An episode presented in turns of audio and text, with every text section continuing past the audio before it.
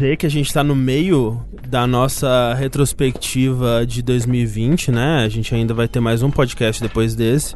E eu queria parabenizar a todos os envolvidos aqui que a gente conseguiu passar um podcast inteiro sem introduzir algum assunto dizendo, como todos sabem, 2020 foi um ano muito difícil. e eu Parabéns. acho que a gente deveria continuar assim, né? A Mas já quebrou agora. Você já falou, agora já era. É verdade. Droga. E será que todo mundo sabe mesmo? Eu acho que você não pode assumir essas coisas, André. Isso é verdade, especialmente para os historiadores, né? A civilização posterior à nossa que vai encontrar isso aqui numa escavação arqueológica. Uhum. Assim, eu acho que tudo que a gente faz aqui, a gente tem que pensar que pode ser o último resquício da humanidade. É verdade. Que toda a humanidade ela pode talvez ser ter que ser compreendida através do que a gente disser aqui. Então, Você acha que então que a humanidade vai virar um Bioshock, assim? Vai chegar alguém, vai ler as- o sangue na parede, ouvir os ouvir podcasts os audiologs, antigos. é. Isso, só que aí não vai ser um audiolog falando, né, dia 31, a humanidade está perdida. Não, vai ser o nosso podcast, entendeu? Uhum. Vai ser a gente falando sobre videogames e a pessoa vai ter que inferir o que estava acontecendo, né, no mundo através do que a gente está dizendo aqui. Então seja bem-vindo, antes de mais nada, ser do futuro. Você sabe o que que isso me deixa assustado, André? Hum, Sempre que tem esse negócio, de, ah, alguém do futuro que tá olhando pra gente, blá blá, pra, né, nos nossos. achou nossos corpos com o podcastzinho do lado pra ouvir. pã. Eu sempre me lembro do homem de Pompeia que morreu se masturbando. sim. E aí eu falo, caralho, imagina. É o legado aqui- dele, né? É, cara, eu tô aqui de boa, sabe? De boa. Aqui pá, no chão.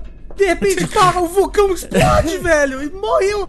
E agora, pro resto da eternidade, é um, um masturbador. Não, mas ninguém. Acho que ninguém ridiculariza ele. Porque era só uma pessoa fazendo ali a sua função. Eu- eu acho E- Ele engraçado. é importante que alguém. E assim, seria estranho se não tivesse ninguém fazendo algo do tipo. porque esse é- representa ali o, a sociedade, né? Humana. É, então vamos fazer o nosso papel aqui também. Pera aí, então. Que não, por favor, não.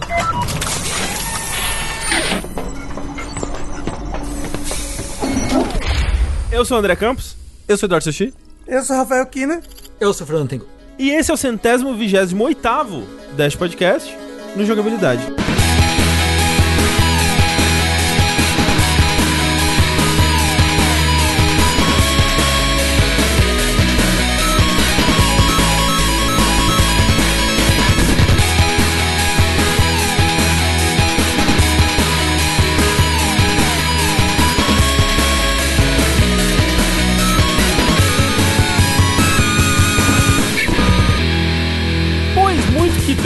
Estamos aqui, enfim, para continuar a nossa tradição aí, que completa cinco anos Eita! neste episódio, a nossa tradição de olhar para o ano de 2020 e ver o que aconteceu de melhor e o que que deveria ter recebido mais atenção, na No mundo dos. Na, no- nas coisas dos joguinhos. É, De né, no nosso âmbito né? aqui, né? A nossa tradição é olhar pra 2020. A gente faz isso desde 2017. A gente fala, ó, 2020 vai ser, hein? Isso. De- assim, de fato a gente fez isso em 2019 também, nós vamos chegar lá, né? É. Esse episódio, como já é de praxe, ele vai seguir a mesma estrutura, né, dos outros, então a gente vai começar encontrando o tema de 2020 no mundo dos jogos. Nós vamos passar pelos jogos esquecidos, né, ou aqueles jogos que nas nossas opiniões deveriam ter recebido um pouco mais de atenção. E finalmente vamos olhar para o que a gente disse lá no comecinho de 2020 sobre as nossas previsões para o ano e fechar com as nossas previsões para 2021. Ouvi dizer que a gente tem uns oráculos de Delfos aqui. Ouvi dizer também, vai ser legal isso aí. Mas antes disso, né, nós temos que começar com a primeira parte da nossa tradição, que é encontrar o tema do ano. E assim, é o ano mais fácil de encontrar um tema, né? Você acha, André? Mas em, em questão de 2020 como um ano todo ou nos jogos, você diz? em tudo e nos jogos. É um tema só que domina o ano inteiro. Mas assim, antes da gente chegar nele, vamos dar uma recapitulada dos temas que nós encontramos para os outros anos aqui desde que a gente começou. Pra quem não se lembra, 2015, de acordo com a gente, a gente tem que sempre lembrar, pra sempre olhar com esses novos olhos para as decisões que nós tomamos em seus respectivos anos. É aquilo, né? Talvez agora a gente olhe e pense, hum, nada a ver isso aí, hein? Mas, é legal, mas é legal isso sentido. também. É, sim. 2015, veja só, foi o ano dos jogos gigantes, né? Então, aquela geração, estávamos ali um ano e pouco, dois anos ali já dentro daquela geração, né? A geração do PlayStation 4 e do Xbox One. E eis que começaram a vir jogos gigantescos. Parecia que todo jogo aquele ano era gigantesco. Então você tem Witcher 3, você tem Metal Gear Solid 5, Fallout 4, dentre outros aí. É, e não parou mais a tendência, né? Sim, sim, é. Assassin's Creed, né, não consegue.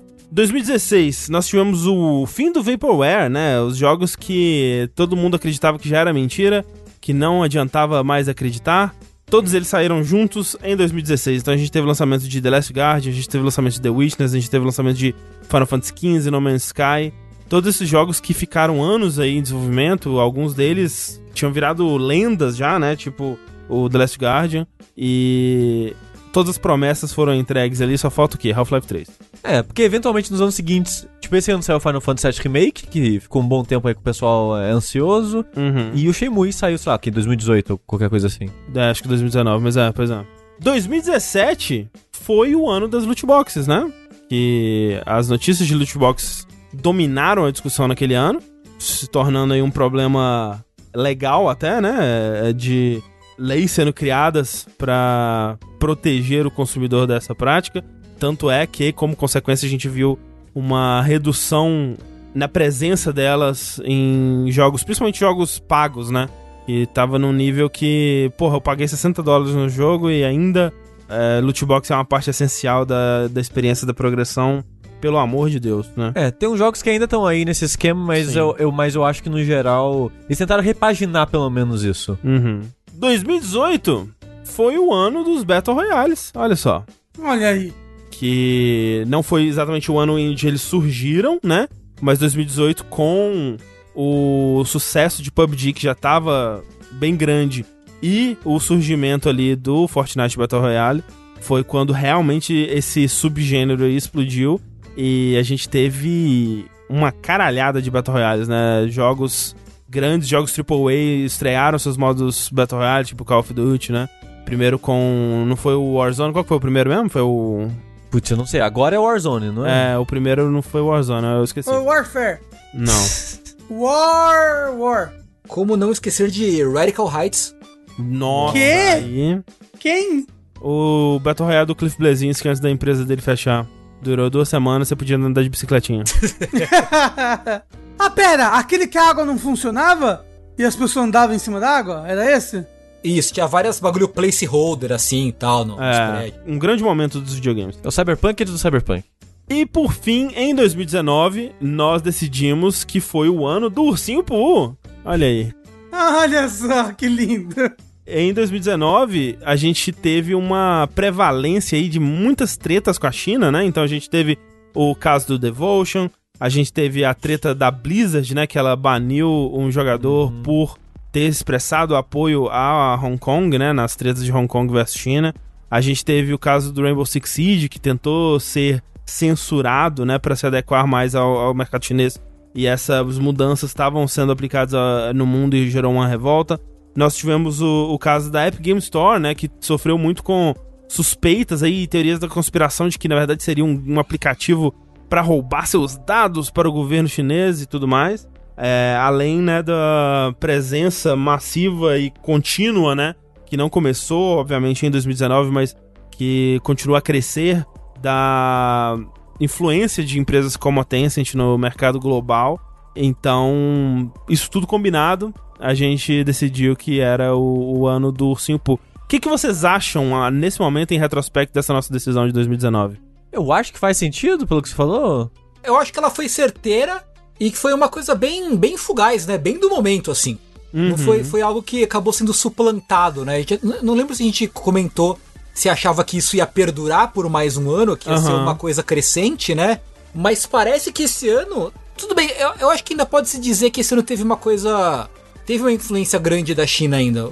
Eh, Seria, seria é, bobagem dizer que não, não é. Tantas outras coisas estouraram esse ano, 2020, ah, sim, né? sim. Ah, não, não. 2020 é o ano que pegou todo mundo de surpresa, que pegou pra capar. Mas é que, é, se de fato a gente ainda teve, né, grandes empresas de jogos chinesas estabelecendo dominância, né? A gente teve o caso do Genshin Impact, foi um dos grandes jogos do ano aí, um dos jogos mais lucrativos do ano e tal. Mas especialmente no quesito das tretas, a gente não viu tanto, né? A gente É. teve menos, assim.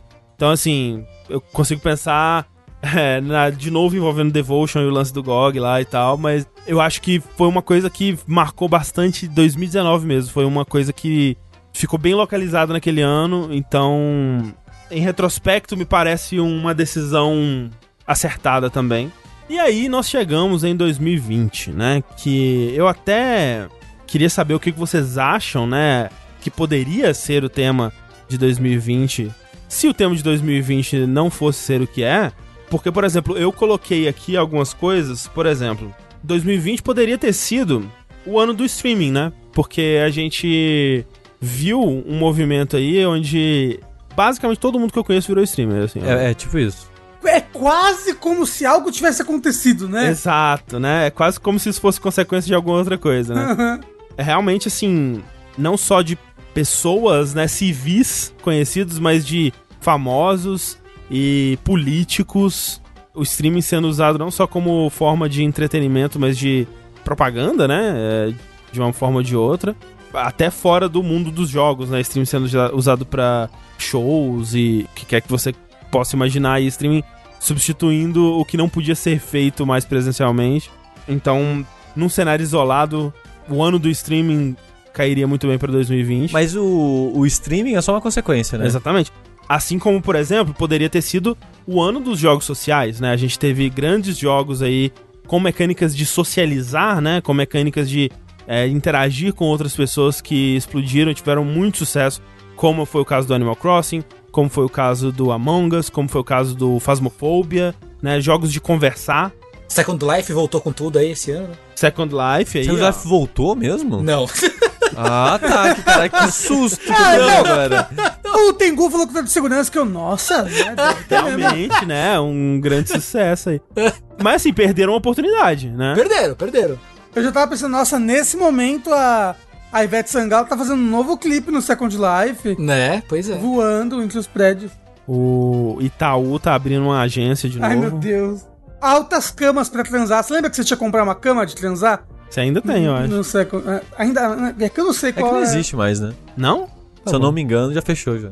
Eu chutaria que tá aberto ainda, hein? No computador de alguém tá. Second Life está funcionando ainda. Olha. Eita. A transa não pode parar, Sushi. Não pode. É. Então, assim, poderia ter sido o ano dos jogos sociais, mas também foi uma consequência. Poderia ter sido, André, o ano dos jogos que não foram. Ano de adiamentos, né? É, tipo, nossa, tudo, tudo foi adiado. É, o jogo que saiu, saiu ruim. Dificuldades na produção de hardware, dificuldades na nova geração. Dificuldade na produção de jogo, na produção de hardware, na produção de. Como, né? Como você falou, curioso, né? Uma Que consequência, curioso. será disso? Alguma coisa? Não sei. A gente também poderia dizer que foi um ano de grandes compras, né? De, de empresas e grandes aquisições. Que a gente teve uma das maiores aquisições envolvendo uma empresa de videogames da história, que foi a aquisição da ZeniMax pela Microsoft, né? Que ela pagou 7,5 bilhões de dólares. E ficou aí como a segunda maior aquisição da história, perdendo só para a aquisição da Supercell pela Tencent. Foi de 8,5 bilhões. Uau. Nós tivemos no comecinho do ano a Sony comprando a Insomniac, nós tivemos a EA comprando a Codemasters, o, o pessoal lá da THQ Nordic, né, o, o Embrace Group lá, que é o, o dono da THQ Nordic, passou o rodo em uma caralhada de estúdio também, comprou a Vertigo, comprou a Saber, comprou a 4A Games, né, o pessoal do Metro. Muitos negócios sendo fechados aí envolvendo empresas de jogos. A gente caminhando pra aquele futuro distópico onde vai ter só, tipo, três empresas que é dona de todas É. as outras. Tanto é que eu acho que esse ano ainda vai chegar, sabe? Eu acho que vai ter um ano que vai ser o ano da o ano do, do cyberpunk distópico das megacorporações aí, onde a gente vai ver uma coisa meio parecida com Disney. Eu não sei se vai acontecer tudo num ano só, se a gente vai ver isso sendo mais gradativo, né? Vai ser o, o ano da singularidade dos videogames. Exato. Ma- Mas, assim, eu acho que é uma tendência a aumentar É isso uma daí. tendência, com certeza. E assim, eu, né, eu não sou uma, um analista de mercado, eu sei, é uma surpresa pra todos vocês aí agora. mas isso me parece também consequência no sentido de que esse ano um dos poucos mercados que permaneceu aquecido, na verdade se aqueceu ainda mais, foi o mercado de jogos. E isso virou os olhos de muitos investidores, né, de muita gente é, interessada em lucrar com os jogos, então possivelmente deu uma aquecida também nesse mercado de aquisições de mergers, né, de empresas aí. É possível que seja uma consequência também, né? Então, tudo isso que a gente poderia chamar de temas para 2020, na verdade, é consequência do verdadeiro tema de 2020, que eu acho que a gente pode concordar unanimemente que foi o ano da pandemia, Sim. Sim. né? Não tem É. muito como fugir. É, é, é uma coisa que vai estar no livro, na história da, da humanidade. É um acontecimento histórico, infelizmente. A gente tava aqui. Como falam, né? Eu não quero viver um momento histórico. Chega, cansei já de viver momentos Chega. históricos. É, infelizmente a gente foi um desses, né? E foi um ano todo e não acabou ainda. É, eu ia falar, você falou, a gente estava aqui, não, a gente está aqui, É. né? Não acaba, não acaba, meu Deus, não acaba. Tem um tema que eu acho que é importante re- ressaltar também, que permeou aí 2020 em vários âmbitos, assim, que foi meio que o, o ano do derretimento barra revolta de grupos, assim. Então a gente teve vários escândalos que estouraram e pessoas que falaram contra ou comportamentos abusivos, exploração de trabalho, né, outros tipos de exploração. Então a gente teve o lance da Evo que, que cancelaram, a gente teve É Ubisoft, a gente teve exploração de funcionários, questão de condições de trabalho da Naughty Dog, na CD Projekt. Né? Então a gente teve vários casos desse, né, durante o ano também. Isso é verdade, Sim. foi bem prevalente. Isso daí eu acho que é uma tendência que tá subindo, né?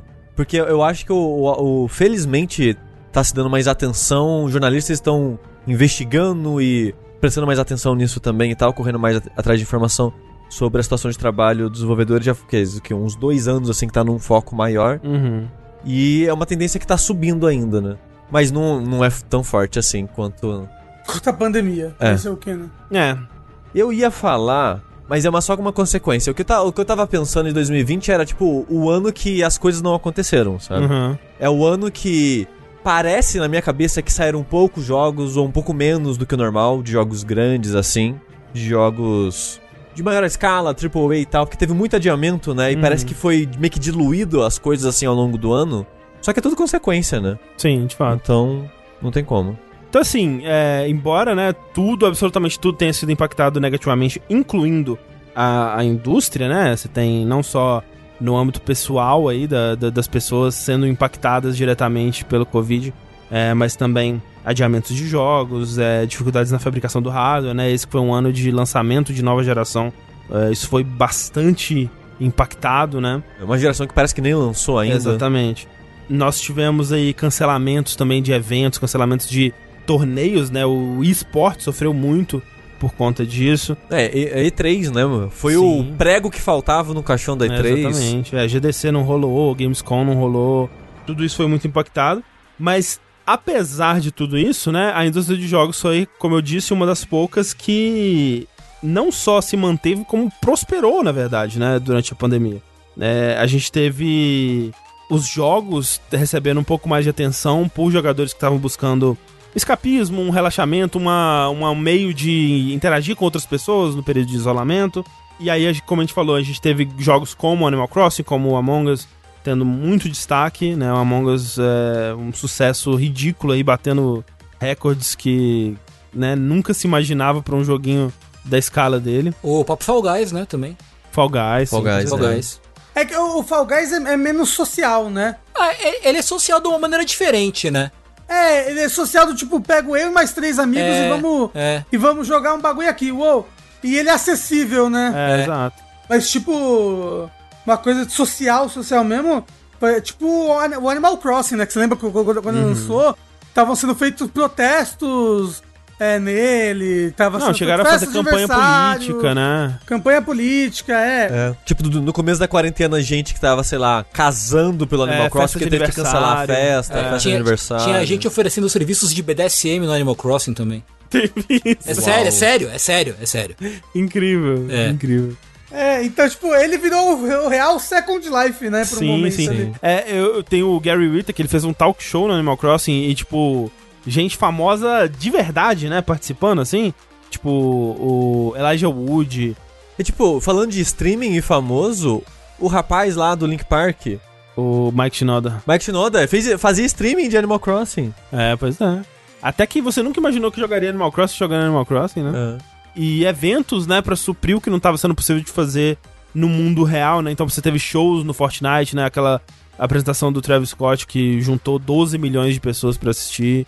Eventos sociais reunindo as pessoas nesses jogos, né? Os jogos eles é, assumiram um papel de uma plataforma de encontros né, e socialização muito maior do que eles tinham anteriormente aí. Você viu o Discord, né? O Discord crescendo exponencialmente o número de downloads, porque as pessoas estavam usando muito mais. E também com. E por causa da Among Us também, né? Sim, o Among Us foi muito responsável. É, tem até aquele gráfico, né, que comparavam, né? Conforme os downloads de, de Among Us subia, o de Discord subia junto. Uhum. O Among Us eu lembro bastante dele sendo usado nas campanhas para eleição de prefeito aqui em São Paulo, né? Foi São Paulo usado. e acho que no Brasil todo, né? Tipo, É, e no- nos Estados Unidos também foi muito usado. é, é verdade. Candidatos jogando Among Us, Sim, candidatos sim. jogando babá. Realmente o streaming passando a ser usado como um veículo eleitoral, né? É louco. É um veículo de comunicação como um todo, né? É muito doido.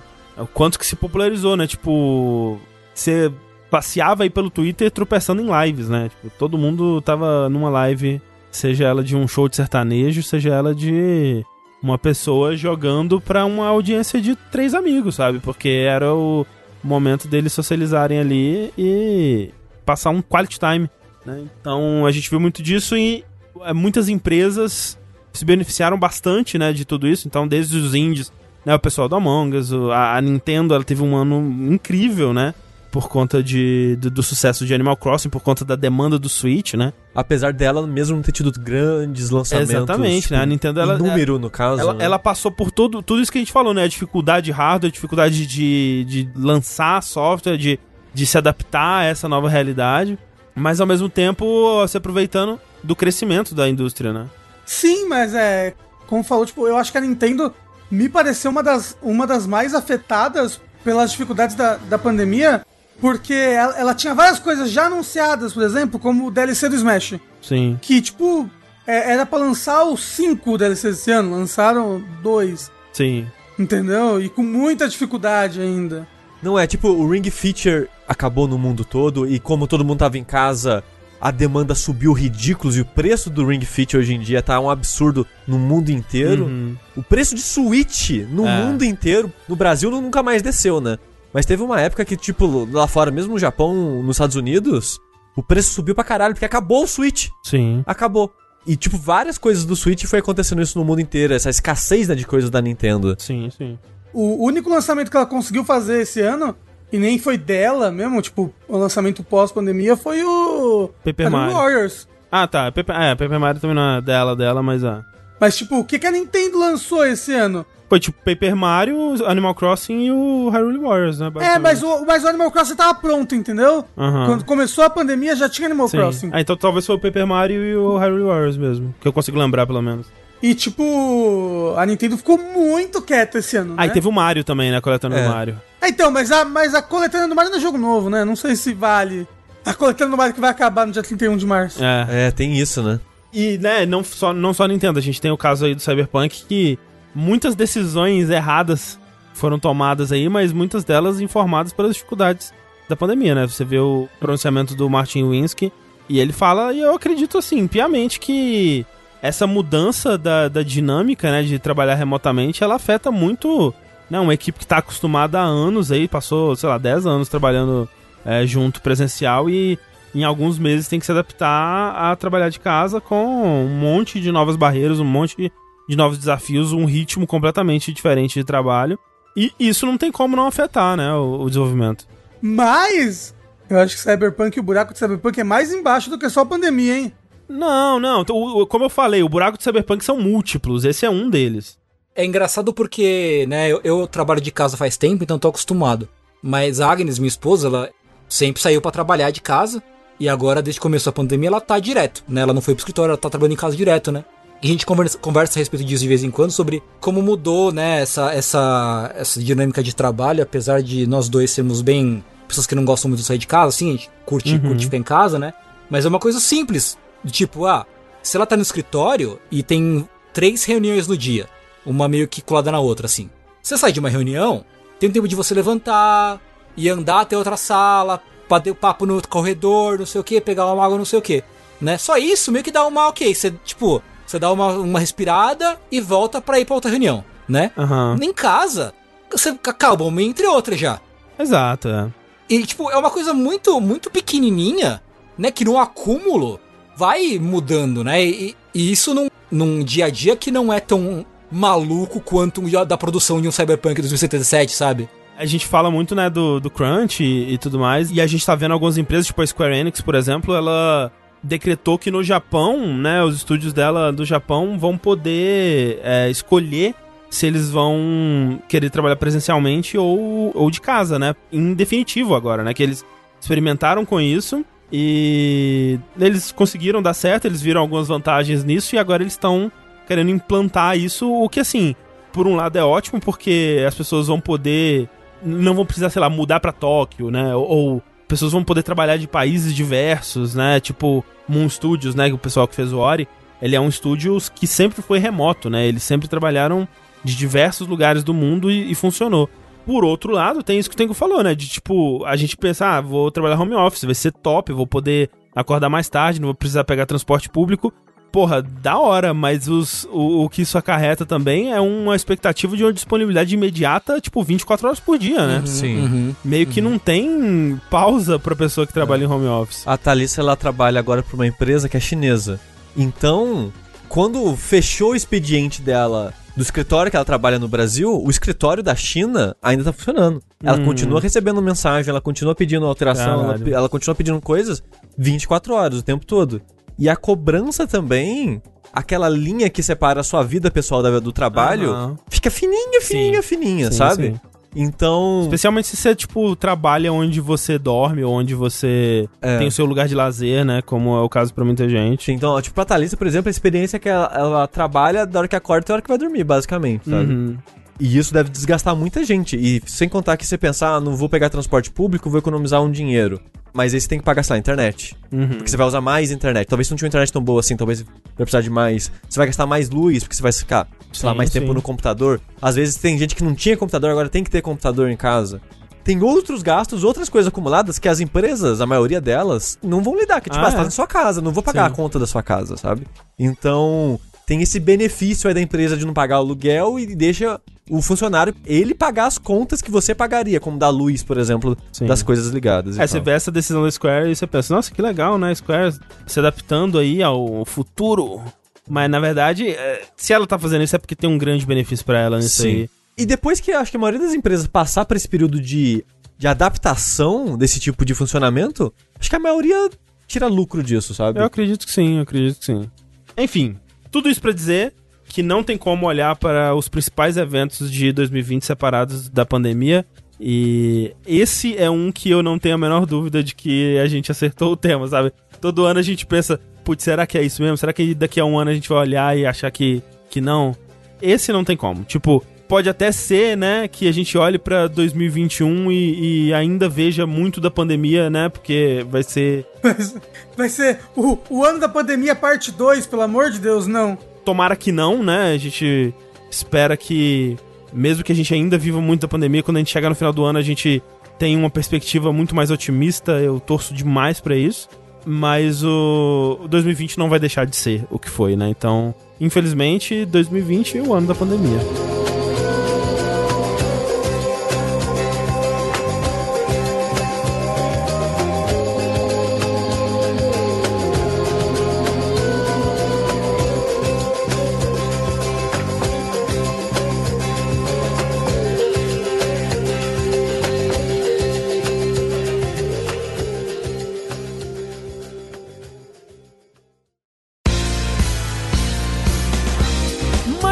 Agora, vamos para a pauta principal desse podcast, que são os jogos esquecidos de 2020. E a cada ano que passa, eu penso, hum, talvez a gente deveria mudar o nome desse podcast. Pra tipo o quê? Retrospectiva. Os jogos que você não provavelmente não jogou, não sei, sabe? Ah, vai colocar os títulos clickbait do YouTube. É. O melhor jogo que você não jogou. Exatamente. Pérolas tipo. escondidas. Pérolas escondidas dos videogames de 2020. Hidden Gem. Porque é meio que essa a ideia, são jogos que eles não foram esquecidos de verdade, né? A maioria desses jogos. Assim, o- ah, os que eu coloquei, é você vê no, no, no Steam, assim, o tipo número de review, de comentários, de engajamento, você até fica triste pelas pessoas. É, tem jogos que eles podem não ter sido muito jogados, mas esquecidos é uma palavra, né? É uma escolha de palavras aí que eu não sei se é exatamente o que a gente quer dizer com isso. Mas o fato é que a gente vai falar desses jogos que, por qualquer motivo que seja, a gente acha que deveria ter recebido mais atenção do que eles receberam. Não quer dizer que eles não receberam nenhuma atenção, e não quer dizer que você nunca ouviu falar. A gente não vai falar aqui especificamente de jogos ultra obscuros que ninguém jogou. Fale por você. Não, a, a, a gente, né? Por isso que eu falei. Mas são jogos que a gente quer que mais pessoas prestem atenção. Se você tiver aí com um backlog de coisas de 2020 que você não jogou, que você possa dar uma olhadinha nesses aqui, que a gente não vai falar no podcast de melhores do ano. Eles não nos marcaram a ponto de estarem nos melhores do ano, mas nos marcaram a ponto de estarem aqui, né? Da gente ainda querer recomendar eles como algo que é digno de atenção e é digno de visibilidade.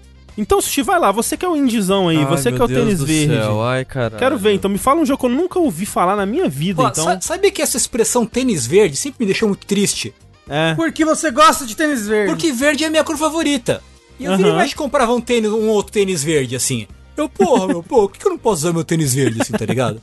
Mas essa expressão tem ela meio que já caiu em desuso, então você não precisa se preocupar muito mais. É a expressão. É, só, só vale se você for cinéfilo.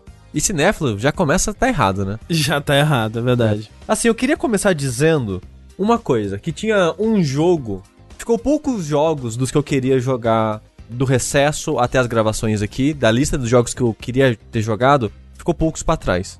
Ó, antes do Sushi falar na verdade, André, um problema pra mim de 2020 é que, como muitos jogos foram atrasados para outro ano, a Nintendo lançou pouca coisa. Em 2020 eu acabei jogando muitos jogos que estavam no meu backlog, sabe? Uhum. Eu acabei jogando muito jogo antigo em 2020. Eu acho que eu joguei dos anos assim que eu estou na jogabilidade foi o ano que eu menos joguei jogos que lançaram naquele ano específico, sabe? Eu queria dizer a mesma coisa que o Rafa, até separei dados aqui pra falar sobre isso. Ô, louco, que tem informação. É dados meus, no caso, tá? Não, não da indústria dos videogames. É que vira e mexe perguntam pra gente se, ah, vocês não um burnout, não? Às vezes vocês não cansam de videogame, vocês não, sei lá, quer fazer qualquer outra coisa? E não sei vocês, mas eu todo ano eu tenho. Que dure um mês, mas todo ano eu tenho isso. E em 2020, por que será, não sei, Por que será? foi, eu acho que foi um ano de memória recente que eu mais tive esse período de desinteresse em videogames. Não que eu parei de jogar, mas não tava mais com aquele tesão, sabe? Uhum. Tinha algo ali que não fazia jogos soarem tão especiais pra mim, como era na minha cabeça antes, sabe? Sei. Tem jogos aqui que eu vou falar no próximo Dash que são jogos que eu joguei e falei, porra, era por isso que eu gostava de videogame, Aham, sabe? aham. Mas eu teve um período de uns 3, 4 meses em 2020 que eu fiquei nesse vácuo de, nossa, é tão vazio isso que a gente faz, né? Que coisa. Mas é porque, tipo, o mundo tá morrendo e a gente tá jogando videogame, entendeu? Talvez isso. Não sei. Dito isso, eu acho que, como a gente tava discutindo no começo, videogames foram tão importantes de ser o escapismo da vida real quando ela é necessário, sabe? É importante a gente escapar um pouco. Eu não tô dizendo que é irrelevante o que a gente faz. Até o ato da gente falar sobre videogame aqui e entreter outras pessoas que estão curiosas nisso tem um certo valor. Mas ao mesmo tempo, eu, como um produtor disso, dá aquele tipo, putz, tem coisa mais importante acontecendo no Ah, mundo. com- isso é, com certeza. E tipo, eu não tô dizendo que o que eu faço é irrelevante pra vida das pessoas, mas pra mim dá esse sentimento, entendeu? E isso afetou um pouco como eu encarei a indústria e, e absorvi coisas dela. Eu não sei se foi só por isso ou se foi a diluída de jogos que deu, que eu sinto que teve muitos meses meio que com pouquíssimos lançamentos, pelo menos de interesse pra mim, que eu joguei muito pouco jogo de 2020 e poucos jogos no geral em 2020. Dos últimos, sei lá, 5, 6 anos foi o ano que eu menos joguei ah, eu videogame. também, com certeza. E por consequência, foi o ano que eu menos joguei jogos do ano. Então, pra mim foi muito difícil fazer as listas desse ano. Então, tipo, eu até achava que eu o top 5 já seria suficiente. Tipo, eu faria um top 5 agora e na discussão a gente faria um top 10 com as nossas listas, sabe? Uhum. Porque pra mim juntar 10 jogos com a mentalidade de ah, são o top 10, tem essa diferença, né? Tipo, Sim, aquele sim. sentimento de um jogo que tá num top alguma coisa e um jogo legal que você jogou ali, sabe? Uhum. Então, indo pros números que eu comentei, em 2020 eu terminei 29 jogos de 2020. Entendi, Eu entendi. terminei vários outros jogos de outros anos, ou, ou era port de jogos antigos que saíram, Entendi. ou relançamento, ou o que quer que seja. Na verdade, isso até inclui alguns 5, 6 jogos que eu joguei agora em janeiro Uhum. de 2021. Então em 2020 mesmo, eu joguei até menos do que esses 29 jogos. Terminados, no caso. né? Teve outros jogos aí que eu joguei e abandonei e ficou pra trás por N motivos. E eu terminei, no geral, 64 jogos em 2020. Comparando com, sei lá, ano passado que foi 90, aí dois anos atrás que foi, sei lá, 100 jogos. Então, tipo, foi um ano que eu joguei bem menos. E se eu olhar essa lista, 11 desses jogos é Mega Man, que é jogo que você joga em uma tarde. Então, tipo, se eu não tivesse jogado o Mega Man 01, 02, 03, 04, o Mega Man 1, aham. 2, 3, 4, 5, 6, essa lista ia ter, tipo, 40 jogos. Só pra você ver como eu joguei bem pouco em 2020 no geral. Então, foi bem difícil, eu queria só deixar isso pras pessoas, que foi bem difícil fazer a, a minha lista aí. Tanto dos melhores quanto dos esquecidos. Eu também joguei menos jogos, eu, não- eu sinto que. Tipo, eu, eu não tenho os números aqui pra falar, mas eu com certeza joguei menos jogos em 2020 do que em 2019. Eu também passei por esse período de hum, perder um pouco do. daquela gana, né? Daquela vontade, daquele interesse de estar checando lançamentos e tudo mais. Por uma boa parte do ano, assim. é- Era mais aquela coisa de. Vamos ver, né? Vamos, vamos lá, vamos. Lançou um jogo, vamos correr atrás pra ver de qual é que é. E felizmente, né, muitos desses jogos eu, é, eu acabei gostando. Então pra mim não foi tão difícil assim montar um, um top 10, mais alguns esquecidos e tal. Especialmente com os jogos que eu joguei é, agora, né? Porque eu acho que eu recuperei um pouco disso agora. Tipo, nesse final de ano, jogando os jogos que, tinham deixado, que eu tinha deixado pra trás. E até indo atrás de uns jogos um pouco mais diferentes, assim, que eu, eu acho que no ao longo do ano eu fui focando mais nos principais, né? Tipo, acho que é importante a gente falar dos grandes lançamentos e tal, então eu acabei é, não dando tanta chance pra joguinhos menores, joguinhos mais esquisitinhos. E muitos desses acabaram sendo alguns dos que mais me impactaram, assim. Se eu fosse uma pessoa mais organizada, eu faria uma, uma lista de todos os jogos que eu terminei também. Inclusive, facilitaria muito minha vida na hora de É, montar ó, essas listas. nessa época da, da gente aqui facilita bastante, viu? Todo ano o sushi faz isso e eu penso, nossa, eu devia fazer também.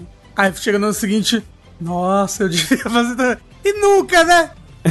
É porque, tipo, é, é tão fácil porque eu só crio um. E, e nem é bonitinho, sabe? Eu só, eu só crio um documento no, no Google Docs. Eu terminei um jogo e escrevo o nome dele. É só isso que eu faço, sabe? Tipo, é uma, uma parada bem simples. Assim, olha só. Eu tenho um zilhão de notas no meu celular. Eu podia criar uma nota e fazer isso. Eu vou fazer isso agora. É, é tipo, fa- fazer anotações assim é bem mais trabalhoso do que eu faço até. Mas o, o lance, pra mim, é como todos os aspectos da minha vida, é manter a coisa, entendeu? Uhum. Tipo, eu já comecei a fazer isso várias vezes.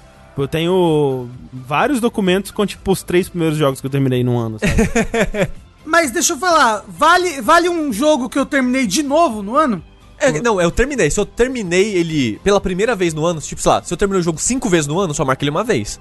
Mas, por exemplo, em live eu joguei Celeste esses dias. É, sim. E terminei. É, é, não marco jogo novo, é só jogo que eu terminei. Eu marco mais por curiosidade minha, só pra saber o que eu joguei naquele ano. É muito doido porque eu tava pensando que no meu caso foi o contrário. Eu acho que eu joguei mais jogos esse ano do que no anterior. Porque eu já jogava pouco, na verdade. Tipo, eu jogo sempre mais, tipo, muitas vezes o mesmo jogo. Ou só um outro jogo de nicho, assim. Não costumava, pelo menos, ir muito atrás de, de muitos lançamentos e tal. Por conta de, tipo, jogar coisas por pro vértice e tal, streamar não sei o que, que eu acabei jogando mais. Então, eu joguei, acho que mais jogos esse ano do que eu jogava na média dos últimos anos, pelo menos. Eu queria começar então aqui por um jogo que eu joguei agora no final do ano. E assim como o André falou, no final do ano também dei uma animada mais com jogos. E meio que. Eu já tava animando com o tempo, assim, voltando a animar. E quando chegou Demon Souls, o Demon Souls saiu, que tipo é jogar um jogo já que eu já gostava. Tem a parada de chegar a geração nova, dar aquele um pouquinho mais daquele Uhum, boost no uhum. interesse, umas coisas assim. E eu, putz, e se eu jogar Dark Souls? E se eu jogar Dark Souls 2?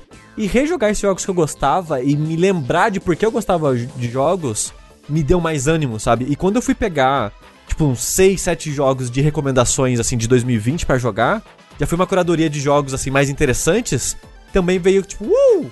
Pô, videogame, né? Que maneiro. Então, esse final de 2020 e o começo de 2021 deu uma revitalizada, assim, que eu tô com muito jogo que eu tô com muita vontade de jogar ainda de 2020. Mas um desses jogos que me ajudou, de certa forma, apesar de eu não achar ele incrível, mas talvez é um jogo que merecesse um pouquinho mais de atenção ainda Hum. assim, é The Pathless.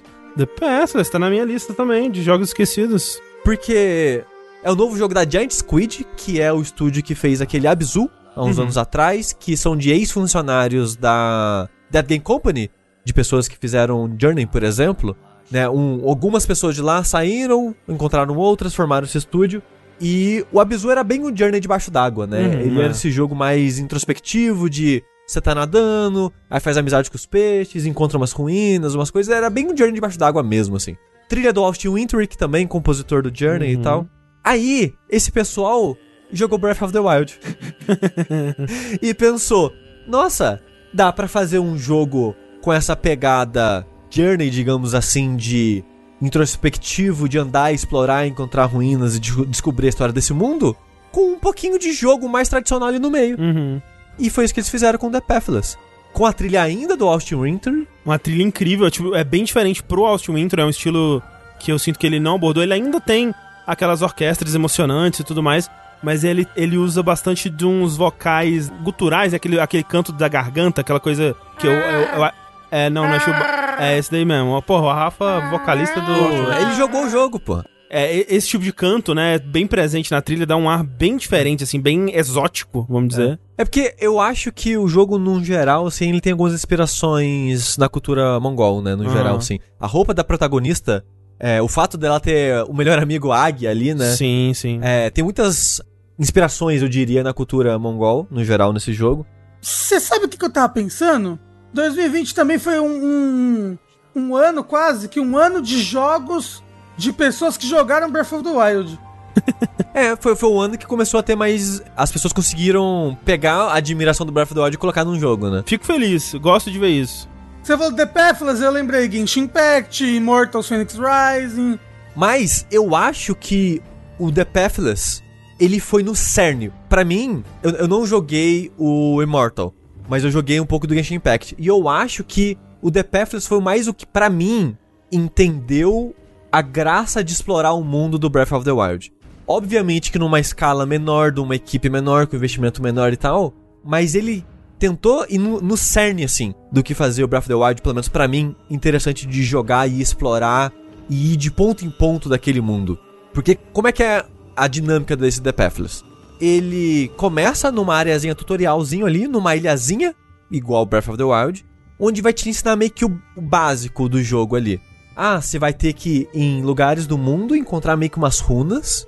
Aí você vai pegar essas runas, levar pra torres, pra ativar essas torres pra você eventualmente meio que limpar essa área que você tá explorando agora de um mal que tá corrompendo esse lugar. É, a estrutura dele é bem rígida, né? Você repete esse ciclo, né, maior, ele se repete ele, né, uma, uma dezena de vezes ao longo do jogo é, aí. o jogo ele tem contando com a ilha do tutorial, acho que umas cinco áreas, Aham. porque depois do tutorial tem quatro áreas maiores que você vai explorar e é a mesma lógica, tipo, você tem essa área maior que você pode explorar, você vai fazer puzzles, você vai resolver coisas, explorar esse mundo pra encontrar essas runas.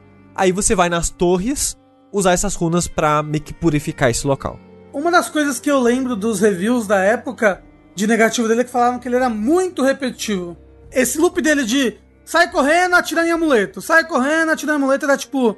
Era isso muitas vezes. Ele, ele tem um- essa estrutura que ele é muito rígida e ela se repete muito e que talvez atrapalhada nesse sentido um pouco pelo tipo de puzzle que ele tem que são muito parecidos, né? O tipo de o tipo de solução que você vai vai ter que usar, né? Às vezes, né, o posicionamento dos objetos vai ser diferente, mas a lógica da solução muitas vezes é a mesma. Então ele, ele sofre um pouco disso. Tem a parte do, do Breath of the Wild que ele é um, ele é um mundo que ele é gostoso de explorar e descobrir os segredos dele, mas ele é gostoso de explorar pra mim por causa da movimentação. Porque eles usam uma parada que eu. Quando a gente viu o primeiro trailer de gameplay, eu falei, cara, que porra é essa? Por que eles estão fazendo isso aqui? É, não parece ser legal. É, porque é, é esse mundo que ele tem espalhado por ele vários amuletos, né, flutuantes que não tem nenhuma justificativa narrativa, basicamente. Eles estão lá quase como que um ícone de jogabilidade que você anda, e aí quando você tá correndo normal, você anda num ritmo mais lento, e quando você atira nesses amuletos sua flecha, você ganha um boost de velocidade. E aí a ideia é você manter esse boost de velocidade, porque é muito satisfatório você explorar e andar por esse mundo usando o boost, né? Porque eventualmente você ganha o poder da, da sua águia de dar um pulo duplo, triplo, quádruplo, dácaplo, sei lá como é que chama. Eventualmente você consegue praticamente voar pelo mundo, né? E se você tá no ar e dá um tiro nesse amuleto, você ganha um boost de altura também. Então, o jogo inteiro ele é feito, o level design dele inteiro é feito pra você tentar se manter nesse boost constante de velocidade. E é muito satisfatório você se manter nele, né? Porque os amuletos, eles estão guiando você pelo mundo, né? Então você, se você. Pra qualquer lugar que você quiser aí, vai ter uma trilha desses amuletos para você chegar lá. E tem várias coisinhas de habilidade, né? Que você tá constantemente tentando otimizar e fazer melhor, né? Então, ele tem diversos loops, né? Ele tem esse loop maior, que é de você pegar os amuletos e levar até a torre.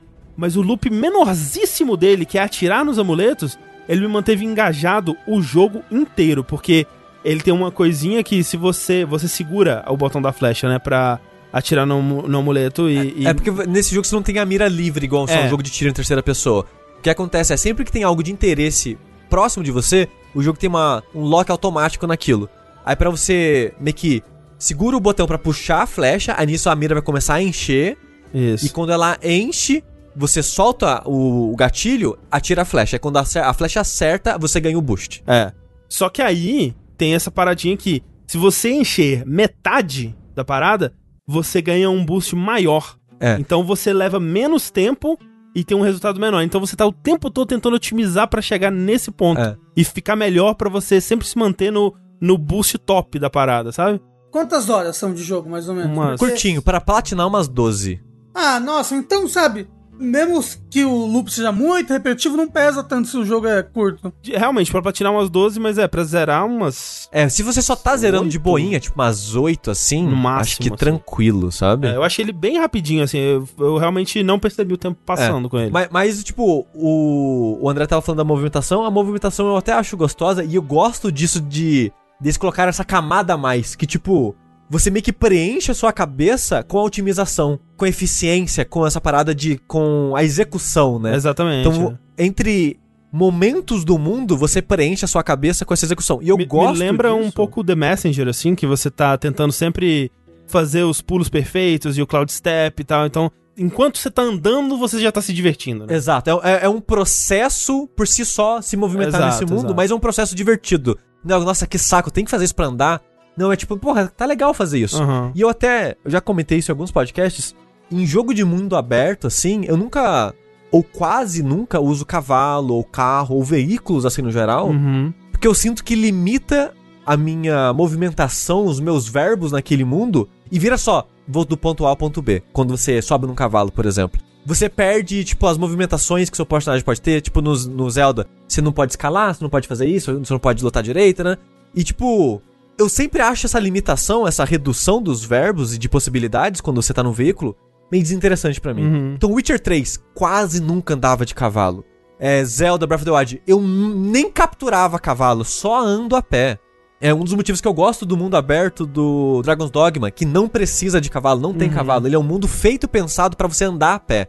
E esse mundo é isso também. Porque mesmo quando você tá rápido, que seria o seu cavalo, entre aspas, você ainda é aquele personagem com todas as possibilidades e meio que não tem uma transição. Tipo, você não precisa chamar um cavalo pra ir mais rápido, você não precisa não. ter o processo de descer do cavalo. É tudo muito mais natural e mais rápido. E pra mim isso deixa a exploração desse mundo muito mais suave, assim, muito mais tranquila pra E, mim. e quando você olha, parece um mundo muito grande. Se você vê num screenshot, né, é, parece muito vasto e, e ele é meio vazio, sabe? Porque é um mundo, é, ele tem ruínas, né, de, de, de coisas, de uma civilização antiga e tal, assim. E muitos dos puzzles, eles requerem você ir em cada uma dessas, dessas ruínas, né, e cada uma delas vai ter um, um puzzlezinho, uma coisinha pra você fazer ali que vai ou te dar o, amuleto pra você progredir na história, ou então vai te dar um... é, Uma lanterninha que de tempo em tempo te dá um pulo a mais é, da te- águia, né? vai te dando, vai atu- é, dando upgrade na sua águia, basicamente. É, que é basicamente a barra de estamina do Zelda. É. E eu, eu- aqui, ó, de novo, eu acho que esse jogo é o que mais pegou o que o Zelda fez e usou de maneira interessante. Porque, por exemplo, você olha o Genshin Impact e você olha o Immortal Phoenix Rising, é muito um pra um que o Zelda faz. É muito igual. Tipo, a barra de estamina é a mesma coisa. O negócio de escalar a parede é a mesma coisa. Esse jogo, ele coloca meio que a mesma lógica implementada de uma maneira diferente. Então, por exemplo, você não escala a parede, mas você tem uma águia que ela dá meio que um boost pra cima, como se fosse um pulo. É tipo aquele pulão do Zelda da, da Guardiã lá. Então, é como se fosse um pedaço de uma barra de estamina que você vai escalar a parede, É. a águia. E quando você vai explorando o mundo, o que são os Koroks, que são meio que uma exploração secundária que você pode fazer nesse mundo, quando você enche uma barra, você ganha mais um pulo, entre aspas, dessa águia. E eventualmente você vai ter, sei lá, 14 disso, aí você dá um dash pra cima com a águia, você sobe lá pra puta que É, pariu, você, tipo, sabe? passa a montanha, sabe? Assim, e você, tá- aí É. você tá planando, porque a águia, ela funciona como a asa delta, né? Também. Também. Do, do Zelda. Então, tipo, eu acho que ele pega essas lógicas de possibilidades verticais e de planar e de fazer isso aquilo e meio que coloca em outros cantos do jogo que eu acho que quando você olha é Breath of the Wild, mas ele pelo menos implementa de uma maneira levemente diferente pra não ficar idêntico, sabe? Não ficar aquele ah, copia, mas não faz igual, sabe? Sim. E aí o que eu tava dizendo sobre o mundo é que ele parece muito vazio, muito grande, mas nossa, a velocidade que você atravessa o mundo, sabe? É. Porque quando você tá no bus, você vai muito rápido mesmo. É muito, é muito gostoso a sensação de velocidade. Quando você tá deslizando pelas planícies e a grama, e o jogo é bonito, nossa, como é bonito. E aí os, os bichinhos começam a te seguir e correr com você, e é muito da hora. Você acha, André, que esse é o caminho que Sonic devia seguir?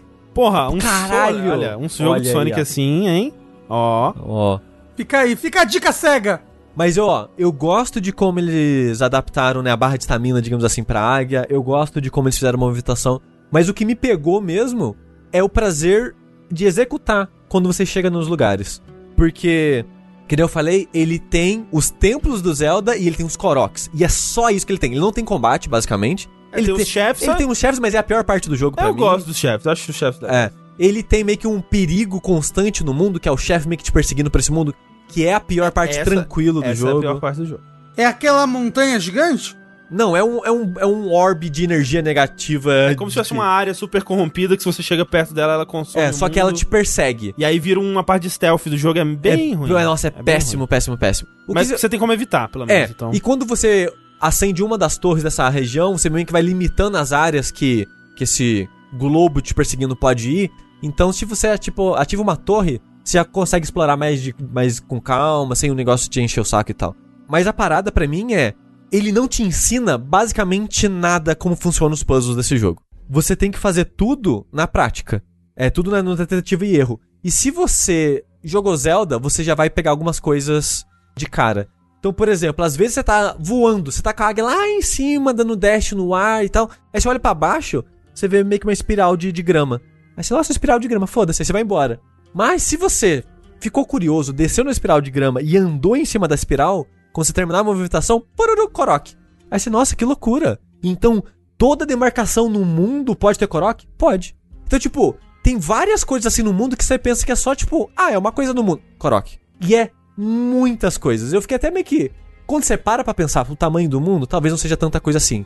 Mas tem, tipo, sei lá, umas 10 coisas, tipo de interações diferentes que você pode fazer entre acender umas pilarzinho, andar, tipo, na grama. E tem, tipo, talvez 10 seja muito, mas tem mais interações que eu acho que teria por um jogo desse escopo, de um estúdio pequeno assim e Uhum. tal. E tem também os templos, né? Que todas as runas que eu comentei que você leva para as torres são como se fossem templos de Zelda. Que é meio que uma ruína que você vai que vai ter um puzzle mais elaborado de pegar um peso aqui, levar ali, acertar uma flecha aqui. E coisas com mais mecanismos e etapas pra você fazer. E pegar a runa e depois levar pras torres e tal. Aí, e outra coisa, o jogo não tem mapa. É, não tem mal. O que você tem é meio que uma visão do Batman, assim, Uhum, uhum. que vai meio que pulsando. Quando você tá ativa essa visão de detetive, o mundo meio que fica meio que todo azulado, tipo a visão de detetive mesmo do Batman. E isso o personagem vai meio que pulsando uma energia. E quando ele pulsa, você vê essa energia meio que indo embora no mundo, assim como se fosse um sonar. E quando ele bate em lugares de interesse pra você, vai meio que brilhar vermelho. Então, onde brilhar vermelho é onde vai ter as runas que você quer pra levar levar para torres. E de vez em quando ele vai brilhar lugares que tem lanterna também, que são os Koroks, digamos assim, desse mundo. Mas os Koroks você tem que ir na mão. Mas não precisa se preocupar com isso, que o jogo ele não pede disso, não é importante você ter barra de estamina muito grande, não é nem muito importante pra troféu se você quer platinar. É só meio que, se você quer mesmo explorar esse mundo, tem coisa pra arregaçar assim, nossa. Depois se você olhar um jogo que, sei lá, eu o André, que os dois platinaram, se olhar, é de um milhão de lanterninhas assim no horizonte. Que ele marca, quando você faz lugar, fica meio que um símbolo da lanterninha, indicando, ó, aqui você pegou a lanterninha. Uhum. É muito o que você acha, é muito. E assim, melhor coisa desse jogo? A águia. Pode fazer carinho nela. Sim, Ela vem com o biquinho na sua, na sua cara, assim, fazendo carinho. isso. Ela é fofa. Ela voa, Ela voa. ela faz tudo pra você. Ela é um anjo. Um anjo perfeito, sem defeitos. Então, tipo, ele não tá no meu top 10 porque eu não acho que ele é um jogo incrível nem nada, mas é um jogo que me deixou animado pra jogos inspirados em Zelda. Uhum. Porque o Immortal e o Genshin Impact não é um jogo que me deixa animado pra jogos inspirados em Zelda. Uhum. É um jogo que copiou Zelda, e é isso, sabe? Esse copiou, É. mas não fez igual, sabe? Ele É- entendeu Zelda. Exato, ele entendeu o Zelda e replicou da maneira dele. Isso me deixou animado. Quero ver mais jogos que façam al- algo do tipo e jogos indies, porque eu acho que é um tipo de desenvolvimento que encaixa num jogo indie muito mais do que, sei lá, um Dark Souls, sabe? Uhum. E com o sucesso de Dark Souls e muitos desenvolvedores que gostaram de Dark Souls queriam replicar aquilo. Então a gente teve vários jogos indies tentando fazer aquele loop de combate e exploração. E eu acho que o loop de Zelda, dessa parte de exploração, eu acho, posso estar totalmente errado aqui. Eu acho que é mais viável por um jogo de. um jogo indie assim, do que um Dark Souls, por exemplo. Porque um combate é muito difícil de fazer, né? É mais fácil você fazer um mundo vasto com pequenas coisas ali pra você Sim. achar e tal. Então, eu fiquei curioso pra ver o que outros estúdios indies vão fazer com influência de Breath of the Wild e que outros jogos grandes também fariam com influência de Breath of the Wild. E é um jogo legal. Coisa ruim, muito caro. Eu acho que ele é muito caro pelo, pelo que oferece. Porque ele é 40 dólares, Nossa, meu Deus. É esperar sair na Plus, no Game Pass. Ele é 76 reais na Epic, ele não tem nem Steam, por enquanto é só na Epic. Ele é 40 dólares ou 200 reais na, na PSN. Uou. E ele tá disponível na Apple Arcade se você tem coisas aí da Apple.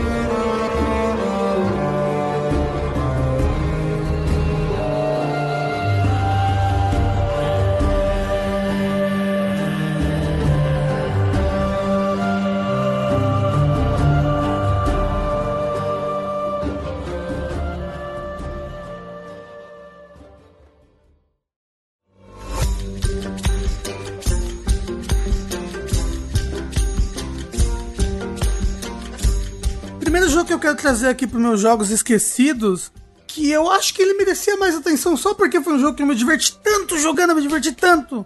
E sei lá, acho que as pessoas deviam falar mais dele. Ah, porque ele é bonito, ele é legal, ele é bacana. E ele lançou bem no comecinho de 2020. Ah, eu sei qual que é. Ele é o Journey to the Savage Planet. É o jogo que menos parece que foi de 2020. Que foi outra época, né? Outro, outro 2020. Nossa, eu jurava que era 2019 esse jogo. Parece muito, parece muito. Parece, porque realmente ele foi pré-pandemia, então, tipo, era outro mundo. Eu acho que foi o primeiro jogo de 2020 que vocês dois jogaram. Pô, né? eu acho que sim. Eu acho que sim. E eu lembro que quando eu joguei ele, me diverti demais com só o fato de que ele em si era um jogo. Um jogo divertido no sentido de piadinhas, e é um jogo muito colorido. E aí tem ação, e aí tem bicho que peida. E sei lá, ele, ele me deixou feliz. Entendeu? Esses aspectos aí que o Rafa falou, eu nem considero, na verdade, assim, pro jogo. Nenhum deles. Na verdade, eu acho que a coisa que eu menos gosto no jogo é o, o senso de humor dele, que é de novo aquela coisa meio Borderlands, meio. Até Cyberpunk agora, né?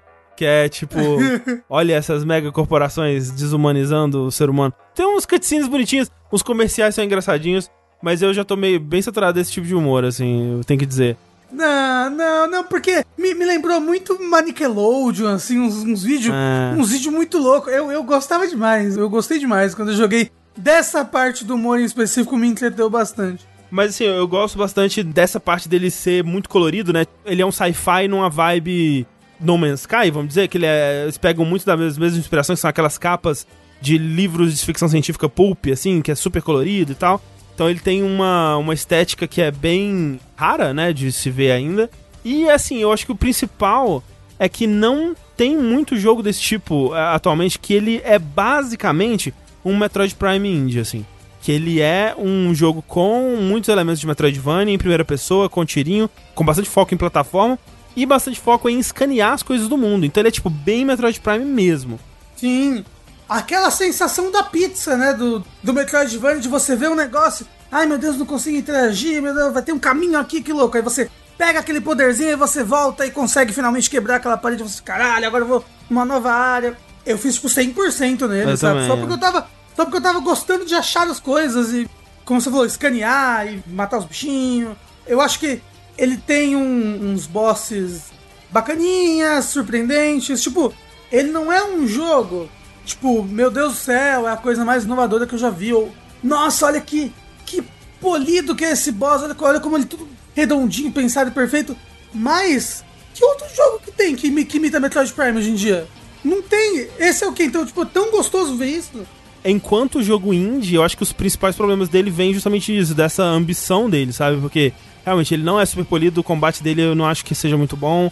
O level design para mim é o ponto que ele mais deixa a desejar, que é muito importante para o Metroidvania. Então assim, é aquilo que eu lembro que a gente falou na época no no Vértice, que é até uma pizza mais ou menos é legal, né? Assim, é muito difícil, muito difícil você ter uma pizza que seja intragável, né? E é assim que eu me sinto com o Metroidvania. Mesmo o Metroidvania que ele não é super polido e tem esses problemas de level design. O level design do, do Journey to Seventh Planet não é muito memorável, né? Chefes, combate no geral, não, não gosto muito.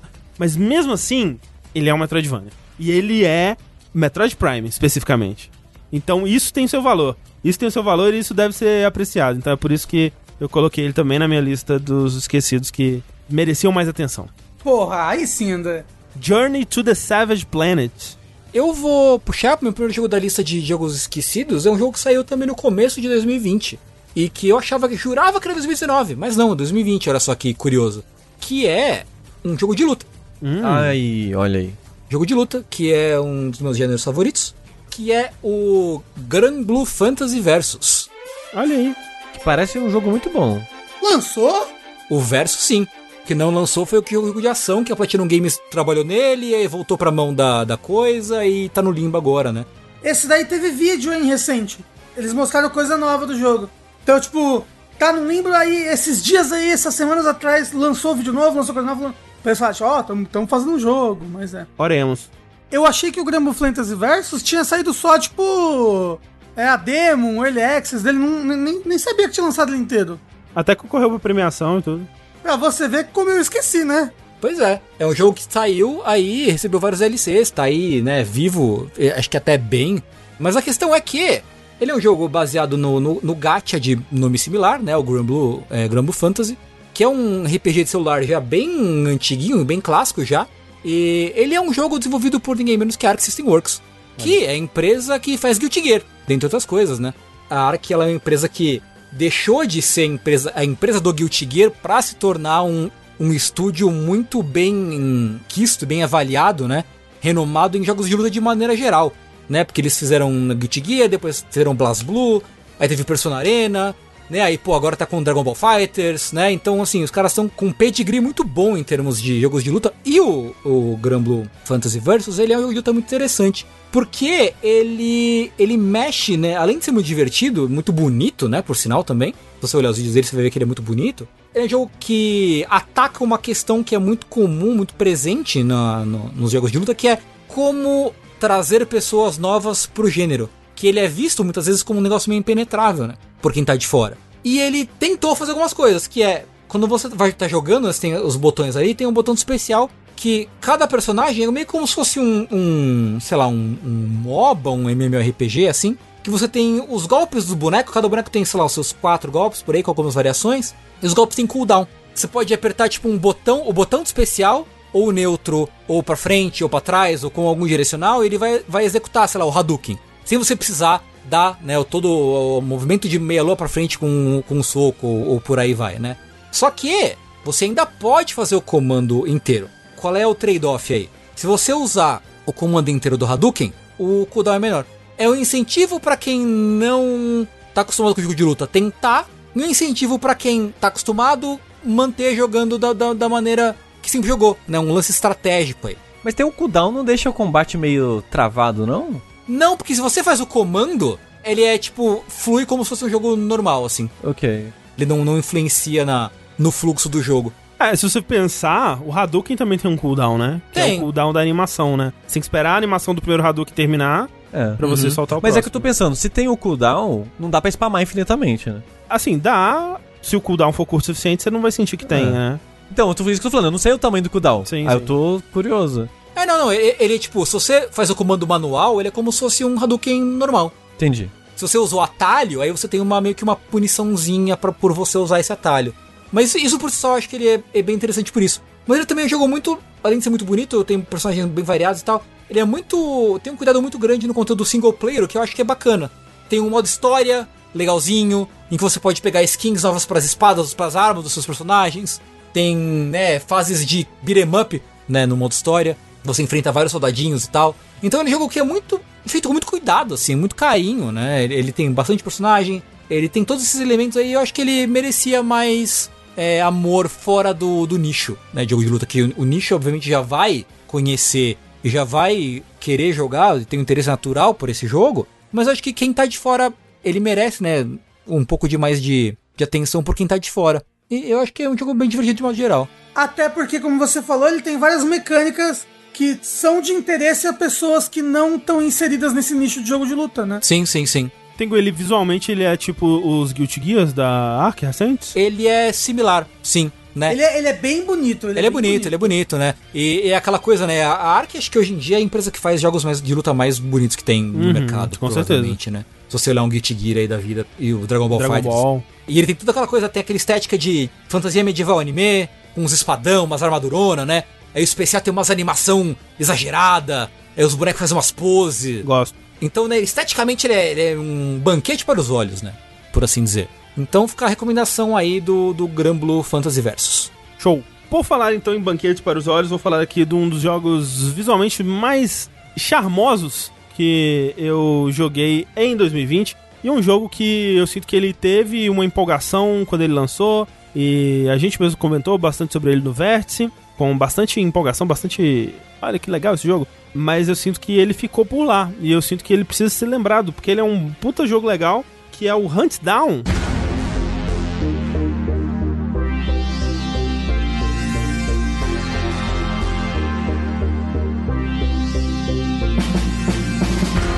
Ah, então, olha aí. Nossa, esse é um que eu esqueci também. Nossa, que jogo era esse mesmo? Ele, pra quem não se lembra, o Hunt Down é um jogo de shoot 'em up. Ele tem uma carinha de Metal Slug combinado com um Contra, assim. Ah, lembrei, cara. Eu joguei esse jogo. Eu joguei. pois é. Olha, esquecidaço. Esquecidíssimo no churrasco. É. É, que você é tipo um Bounty Hunter, né? Isso, ele tem uma, uma estética bem Blade Runner, misturado com é, Akira, misturado com The Warriors, né? Ele tem uma coisa bem The Warriors no jeito que ele lida com as gangues, né, da cidade sim, e tal. sim, sim, verdade. Cara, lembrei, verdade. É muito legal esse jogo. E recentemente a gente tava falando mal no Vértice sobre aquele Cyber Shadow, né? Que a gente tava comentando sobre como ele. Ele não tem uma tese, vamos dizer, sabe? É. Ele, ele é um jogo que é um jogo e é isso. Ele faz algumas coisas que outros jogos antigos fizeram. E nada ali me chama a atenção, pelo menos, assim, no quesito de. Ok, mas o que, que você tá trazendo para a mesa, né? Isso não significa que você precisa revolucionar ou criar algo novo. Como a gente disse, há valor em simplesmente fazer outras coisas que já foram feitas de uma forma um pouco diferente, ou simplesmente prestando uma homenagem. Existe valor nisso. Não, não, eu falei justamente que isso, que o, o jogo, ele. Não que ele não seja competente em, em reproduzir as mecânicas no Cyber Shadow, no caso. Em reproduzir coisas que foram feitas, mas ele não tem um, um, um charme, um je ne sais quoi, né? Uma coisinha assim. É, e eu acho que o que o, o Hunt Down faz, que eu gosto bastante, é que ele tem uma carinha que lembra, né, Metal Slug, lembra Contra, mas ele não tá puxando desses jogos especificamente pro sentimento que o combate dele passa, né? A- o, o loop de gameplay dele, ele não ele não tem a sensação de ser Metal Slug, ele não tem a sensação de ser Contra, né? Porque ele traz um pouco da sensibilidade mais moderna de jogos de tiro, né? Ele tem bastante foco em cover, por exemplo, em munição e tudo mais. E ele traz isso para esse jogo com um visual e uma estética retrô, mas que realmente tem uma sensibilidade de jogos modernos, né? Então ele combina essas duas coisas para fazer um jogo que realmente não tem outro parecido, né? Assim, se você for ver, talvez ele tenha um pouquinho da cara daquele Mercenary Kings em alguns aspectos, mas foda-se Mercenary Kings, né? Quem se importa com aquele jogo? Então, eu, eu gosto demais do, do, do gameplay dele, gosto bastante da estética do jogo como um todo, né? Essa, essa carinha é, cyberpunk pixelada, eu, eu gosto bastante. Trilha sonora ótima, como eu disse, visualmente ele é muito bonito, né? A pixel art dele é muito, é muito legal. Chefes muito bons. Chefes ótimos, né? Tem a. aquele chefe que, que você luta numa. Tipo num ringue de Areninha. boxe, assim. Isso, que ele fica jogando uns barris em você. Muito legal. Esse chefe é bem bacana. Caralho, eu queria ter lembrado desse jogo, porra! Tô revoltado agora. Olha aí, porque ele é fica bem aí legal, o- que a é lembrança legal. pra terminar. É bem legal. É. Então, Hunt Down aí é um, um jogo que ficou ficou lá no churrasco, lá no comecinho do, de 2020. Eu, se fosse você, caçava esse jogo aí pra jogar.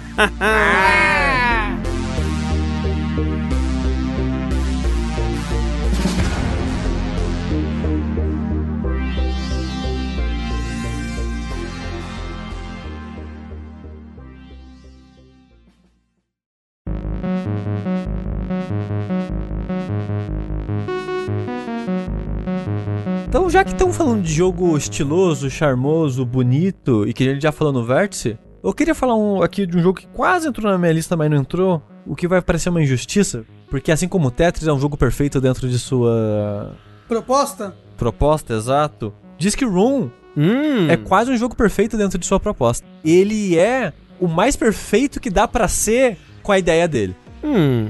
Só, só falando um pouquinho aqui do Disc Room, pra quem não conhece, ele foi feito por metade do pessoal que fez o Minit, que é um jogo que eu gosto muito, que eu já falei muito dele, eu acho que em 2019, quando ele saiu, tava bem alto na minha lista de jogos do ano, que no caso é o Ian William Viman e a Kit Kellis. Eu achava, Sushi, que o Disc Room ia estar no seu top 10 do ano. É, é- é um jogo que eu gosto bastante, mas não sei. Eu fui, eu fui assim, comecei a jogar, porra, maneiro. Aí, uh, minha apreciação do jogo tava lá em cima. Aí conforme eu fui jogando mais, foi caindo, porque foi me cansando do jogo. É, Que eu acho senti que um pouco isso O- também. O, problema dele pra mim é que eu cansei rápido. Mas enquanto eu tava no, no pico, assim, do interesse, no ânimo dele, é um jogo uma delicinha demais. Você terminou, Sushi? Você fez os dois coisas? Não, eu só fiz o primeiro modo mesmo e fiquei por isso. É, eu acho que se ele fosse só o primeiro módulo, eu acho que eu talvez tivesse gostado dele mais. A progressão dele é meio que assim, né? Você cai nesse planeta, que é cheio de discos, e você avança até um certo ponto, que o jogo termina pela primeira vez, e aí ele tem uma segunda campanha, vamos dizer,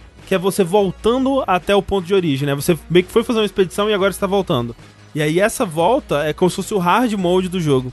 E aí eu acho que ele não só perde a mão um pouco no que fazia ele divertido antes, como ele expõe coisas que não ficavam tão óbvias, defeitos que não ficavam tão óbvios originalmente, que me incomodaram mais nessa segunda. E, e acho que só por isso que ele não entrou no meu top 10, vamos dizer assim, né? Mas é, É. um jogo muito legal. Sim, mas só, só falando, terminando rapidinho, eu acho curioso que os outros dois desenvolvedores é o Terrible Man, Aham. que é um desenvolvedor brasileiro que fez aí Heavy Bullets, fez aquele jogo do macaco, Fez um jogo esse ano que é o Sludge Life. Sludge Life, exato, e ele levou junto com ele o compositor, que é o Doze One. que foi o cara que fez a trilha de todos os jogos do Heavy Man, também fez a trilha aí do Disc Room. A parada do Disc Room, a gente falou bastante dele no Vértice, mas eu vou falar aqui brevezinho, caso você queira saber sem ouvir lá. Ele é meio que um jogo de arena, que você vai de sala em sala, em sala em sala, tipo um Binding of Isaac. Porém, não tem combate. A ideia é só você evitar morrer para serras que vão quicar aí no cenário. E tem inúmeras e inúmeras serras, cada uma com lógicas e movimentações e coisas diferentes. Algumas teletransportam, outras quicam normal, outras, Outras te perseguem. geram mini serras. Exato. E tem, assim, parabéns pra eles conseguirem criar tantas serras diferentes assim no, no jogo. Tem até meio que um almanac que você, toda vez que você morre por uma nova, ele marca, tipo, ó, você morreu pra essa, É marca como se fosse um lá. bestiário, né? Só que de serras. Exato. E além disso tudo, o jogo ele tem segredos, né? Ele tem as salas douradas que tem alguns segredos e puzzles acontecendo ali. Oh, meu Deus, o que tem? Inclusive, eu senti falta disso, porque no começo você tem até o que a gente falou, né? Tipo, ah, termina essa sala com zero segundos. E aí você fica, hum, como vou terminar essa sala com zero segundos? E aí você É. pegando as habilidades que vão te dando novas formas de pensar em como interagir com Sim, o mundo é. e tal. Tem outro, o que a gente falou também, que é alimente interrogação, interrogação com interrogação, interrogação. Então você tem que imaginar o que, que você vai fazer nessa Exato. sala pra cumprir essa parada. Mas não tem tanto disso também, né? É, tipo, no começo. Parece é que que, no- vai ter mais. é que no né? começo parece que vai ter mais. É que o jogo é bem curtinho. Tipo, É. uma hora e meia você termina o jogo. Sim. E quando você encontra essas paradas de cara, é, você acha que vai ter mais disso Uhum. no jogo, não tem tanto, mas eu acho que tem o suficiente. Porque eu falei, o jogo é bem curtinho. Ele é bem curtinho. Então, sei lá, se um terço ou um quarto tem isso, é um número bom o suficiente, eu Uhum. acho, de segredos. Mas porque uma coisa que eu não falei é, tem essas salas, como você sai dessas salas? É meio que um time trial, né? Faz de conta que a sala tem... Você entrou nela e ela tem duas saídas. Cada porta abre como um objetivo diferente. Às Sim. vezes é sobreviver um tempo X, às vezes é fazer algo secreto, que nem o André tava falando, e por aí vai indo, né? E o jogo tem meio que um mapinha, e você vai meio que explorando esse mapa, e tem muitas salas opcionais, que é só segredo. Tem uma maneira de terminar o jogo, né? Que nem o André falou, tem até finais, meio que uma segunda campanha, digamos assim. Então, tipo, o jogo, ele é muito simples. Você é um personagem e você evita discos. Você evita serras. Mas ele consegue fazer tanta coisa legal com essa ideia que é meio assustador, sabe? Eu acho que essa equipe, né? Principalmente o Ian Whelan e a Kitty, que foi, foram dois que fizeram né, o Minute, eles são muito bons em pegar essa ideia simples e esticar ela ao máximo, assim. Por exemplo, eu tô jogando agora um jogo chamado The Pedestrian, que é um jogo de puzzle. Talvez vocês conheçam de trailer, que ele apareceu, acho que alguma coisa da Nintendo, em algum evento ele apareceu, que é um jogo de puzzle que você joga com aquele personagem das plaquinhas, tipo placa de banheiro, que tá masculino e feminino, que é um jogo de puzzle que vocês, bonequinho, andando em placas pelo mundo e fazendo puzzles. Você pensa, pô, que ideia maneira. Eu joguei, sei lá, quase duas horas do jogo, já tô no finalzinho, mas o jogo não rende, sabe? Aham, Você aham. sente que eles estão esticando essa ideia o máximo que eles conseguem, mas eles não conseguiram fazer essa ideia render. Sei, sei. Mas o pessoal do Minute e do Disc Room, não sei. Eles pegam uma ideia muito simples e conseguem fazer ela render um jogo inteiro, sabe? Sim. Eles conseguem extrapolar ela o máximo possível de uma maneira que você sente, não, beleza, esse jogo foi tipo 25 reais, joguei duas, três horas, mas foi show, porque foi tão redondinho isso que eles proporcionaram, foi tão amarradinho, é, toda o visual, com a ideia, com a historinha, com a trilha, com a movimentação. É tipo, caralho, parabéns É um essas jogo. pessoas. Eu recomendo demais. E é aquilo que a gente. Acho que a gente até falou no Vértice, que é, é meio que um, um pornô do game design, assim, sabe? Tipo, É. é, é uma, é uma parada que é tão, tão bem feita, é tão elegante, é tão, tipo. Você olha assim, caralho, olha esse game design, cara, olha esse negócio. Ele, ele, que nem eu falei, ele é um jogo que ele parece perfeito, assim, de tão amarradinho que você sente que ele é em todos os detalhes dele, Sim. assim. Mas fica aí a recomendação, Disc Room. Disc Room. Agora, e se eu falar um jogo aqui e ele tiver na lista de melhores do ano da outra pessoa? Aí tudo bem. Tudo bem? Porque é um jogo que eu sinto que, quão bem ele faz as coisas e o quão superior ele é ao primeiro jogo, eu sinto que, principalmente da boca de produtores de conteúdo desse jogo, desse jogo, melhor dizendo, desse estilo de jogo, ele sumiu muito rápido. Misteriosa essa, essa descrição sua. É, eu não faço ideia. Vamos ver. Estou falando de Nioh 2.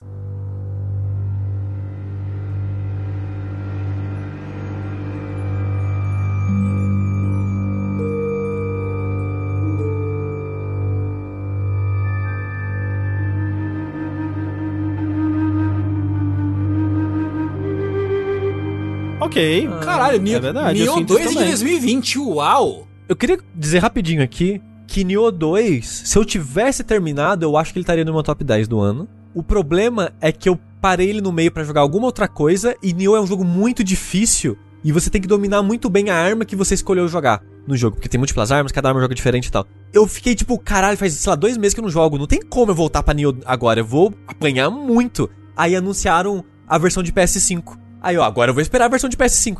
Pois, eu acho que eu vou fazer exatamente a mesma coisa, Sushi, porque eu acho que ele só não entrou na minha lista de melhores do ano também porque eu não terminei ele. E eu não terminei ele porque eu falei dele no Vértice e aí fui jogar outras coisas. E aí eu fui voltar pra jogar ele e eu, tipo, morri três vezes num primeiro inimigo que eu antes matava super de boa. Assim, eu falei, caralho, não lembro mais como é que joga isso, porque o Nioh 2, ao contrário do 1, eu não sei, ele parece que ele já começa esperando que você saiba jogar o jogo, ou pelo menos, tipo, que você entenda essa mecânica, essa dança complexa que é você manejar essa arma e mudar os estados, né, dela. E usar o Ki, a respiração, aquela coisa. Usar E a o que, a estamina do inimigo e tal. Isso. Então, tipo, desde a primeira fase do jogo, ele, tipo, você quer vencer esse boss aqui, o boss da primeira fase? Você vai ter que estar entendendo o que você tá fazendo, entendeu? Porque você vai pensar bem num outro jogo estilo Souls, porque, né, o o Nioh é um jogo, principalmente de combate dele é bem estilo Souls. Os primeiros bosses, você consegue vencer sem entender muito bem o que você tá fazendo ainda, sabe?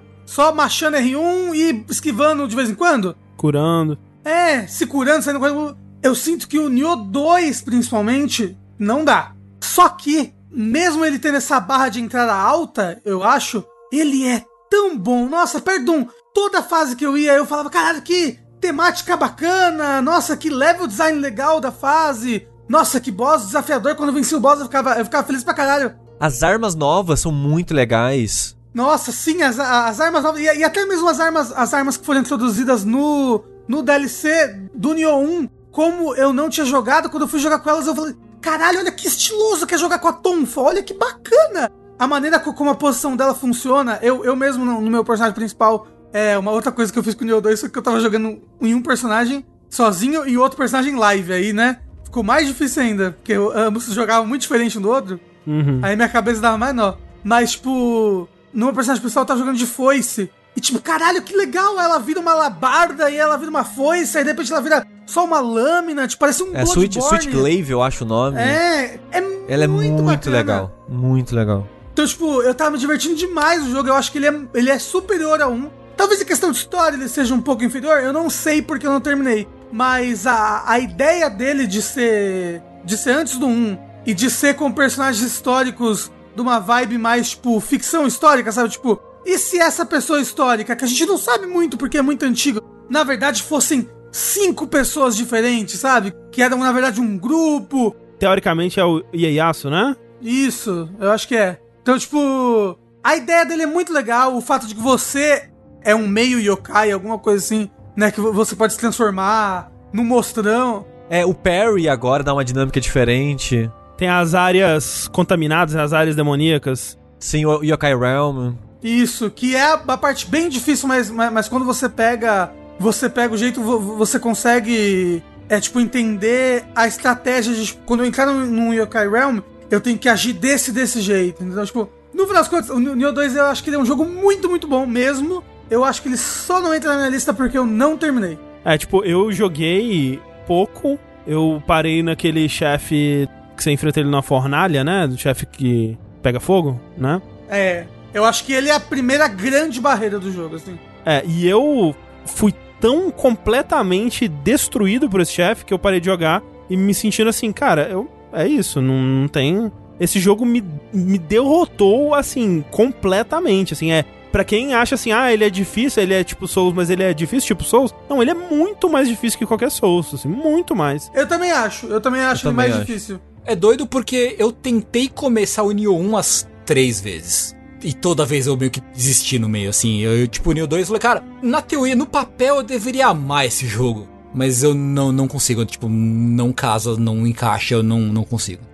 Eu tava até gostando bastante, assim, do que eu tava jogando. Se ele fosse um pouco mais fácil, eu acho que eu teria continuado. Ele é um Souls que precisava, talvez, de um modo easy, Nossa. normal, hard, sabe? Eu iria no modo easy fácil, assim. Então, não, sendo hard o modo atual, porque eu realmente acho é. que que ele é muito difícil, ele é muito exigente, muito, é, muito. muito. O Neo é. 2 é muito exigente, mas é uma delícia, nossa. Concordo, Rafa, foi um jogo muito esquecido também. Ele saiu, ele fez um barulhinho quando ele saiu, não vi mais muita gente comentando sobre. É, o... Acho que é porque todo mundo desistiu por causa das dificuldades, sabe?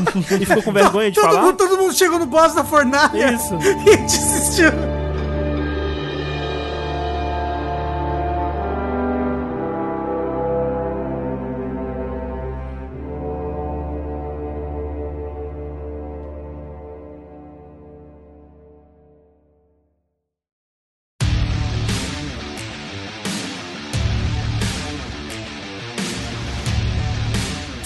São potencialmente bem difíceis e que podem afastar as pessoas, minha próxima recomendação encaixa-se nessa categoria e é um jogo que eu falei dele no, no Vértice. E é um jogo muito interessante porque quem é que não gosta de um roguelike? Muita gente, né? Por exemplo, o André, por exemplo, não gosta de um roguelike, né?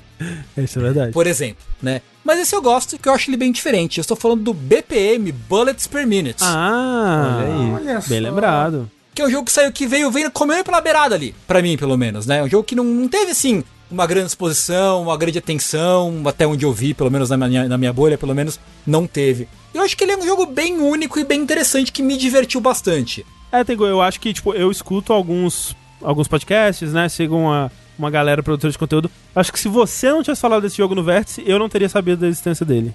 Olha, falar aqui, Idem. O, o foda dele, Tengu, e eu acho que eu falei disso quando você falou no Vértice, é eu pego, vou olhar um gameplay dele, ou vou olhar imagens, eu imediatamente penso, ah, não, esse jogo parece que vai me fazer passar mal, sofrer, Sim. ficar ansioso e eu não, não aguento, não tenho essa capacidade. Sim. Ele é, pela primeira hora, ele é ansiedade The Game, The Movie, The Game, assim. tranquilo, tranquilo. Não tenha nem dúvida. Porque o, o que, que é esse jogo? O que, que é o Bullets Per Minute? Ele é um roguelite é, FPS. Ele é um jogo de primeira pessoa, com elementos de roguelike, né? As fases são geradas processualmente. Tira em primeira pessoa com ritmo. Então você tem uma música que vai tocando, um medidor de ritmo, né? Meio que um metrônomo na sua tela. E você tem que fazer as coisas, tem que atirar e recarregar a sua arma e dar dash no ritmo da música. Cada fase tem um ritmo diferente. Você tem um, um número X de mundos. Cada fase tem seu próprio ritmo. Cada arma tem o seu ritmo. Porque tem armas que você atira, atira, atira. E o reload é só tipo um toque, ou dois toques, ou três toques. Tem arma que atira em rajadas de um, de dois, de três tiros. Então você tem que adaptar, você cria a sua movimentação, o seu tiro e o reload. Ele é um instrumento que você adiciona ele à música. O legal é que quanto mais proficiente você fica, quanto melhor você fica, vira uma improvisação em cima da música, né? Você começa meio que seguindo o pá, pá, pá, pá, né? O, o compasso ali, você segue ele à risca, até que você se sente confortável e você começa a improvisar em cima dele. E você consegue atirar duas vezes, recarregar uma, ou dar um dash, concatena dash com tiro e com recarregar. E cada quanto mais confortável você fica com esse ritmo, mais divertido o jogo fica, pra mim. E eu acho que ele também vai ficando mais divertido conforme você vai liberando mais personagens, vai liberando mais armas pra aparecer no mundo e tal. Que no começo, que ele tem essa parada de roguelike, né? De você não libera coisas novas pra começar com elas, mas você libera coisas novas pra aparecer no mundo. Então, tipo, a loja no começo só tem um slot de venda, digamos assim. E vende pouca coisa que pode aparecer nesse slot. Mas quanto mais você compra coisas na loja, mais amigo você fica do lojista, mais slots de venda vai ter, com mais possibilidades de venda também. E conforme você vai fazendo isso e vai encontrando mais armas, mais coisas, eu acho que o jogo vai ficando mais divertido. Porque a arma inicial, eu acho uma decisão terrível, assim. Porque é tipo uma pistolinha que o alcance dela é quase melee. E todo mundo atira em você de tudo que é canto da sala, sabe? Então eu acho que fica uma dinâmica muito frustrante no começo. Sim, sim, sim. Eu concordo, eu concordo. Mas quando você vai conseguindo novas armas e vai fazendo uns combos roubados das habilidades, das coisas que você vai achando, o jogo vai ficando bem maneiro mesmo. E cada personagem que você destrava, você vai desbloqueando né, armas diferentes, né? O segundo personagem, se eu não me engano, tem personagem que tem menos balas, né? Menos cartuchos no, no, no pente, mas são mais fortes. O outro tem menos vida, tem mais vida, menos vida, né? Sempre tem essas variações entre personagens que deixam, deixam uma experiência bem interessante. É, é um daqueles jogos que quando você começa, né? Acho que é uma coisa bem própria de roguelikes, roguelites, isso. Que o jogo começa parecendo impossível e de repente você tá tipo. Se você tipo entra em alfa, você se conecta com, com a rede neural do jogo e você nem pensa, você nem, tipo, você não olha com os olhos, você olha com, com o cérebro pro que tá acontecendo, assim, né? Você sente o jogo. Não, não, não, não. Você você deve virar o próprio pistoleiro, sabe? É isso. Você não mira com o olho, você mira com o coração. Exatamente, Uau. exatamente. Né? Tipo. Exatamente. E é, né, aquele jogo que é aquele metalzão farofa delicioso, assim, que toca nas fases, né? Você vai, tipo, fazendo headbangzinho enquanto clica nos inimigos, assim. É, é uma experiência muito legal. Só que no começo, até você entender o que tá acontecendo, seu coração dispara, sua respiração ficou ofegante, os seus olhos ficam vermelhos e secos, tá ligado? É, é terrível. Você fica meio nervoso, assim, até que você entende o que tá acontecendo. O negócio pra mim é a cor, gente. Precisava ser num momento tudo vermelho e com tons de vermelho. Imagina isso com metal tocando na minha cabeça. Eu ia vomitar de ansiedade. Ah! É, heavy metal é isso aí, Rafa.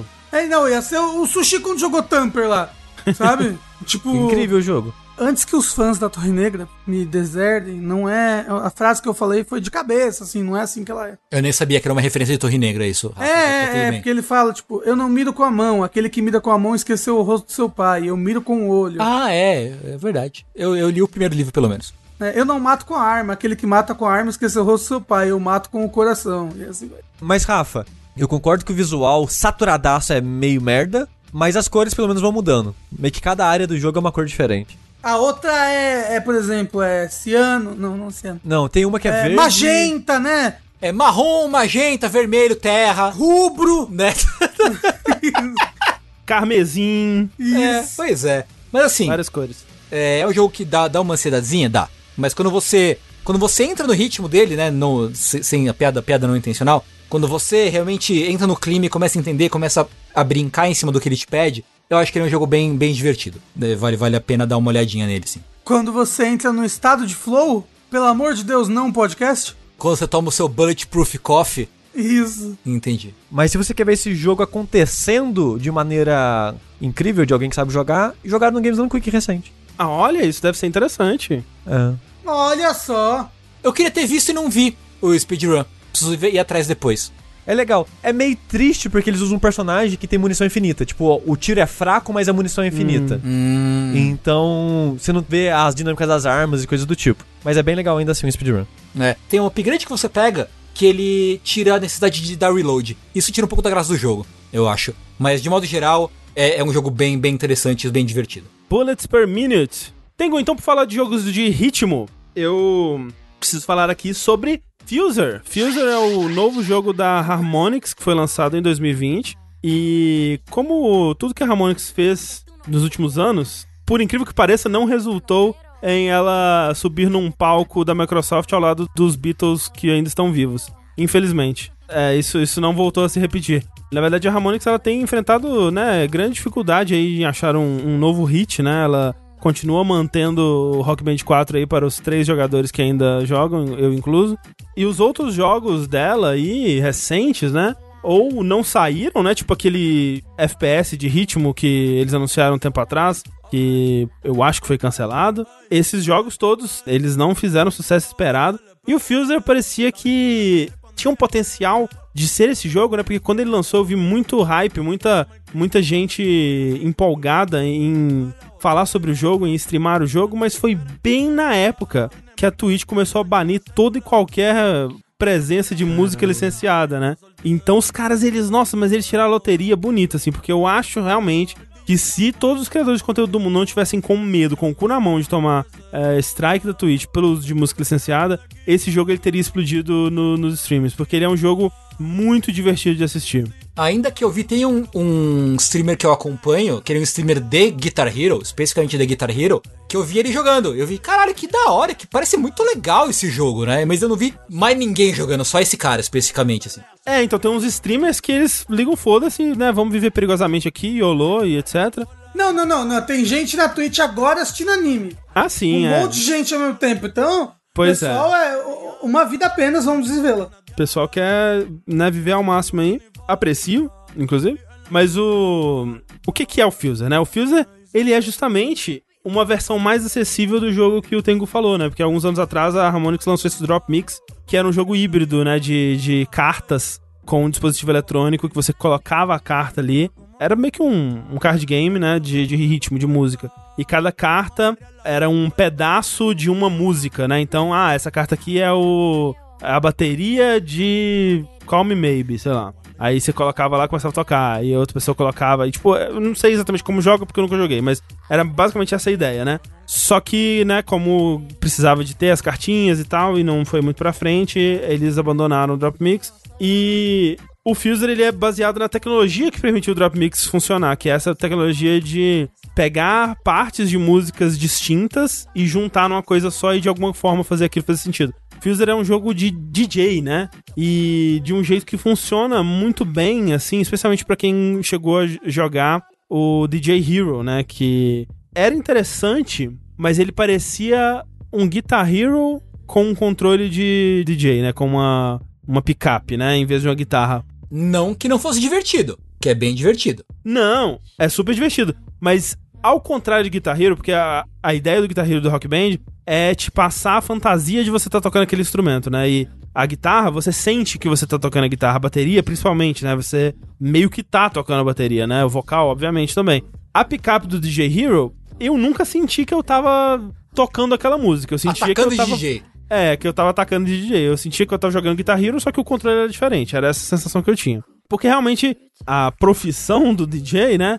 Não é exatamente de você criar a música ali na hora, né? É muito de você. De você tocar ela na hora ali, né? É, tipo, é, se você vai tocar a música, você aperta o botão e ela toca, né? O lance é, é você é, misturar músicas diferentes, né? E, e fazer uma, uma combinação com vários samples e criar alguma coisa nova e interessante a partir daquilo ali. É, eu, eu diria que o DJ, ele tem até um pouco de, tipo, a pessoa que ele, ele, ele tá lendo a sala ali, entendeu? Ah, não, sim, é. Tipo, vendo o clima da galera e levando pra um lado pro outro as músicas, Sim, sabe? sim. DJ é psicólogo, acima de tudo.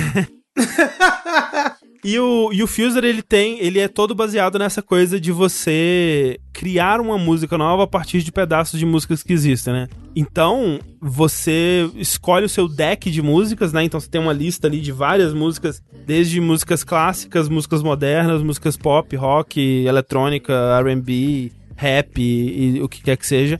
Você pode escolher uma, uma quantidade X de músicas ali para ser o seu deck, digamos assim, e esse deck vai aparecer disponível para você durante a, a sua performance. E a ideia é que você vai juntando pedaços dessas músicas e aos poucos morfando ela em outras músicas enquanto você vai, vai tocando ali. Então você pega, sei lá, a guitarra de Killing the Name com o vocal de Bring Me to Life, com o baixo de Born This Way e a bateria de Old Town Road. E de alguma forma, isso se torna uma coisa legal de se ouvir e interessante. Isso é a coisa que me faz trazer Fuser pra cá. É mágico, assim.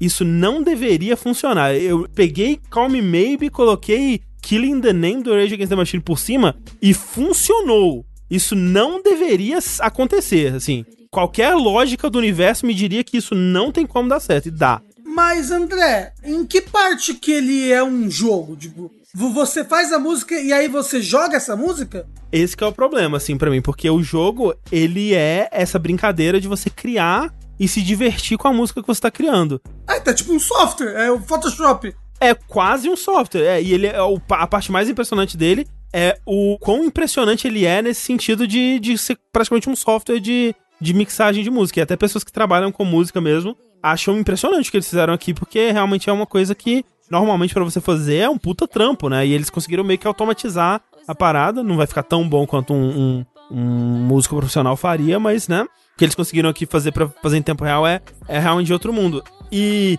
ele só não tá no meu top 10, ou eu só não falei mais dele esse ano, porque a parte de jogo dele mesmo não é tão legal assim.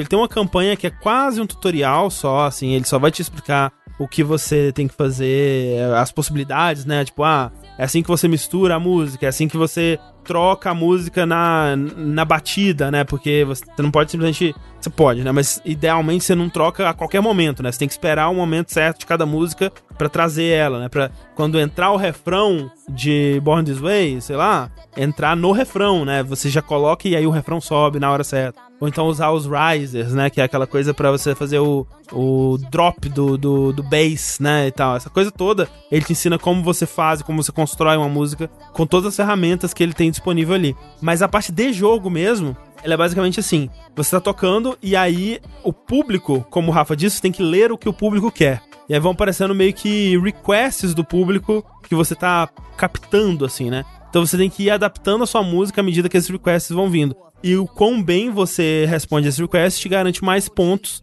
E quanto mais seus efeitos e coisas, e rises, e as ferramentas que tem disponível, você vai ganhando mais pontos. O foda é que as ferramentas elas te dão tanta liberdade. Você pode fazer umas, umas combinações tão loucas assim.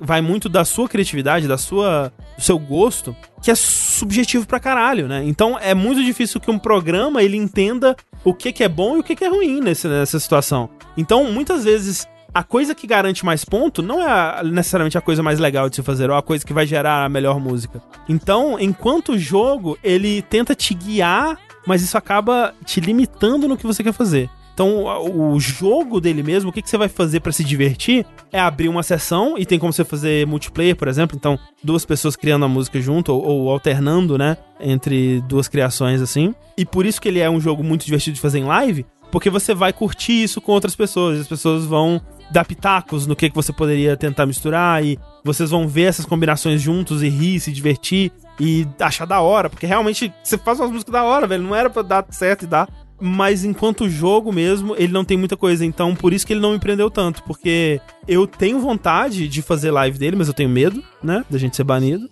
E sozinho, eu meio que já tirei, eu fui lá, mexi com as músicas que conhecia, falei, porra, que da hora, que, que impressionante isso. E acabou.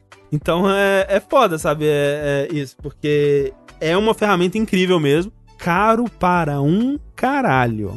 Eu sei que a Ramonix precisa de dinheiro, mas, ô Ramones, pensa nos brasileirinhos fudidos aqui, por favor. Porque o jogo tá 350 reais no Steam. Caralho, no Steam, no Steam. No Steam. Eu acho que tá, tipo, quer ver? Deixa eu ver quanto que tá o preço dele aqui. Ele, ah, ele tá 300 reais, mas ele tem uns DLCs. Tipo, a, a Fuser VIP Edition tá 500 reais. 500 reais.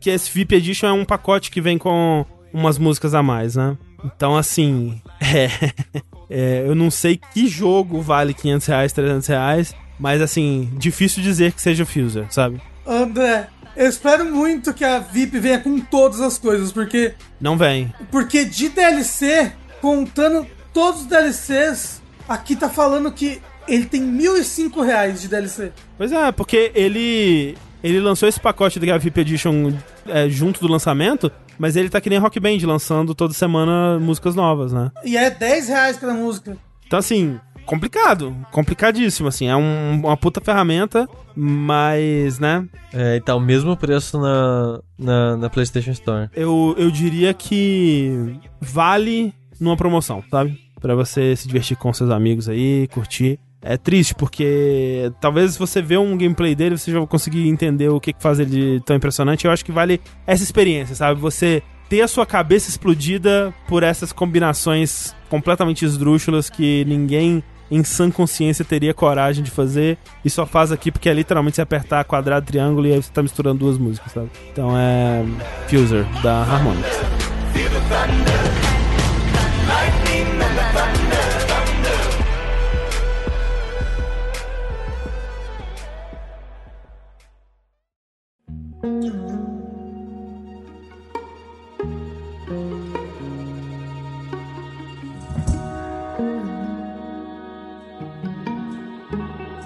O André tava falando aí de, de cartinhas e decks, né? Então eu queria aproveitar aqui e puxar já mais uma recomendação breve, porque eu já falei desse jogo no Vértice, que é o Signs of the Sojourner. Olha ele aí. Eu achei que ele ia entrar no seu melhor do ano. Não, ele, ele é um jogo legal, ele é um jogo com ideias muito legais, que eu gostaria que as pessoas jogassem e vissem ele brincando com essas ideias. Mas ele não é um jogo que eu acho incrível, top 10, nada do tipo. Mas é um jogo muito legal, que pelo preço, o valor dele que ele tem, assim, eu acho justíssimo as pessoas experimentarem. Só falando brevemente aqui, que eu falei bem mais aprofundado no, no Vértice, Signs of the Sojourner, ele é um jogo onde você é um viajante, digamos assim, e ele é um jogo sobre comunicação e sobre como a maneira que você se comunica muda ao longo da vida e se transforma com as pessoas que você tem contato ao longo da sua vida. E a maneira que ele conseguiu adaptar essa lógica de comunicação e ser algo co-op, né? Ser algo onde um tá tentando conversar com o outro, né? O diálogo não é uma, uma disputa nem nada de Mas ideias. não co-op no jogo, né? O jogo é single player. Isso, o jogo é single player, mas é você e o NPC estão meio que tentando juntos vencer aquele minigame, né? Uhum. Pra conversa ter acontecido. E não virar meio que, sei lá, um, um, um diálogo normal virar uma discussão ou coisa do tipo. Ah, tá, sei, não virar uma conversa de Big Brother onde duas pessoas estão falando coisas diferentes ao mesmo tempo, sem uma escutar a outra, sei. Caralho, eu ia falar exatamente isso. A gente tá muito Big Brothers. Porque, olha, uma pessoa tá falando alho, outra bugalhos. São dois monólogos acontecendo, não, Exato, não um diálogo. É bem louco. E o Signs of the Sojourner é sobre não tentar fazer isso acontecer. É sobre tentar dialogar fluidamente com as pessoas e você navegar os tipos de diferentes interesses e comunicação que essas pessoas têm ao longo do jogo, sendo que você é transformado, né? Por cada uma das pessoas que você entra em contato. Porque, tipo, é como se fosse um vocabulário, assim, né? Você tem termos e coisas e lógicas que você tem ali pra se comunicar com as pessoas da sua vida. E quando você, sei lá, vai morar em outra cidade, você passa alguns anos lá, você vai adaptando a maneira que você se comunica, vai pegando até sotaque da região. E se você tá, tipo, numa área rural, se você tá num centro urbano, isso vai moldando a maneira que você fala e se comunica com as pessoas, né? As pessoas vão falar de outras coisas, né? Também. E esse jogo ele resume essa experiência de uma maneira muito mais rápida e drástica, porque afinal de contas ele é um jogo curto de 3, 4 horas, que ele tenta resumir essa experiência de múltiplos, sei lá, anos e meses que você vai passar numa região ou com uma pessoa em pequenos momentos, né? Porque, como eu comentei, você vai viajando por esse mundo, e toda vez que você passa uma cidade, você vai conversar com algumas pessoas. E toda vez que você conversa com uma pessoa, você recebe uma carta do deck dela pro seu deck de carta. Que é a maneira que você comunica são por essas cartas, né? E ele tem essa brincadeira de você sair um mês em uma jornada, visitando várias cidades, e volta pra cidade natal. E quando você volta pra sua cidade natal, você se comunica com o seu melhor amigo. Só que o seu deck de comunicação tá todo diferente e você não consegue mais conversar com o seu melhor amigo, porque você né, tá vivendo outras paradas com outras pessoas em outras regiões. E a maneira que ele é todo focado nisso, de você sentir esse choque, né, de, de cultura e comunicação, de como as coisas mudam, né? Eu falei até no vértice que eu tenho um pouco disso de depois de morar, sei lá, 10 anos fora da minha cidade natal, quando eu volto pra lá, tem esse choque, né, de comunicação. Então eu acho que a ideia dele de ser um jogo baseado em comunicação, sobre comunicação, e eu acho que ele fez isso muito bem com essa ideia das cartas e dos decks. Eu achei muito legal isso, muito legal. No final, a história e tudo mais não, não me pegou tanto assim, mas a sacada pra mim é, tipo, muito legal. O jogo é curtinho, que eu falei, umas 4 horas provavelmente você termina ele. Ele tem múltiplos finais, então se você quiser fazer as outras rotas possíveis que o jogo tem, você pode rejogar ele múltiplas vezes. E ele tá tipo uns 30 reais no Steam. Então, fica a recomendação Signs of the Sojourner. Você acabou de ouvir Signs of the Sojourner. Que é um nome de, de coisa que o Sushi ouviria, hein? Ah, isso é verdade, parece o nome de um álbum do Opeth. Sim. De uma banda de prog metal. Meu próximo jogo que eu sinto que ele. Quando ele chegou, ele fez aquele barulho e todo mundo falou muito dele e tudo mais, e das grandes promessas que ele poderia trazer, sabe? Meu, olha quanta coisa legal que pode sair desse jogo aqui. E aí ele sumiu, eu nunca mais vi nada sobre ele, nunca mais. Talvez, talvez esteja fora, fora da minha bolha, não sei. Mas eu nunca, ele desapareceu da fala das pessoas. Dreams. O jogo nunca existiu, não, Rafa. Foi só um sonho, né? Não. Caralho, mas Dreams ele lançou em 2020. Uau. Sim. Pois é, que 2020 esse ano composto de pelo menos uns 7 anos dentro dele. Uhum. Dentro desse ano lançou Dreams, que é um jogo do pessoal do Little Big Planet, a Media Molecule. E ele é um jogo de criar coisas. Coisas tipo Little Big Planet? Então, não.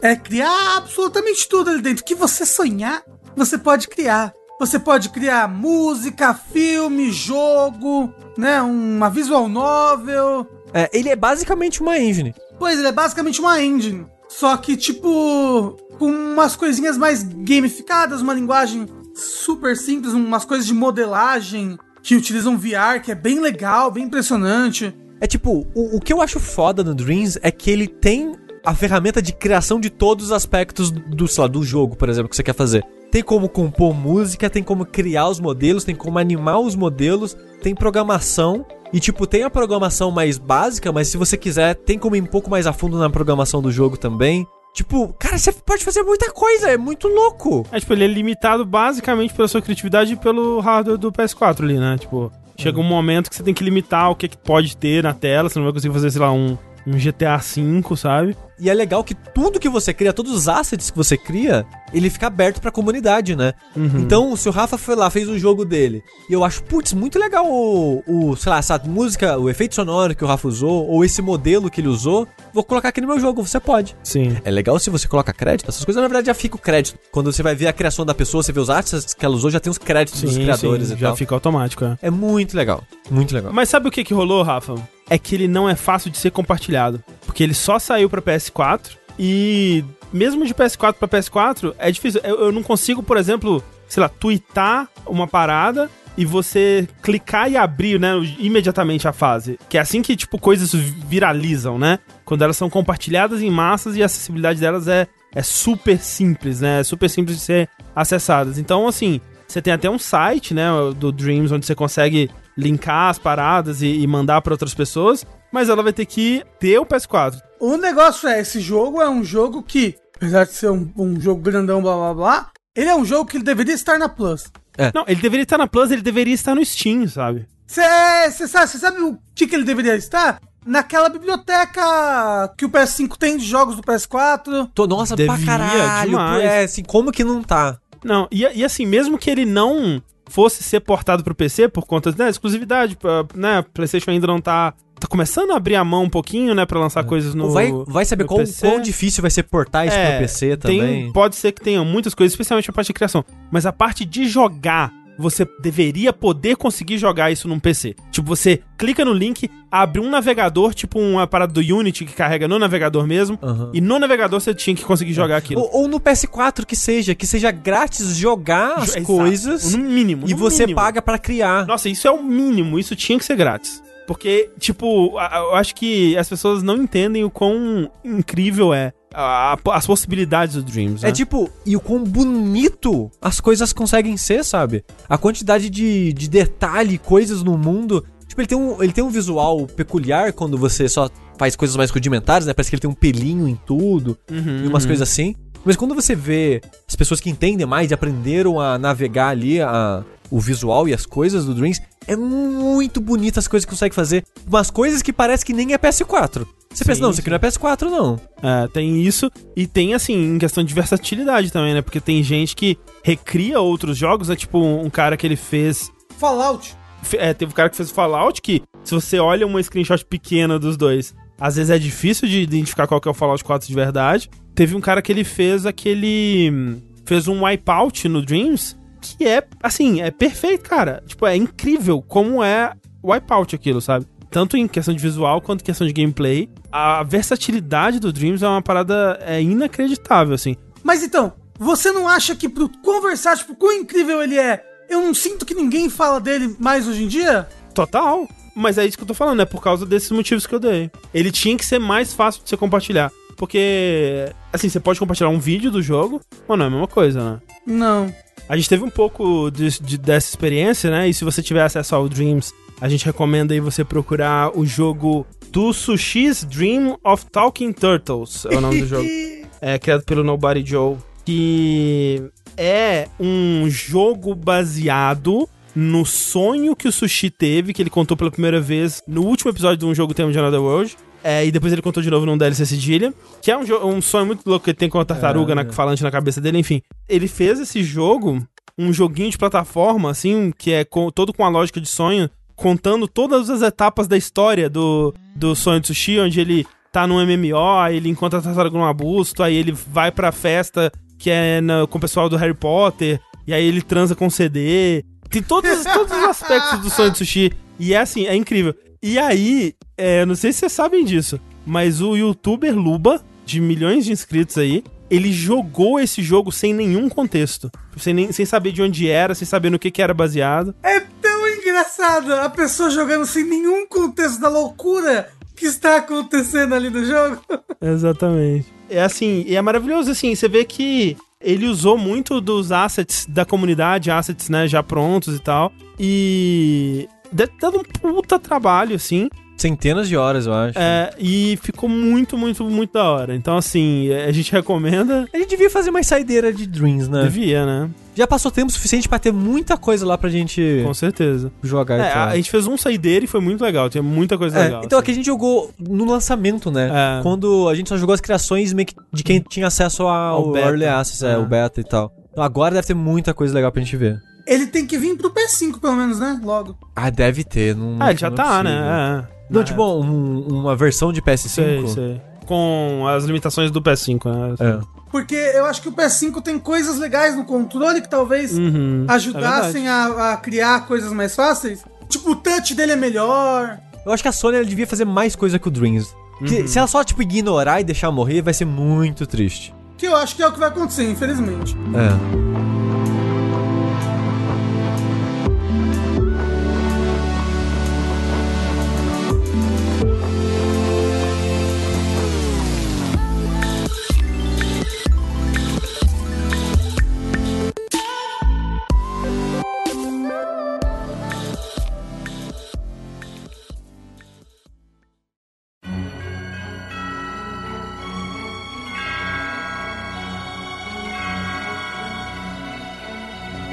falar em algo que os criadores não deixam morrer, Hum. muito pelo contrário, atualizam constantemente, queria falar de um jogo que esse aí, esse aí que o André vai gostar. Não é Hum. que nem o roguelike que o André não gosta. Opa. É um buscação. Oh. Um buscaçãozinho, um buscaçãozinho muito singelo. Tecnicamente não foi lançado ainda, está sendo lançado em pedacinhos. Brasil por pedacinho. É o Record of Lodoss War Didlich in Wonderland. Já lançou mais coisa dele? Já lançou mais um, mais um capítulo, Ah, legal. né? A gente jogou quando tinha, acho que só o primeiro, né? Só o primeiro, é quando saiu o segundo, eu joguei de novo, terminei o segundo. Aí tava esperando sair o terceiro e não, não peguei pra jogar. em- Na verdade, eu não joguei em streaming. Uhum. Mas enfim, é, o que, que é esse jogo? Ele é um jogo feito pelo mesmo pessoal que fez o Toho Luna Nights, que também é um outro meio buscação, meio no jogo de plataforma e tal, que é um Metroidvania. É inspirado em Lodoss War, que é uma série de, de anime e mangá e novel muito clássico, né, do, do Japão. Que por sua vez é muito baseado em Dungeons and Dragons, RPG de mesa no geral, né? Exatamente. E ele é um jogo, primeiro de tudo, muito bonito. Nossa, que pixel art bonito, né? Puta que pariu, cara. É bem bonito, é. Então, ele é. Caramba, eu, eu quero tanto que esse jogo saia de Relax pra jogar ele todo, porque é tão bonito essa. A primeira, a estética desse Lodoss War me, me lembra muito uns animes de anos 90, assim, que eu acho bacana, bonito. Ah, é total, é. E ele me lembra isso com Symphony of the Night, pixel art bonitona. Porra! É.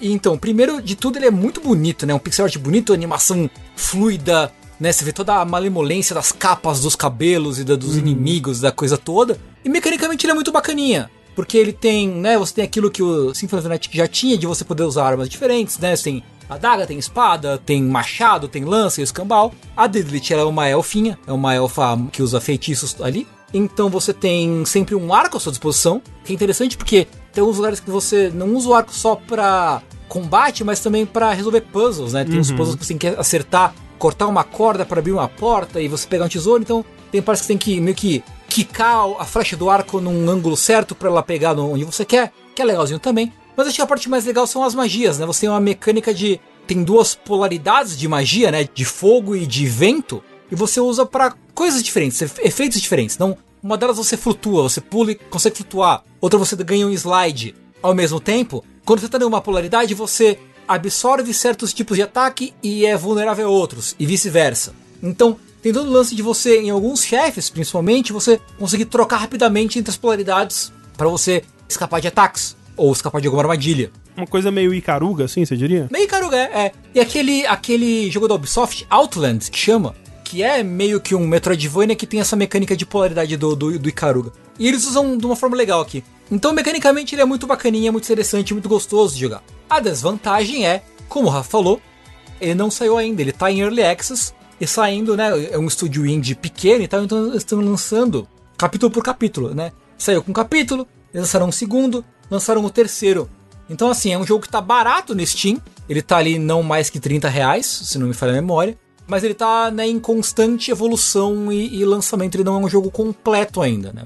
Você sabe quantos capítulos estão planejados, Tengu? Eu não sei. Não sei quantos vão ser. Cada capítulo tem em torno de duas horas, duas horas e uns quebrados, se você não se perder muito ali entre um e outro. Então, assim, é um jogo bacana. Eu acho que o único ponto contra dele realmente é que ele não tá completo, ele é um early access, né? Então, é. sabe-se lá Deus quando ele vai estar tá completo. Mas é um jogo com preço acessível e que novo é muito bonito, tem mecânicas legais. E, né, é, se você gosta de, do gênero, né, de um buscaçãozinho muito cristão, muito, muito honesto, eu acho que não, não tem porquê, obviamente, se você não se importa com essa parte de early access, porque ele é realmente bem, bem legal. Quando a gente falou no Vértice, eu joguei, é, acho que só tinha o primeiro capítulo, para mim serviu como um demo, sabe? Eu joguei, gostei bastante, vi. Olha, isso aqui é um jogo que eu devo prestar atenção para quando ele sair, mas aí eu vou esperar sair. Tipo, agora eu vou. É, joguei esse primeiro capítulo, sei que é legal, agora quando ele sair por completo, eu recomeço até, porque eu já esqueci tudo a essa altura, e jogo do, do início ao fim, mas é. Como você falou, é um, buscação muito cristão, assim. Ele é bem. Especificamente Symphony of the Night, né? As influências dele estão bem ali, né? Então, para quem curte, fica de olho aí no Record of Lord of War. Qual é o subtítulo? É Diddlit in Wonder Labyrinth. Né? Um Symphony of the Night com mecaniquinhas de caruga e outras coisinhas aqui e ali. Muito, bacaninha. Não fica só, ele não fica só. Ele é, ele é muito inspirado no Symphony, mas não fica só. Ele não se limita pela forma do Symphony Night. É isso aí. Por falar em jogos que você não vai terminar, pelo menos eu não terminei, e não porque ele estava em Early Access, foi totalmente responsabilidade minha nesse caso, eu quero trazer aqui Desperados 3, que é um jogo que eu tava bastante ansioso para jogar, tanto por gostar do Desperados original e aquele tipo de jogo tipo comandos, tanto por ter gostado muito do jogo anterior da Mimimi, que é o Shadow Tactics, que é basicamente um Desperados em temática de Japão, samurais, etc. E quando eles anunciaram que eles estavam fazendo Desperados 3, eu não podia pensar em algo mais perfeito, né? Porque é um estúdio que trouxe esse tipo de jogo que ninguém estava fazendo mais há anos aí, trouxe e fez de uma forma incrível, assim, porque trouxe muitas sensibilidades modernas, entendeu melhor até do que os próprios desenvolvedores que faziam na época o que que fazia desses jogos especiais. E fez o, o Shadow Tactics maravilhoso, que eu também não terminei, e eu vou chegar nesse em breve. E eis que chega o Desperados, e ele é um ele é um prequel da história, né? O John Cooper um pouco mais novo ali. E ele vai, né, encontrar com alguns dos personagens que você conhece dos outros jogos, mas outros personagens novos também. E para quem não, não jogou Comandos ou não jogou Desperados, não sabe que tipo de jogo é esse, ele é basicamente um Hitman tático. Ele tem a mesma pegada, os mesmos objetivos e até o mesmo fluir de jogo que um, um jogo da série Hitman vai ter, que é você tá num lugar, e você precisa completar certos objetivos. Às vezes é matar alguém, às vezes é resgatar alguém, às vezes é simplesmente chegar de um ponto A até o ponto B. Os objetivos são mais variados do que no Hitman, que né, sempre é matar alguém. Você precisa cumprir objetivos desse cenário, só que você controla não um personagem, mas um grupo, né? Que pode ir de. Né, tem missões que você joga só, tem missões que você joga com até acho que quatro personagens ao mesmo tempo. E você controla eles, controla através dessas mecânicas de tática em tempo real. É, então, marcando o personagem e apontando para onde ele tem que ir. A visão do jogo é de cima, né? Ele é totalmente 3D, mas aquela visão de, de jogo de estratégia, assim.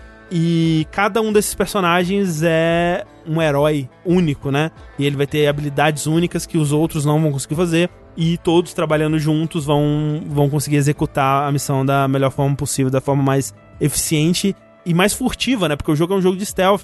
Ele quer ser jogado como um jogo de stealth. Eu acho que é viável. É, é meio que é viável você sair dando tiro em todo mundo se você souber o que você tá fazendo. Acho que até no, no original era um pouco mais, nesse menos. Que ele quer muito ser jogado como jogo de stealth. Mas então você tem, por exemplo, o, o John Cooper, que ele pode é, dar um soco e, e, apagar alguém de forma não letal, ou ele pode jogar uma faca. Você tem o, um personagem que ele joga explosivos, e você tem a, uma personagem que ela consegue se fantasiar com outras roupas, tipo o Hitman mesmo.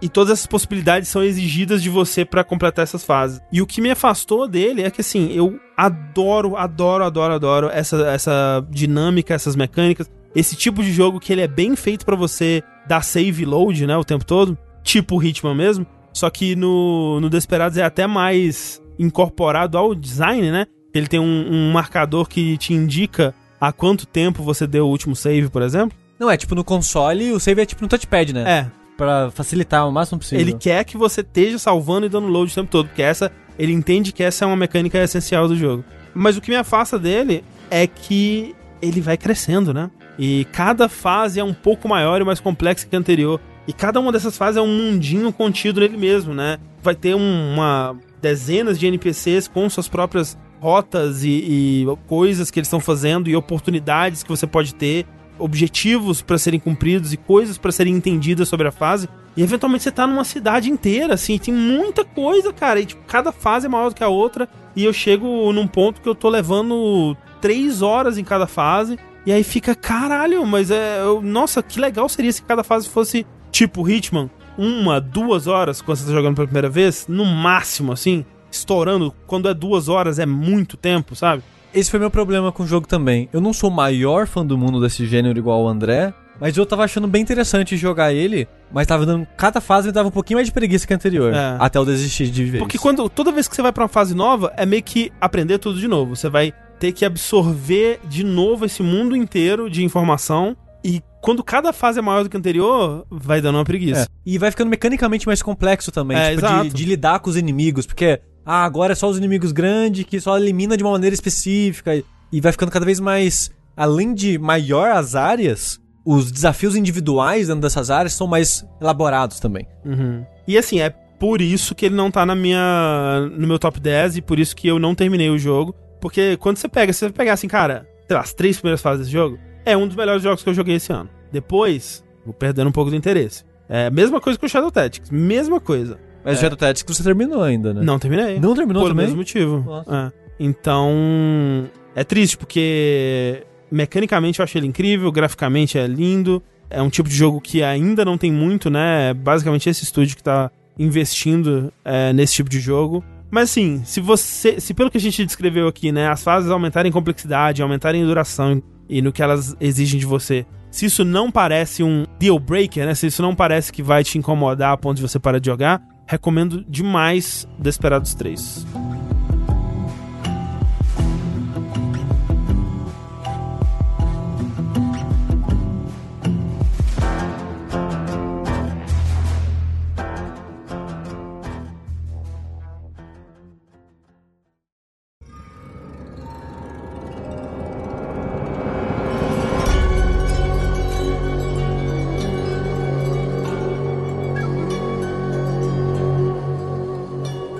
Jogo aqui da minha lista de jogos que eu gostaria de lembrar as pessoas da existência dele é um joguinho que eu também já falei no Vértice e é um jogo de um estúdio que também esteve presente nos últimos dois anos, eu acho.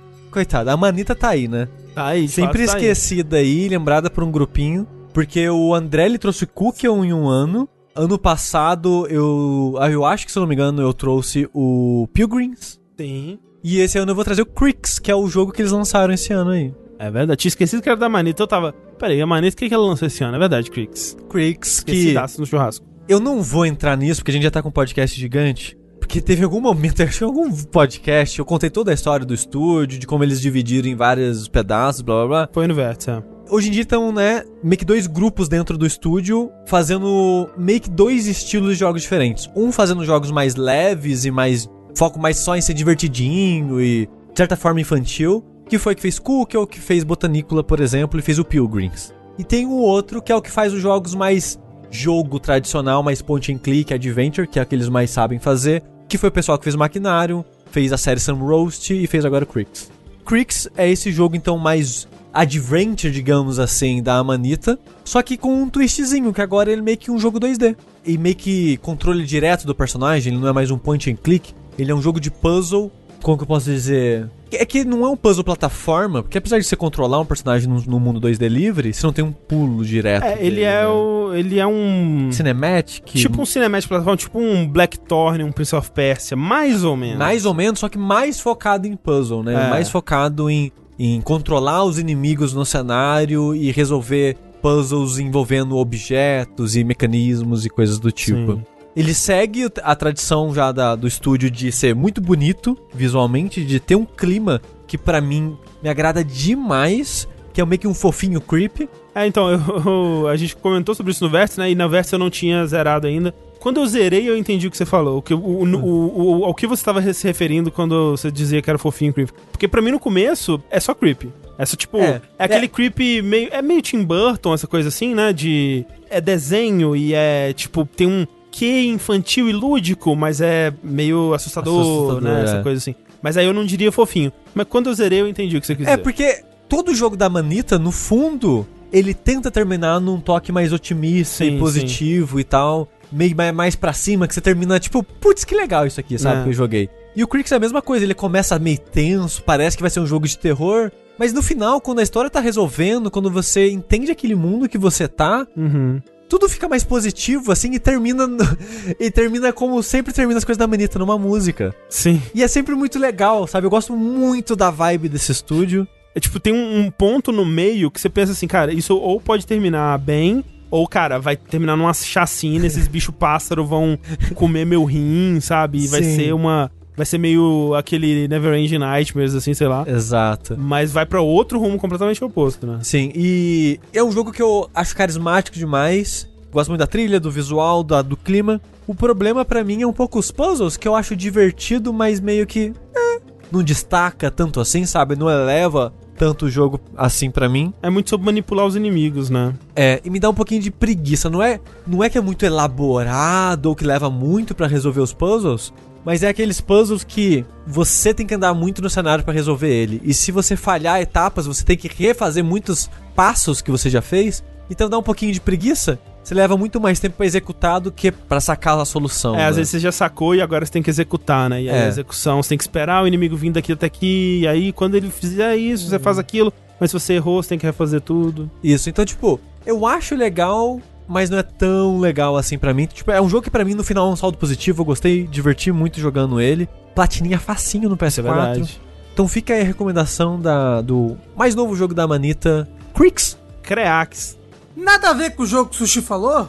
Eu gostaria de puxar, puxar um jogo aqui que na verdade tem um pouco mais a ver com o que o Tengu falou. Porque ele é um jogo que ele estava em Early Access e ele saiu no ano de 2020. Hades. Ele foi pro 1.0 em 2020. Você acha que o Hades é um jogo esquecido nesse ano, André? Então. Nem fudendo. O jogo que eu acho que foi esquecido e acho que ele merecia um pouco mais de atenção, pelo menos, é um jogo queridíssimo do nosso amigo Lucas, do Nautilus, o Deep Rock Galactic.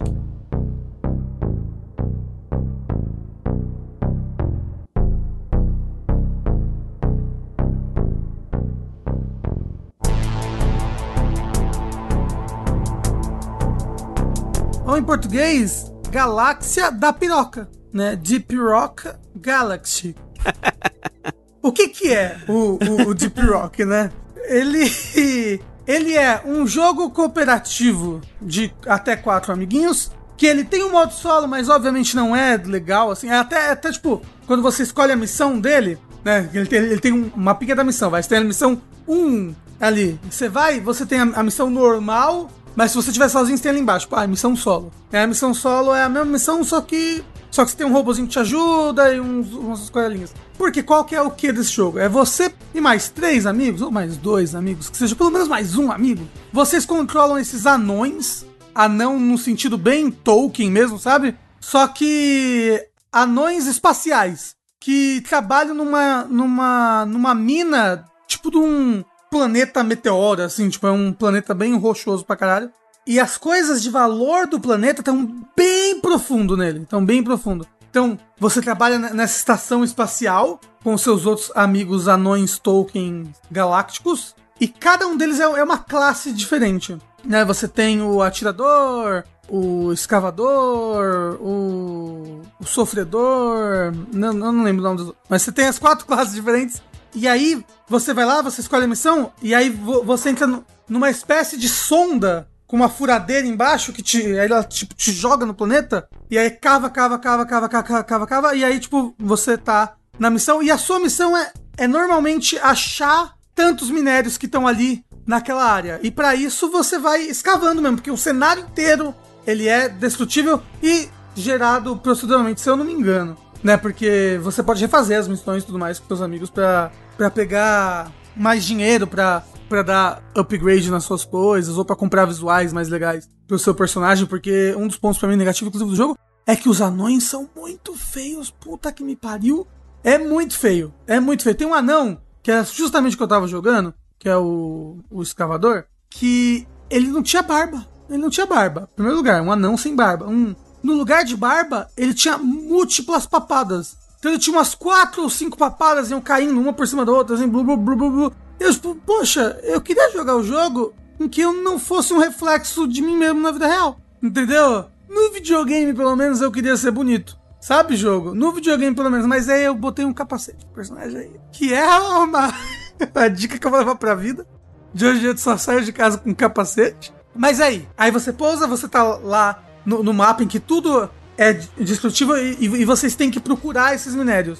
Apesar de tudo ser destrutível, esse mapa ele é composto de várias cavernas bem grandes e meio até guiadas, caminhos, e você sabe mais ou menos, ó, eu tenho que cavar por aqui para chegar no, no, numa caverna que vai ter nessa direção aqui. Porque a cor da parede que tem uma caverna adjacente à caverna que você tá é de uma cor diferente. Então você sabe mais ou menos a direção que você tem que cavar vai continuando explorando essa caverna. Você fala, mano, parece meio monótono, né? Você só vai lá com seus amigos, cada um anão diferente, né? Que tem coisas de, de mobilidade diferente. Tem um que tem um anão que é o escavador, que ele, ele consegue escavar muito rápido e buracos muito grandes, né? Porque todo mundo tem, tem uma picareta que consegue escavar até para poder pegar os minérios, né? Tem um, um anão que ele faz uns umas tirolesa para vários lugares e aí fica pro time poder usar também. Tem um, um anão que ele faz plataformas de terra nas paredes e tudo mais. Aí tudo bem. Então, tipo, é legal você. Você, ah, então ah, eu preciso chegar ali, me ajuda, tudo bem.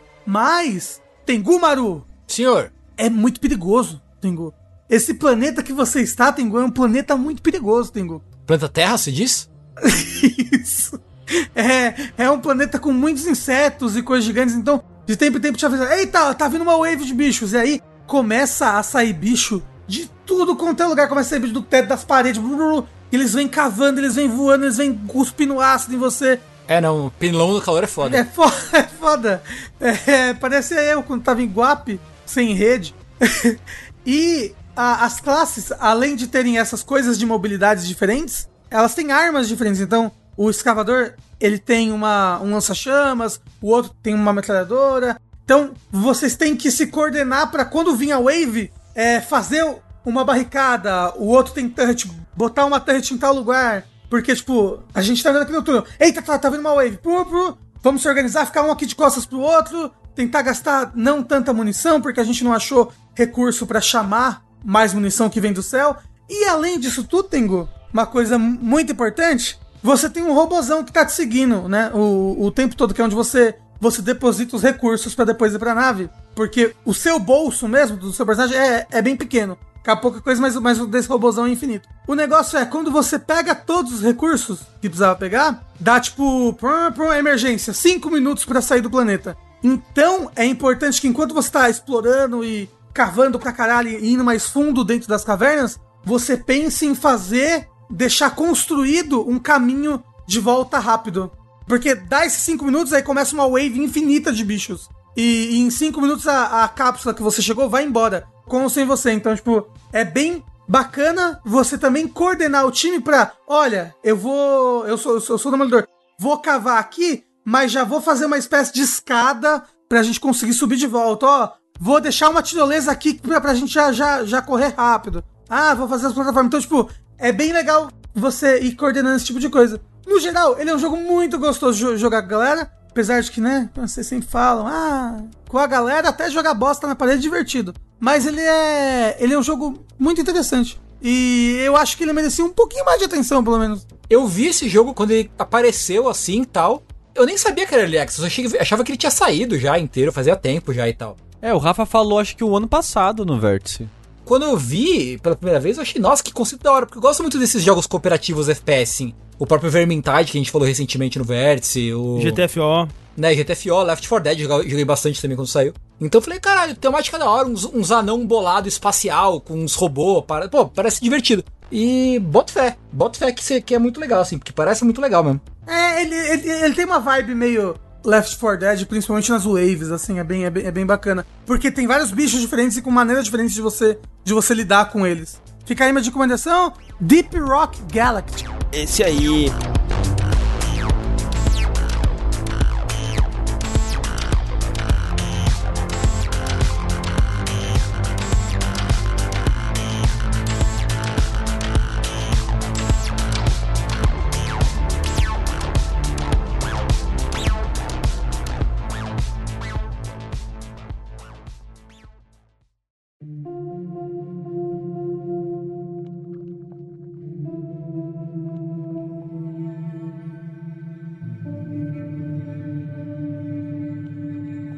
Jogo que eu vou falar, não sei se é esquecido não, pra ser bem sincero.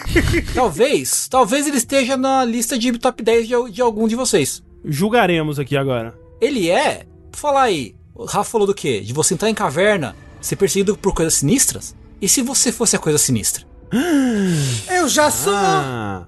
Rafa, coisa sinistra Kina. Era o seu apelido na, na escola, coisa sinistra? Mas é porque eu andava de skate, pã! É, eu era sinistro. Entendi. É, o joguinho em questão, no caso, é Carrion. Fica aí o questionamento. Tá na lista de top 10 de alguém? Será que tá? Porque na minha não tá. Na, na minha tá. Achei que, achei que estaria na sua, André. É, eu gostei dele, mas é. Mas tá no sushi. Então, Carrion é esse jogo em que você é, é o bicho, né? Você. Você é uma ameba? Você é um alien? Você é uma, um, um horror Lovecraftiano? Não sei. Só sei que você tava em um labo- laboratório e você tem que escapar dele. Como você escapa dele? Matando cruelmente, visceralmente as pessoas que estão lá no laboratório. Como você faz isso? Esticando seus tentáculos, pegando as pessoinhas, perfurando elas e, e balançando como se fosse tipo boneco de Olinda, assim, sabe? Tipo boneco de posto, é, aquela coisa meio molenga assim e tal. É, As pessoas, as pessoas elas, elas sofrem bastante. Não só com a morte, né? Porque a morte, na verdade, ela é a libertação nesse momento aí. Quando uma criatura de carne e dentes vem correndo atrás de você. Mas principalmente porque ele faz ser muito divertido brincar com essas pessoas. Super, super divertido, né? Qual é que é o lance? Você tá nesse, nesse, nesse laboratório, esses são essencialmente um laboratório e suas dependências, suas adjacências ali. Em que você é essa criatura, no melhor estilo buscação, né, Metroidvania, você navegando por esse lugar, por esse laboratório, matando soldadinhos e reabsorvendo ah, ah, partes do seu ser, crescendo e ganhando os poderes, né? Você ganha, aumenta tentáculos, você cresce de tamanho, você pega uns poderes de quebrar barreiras e tal. E meio que espalhando, fazendo ninhos, né? E. É, você vai infectando, né, o infectando, laboratório, né? Exatamente, é. E crescendo à medida que você infecta o laboratório, ganha esses poderes. E é muito interessante só o, o papel, né? A reversão do papel é interessante, você ser a criatura que caça os soldadinhos é interessante. Como o André falou, controlar a criatura é muito legal. Porque o lance é que ela anda, né? Prendendo seus tentaculinhos pelas paredes, né? E subindo e se rastejando, né?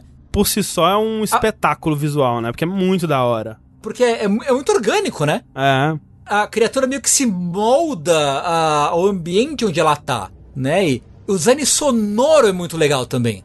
Não existem plataformas, né? Assim, as- existem visualmente, mas você não precisa se aderir a elas, né? Os seus tentáculos te levam aonde você quiser.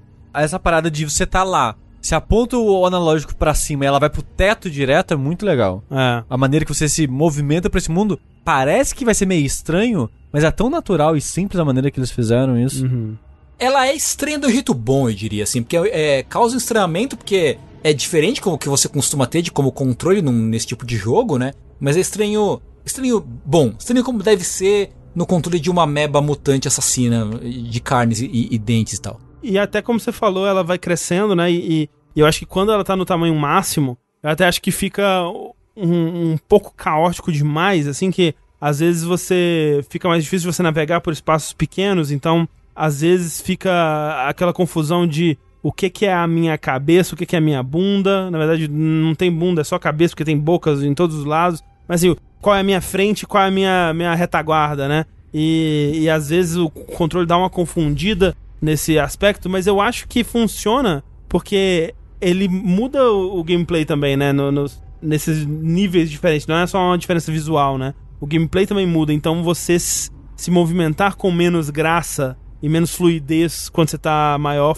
faz sentido, né, pro jogo. Sim, sim. E é muito legal também porque você começa a poder matar muito fácil os oponentes, eles vão ficando difíceis de jeito interessantes, né? A dificuldade uhum. do combate aumenta, ela não é super comum, mas, por exemplo, tem inimigos que, se te pegam, te taca fogo. Aí você tem que correr para algum lugar que tenha água para apagar, senão você vai ficar tomando dano e vai ficar. Você odeia o fogo. Né? Solta, tá, ele tá com fogo. Fogo é foda, né? Tem que apagar. É, fogo. é foda. Assim, eu vou dizer que, né, não é uma coisa intrínseca dessa criatura aí, né? Que se se tacarem fogo em você, você. Ah, não, tô de boa. Ai.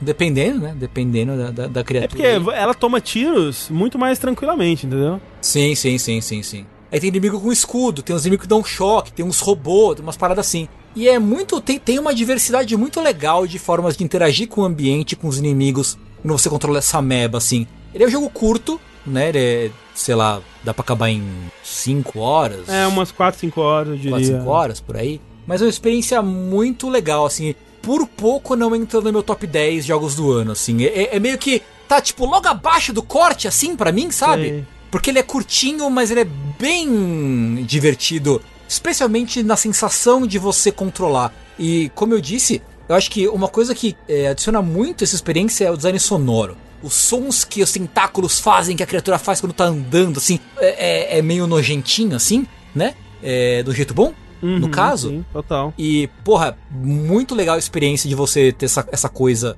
sinestésica do, do, do, do controle do, do som e tudo mais. É, então, assim, cara, uma experiênciazinha muito rápida, mas muito, muito legal. De verdade, assim. Quase chegou no meu top 10. Sushi, você conseguiu terminar ele, enfim? Que eu lembro que você parou no meio e é foda voltar, né? É, não terminei ainda, mas vou terminar até o próximo dash. Porque ele tem esse problema, né? Porque ele também não tem mapa. Então, se você se perde nele, é um pouco frustrante de continuar, de recuperar, é. de saber para onde você tem que ir. Porque ele, ele nem te fala, né, muito bem para onde você tem que ir. É meio que você tem que encontrar qual que é o caminho de menos resistência aqui, para onde que eu posso ir. É, é, é, tipo, quando você tá jogando, é meio que se flui. Você vai é, no, no, vai no natural, fluir né? do jogo. Mas é um dos motivos que eu não terminei ele foi isso, que eu parei para jogar alguma coisa pro vértice e eu, que porra tá acontecendo aqui? Aí eu nunca mais voltei pro jogo, vou ter que começar do zero. É, porque você não fica totalmente perdido, você tem um sonar. Só que o sonar ele te aponta para coisas que podem ser o objetivo ou algo que você já foi, né? Na verdade. Um ninho, né? Alguma coisa assim. Um ninho. O mapa não é tão grande, mas não. se você parou de jogar, para voltar depois é chatinho. É chatinho mesmo. Mas fica aí a recomendação. Ainda assim, acho que é um puta de um jogo. Mas é isso, carry on. Então, o último jogo que eu tenho para trazer aqui é um jogo que eu joguei nesse final barra começo de ano, quando eu tava correndo atrás de jogos que não tinham sido notados pelo Senpai aqui. e esse jogo eu peguei numa recomendação do Twitter, onde eu vi o Neil Druckmann falando sobre ele, é, muito empolgado, falando, nossa, que jogo divertido, todo mundo deve jogar e tudo mais. E depois eu vi ele em algumas outras listas de melhores do ano, assim, e é realmente um jogo muito divertido, chamado There Is No Game. e... Mas André, a gente fala de jogos aqui. É, é verdade. Se não tem né? jogo, que então, vai falar? Desculpa, então eu vou, vou, vou deixar ele por. É que assim, esse jogo, ele é um metajogo, tal qual Stanley Parable, tal qual aquele jogo que o Rafa gosta, Evoland, né? Pony. Island é, exato. e outras coisas. Que ele fala muito sobre jogar jogos, né? E a criação de jogos e tipos diferentes de jogos. Ele brinca com gêneros e tudo mais, etc. E a premissa dele é que você abre esse jogo e existe uma entidade por trás desse jogo que é o jogo em si, vamos dizer, é a, é a engine, né? É a mecânica do jogo em si, que tá tentando fazer com que você desista de jogar aquilo porque, de acordo com essa entidade, não existe um jogo ali. Mas você, enquanto usuário encherido, vai cutucando em tudo e tentando encontrar um joguinho ali. Então tem uma coisa muito simples, por exemplo, no começo, que tem a tela, tem o logo escrito There is no game, né? E é, essa voz, né, que o jogo é todo dublado e o dublador é o, o desenvolvedor, né, do jogo. Inclusive tem um sotaque bem peculiar assim. Ele fala: "Não, não tem o jogo, vai embora" e tal. E você começa a clicar nas coisas nessa placa de, de metal com as letras, né? E aí você começa a clicar e você percebe que algumas letras são bambas. Aí você derruba a exclamação, né? A exclamação é a barrinha é, né, vertical e a, o pontinho, né? O quadradinho. E aí elas caem de um jeito que a barra da exclamação vira a, o pedalzinho do jogo de Breakout, né? Aquele jogo que você vai quicando a bolinha no, na, na, parte de baixo da tela. E essa bolinha você vai quicando ela no resto das, das letras do There Is No Game. E você cria um jogo ali, né? E você vai sempre tentando encontrar, né, né nessas telas algum, algum jogo para você jogar e eventualmente você vai descobrindo jogos escondidos ali dentro, de fato, né? E, e, ele passeia por vários tipos de jogos. Né? O meu favorito é o Adventure, né? Porque ele recria um Adventure point and click dos anos 90 com muita fidelidade. Assim, se você vê uma screenshot sem contexto do jogo que é mostrado ali, que é um jogo do Sherlock Holmes, né? Você acha que é um jogo que existiu nos anos 90. É muito bem feito. O jogo é muito bonito, ele é todo pixel art. E ele é muito, muito, muito bonito. E é super criativo porque você tá jogando esse jogo e você controla o Watson e o Holmes. Na verdade, você, você é o mouse que tá comandando o Watson e o Holmes, né? E aí você começa como se fosse um jogo de, de point and click normal, só que você vai quebrando o jogo de formas metanarrativas aí. E uma dessas formas é que o jogo ele tá passando numa tela de monitor antigo, né? E você, ao mesmo tempo que você pode clicar para comandar o que tá acontecendo dentro da tela, você pode girar esse monitor para ver ele de ângulos diferentes. Então você pode ver a parte de trás do monitor, tirar a tampa da parte de trás e ver a tela por detrás. E quando você vê a tela por detrás, você vê como se fosse um teatro, né? Você vê que os cenários eles são placas de madeira construídas e você vê a fiação e você vê o, os mecanismos por trás do cenário. E então você vai mexendo com isso para resolver os puzzles. Por exemplo, você chega numa sala que ela tá toda escura não tem fonte de luz. Então você pega a lua que estava iluminando um outro lugar e traz ela para esse outro cenário para iluminar lá e você conseguir eh, resolver os puzzles e tudo mais. É muito, muito, muito criativo. Assim, como um bom point and click dessa época, tem coisas que você vai ter que resolver na, na marra, assim, coisas que não fazem é, muito sentido isso lógico. Que eu falar. Tem um puzzle, não lembro agora de cabeça, mas teve um específico nessa point, point click que eu empaquei e fiquei é. um tempão. Porque eles levam até a lógica que eles trazem de volta. Sim, sim. Então é muito desgraçado. É... Então você vai passando por, por esses diversos jogos. Tem uma. Um que é uma paródia de, de Zelda, que eventualmente vira um, um Zelda mobile. free to play mobile com medidor de energia que você tem que ficar clicando para gerar moedinha para você poder comprar as coisas básicas do jogo para você usar. Tem um momento maravilhoso que parece que acabou, né? E tá passando os créditos. E aí tem uma parte dos créditos que são agradecimentos, né? Aí ele agradece, sei lá, é, Charles Chaplin, Tim Burton e tal. Aí se você pega esses nomes, né? Você pega o nome do, do Charles Chaplin e tira ele dos agradecimentos e põe na parte do design. E aí a tela inteira vira um filme do Charles Chaplin, assim, como se fossem os créditos de um filme do Chaplin, com trechos de, de, dos filmes dele passando, né? E aí tem um que é alguém dando um tiro e você pode usar o vídeo de alguém dando um tiro para quebrar um objeto que você precisa.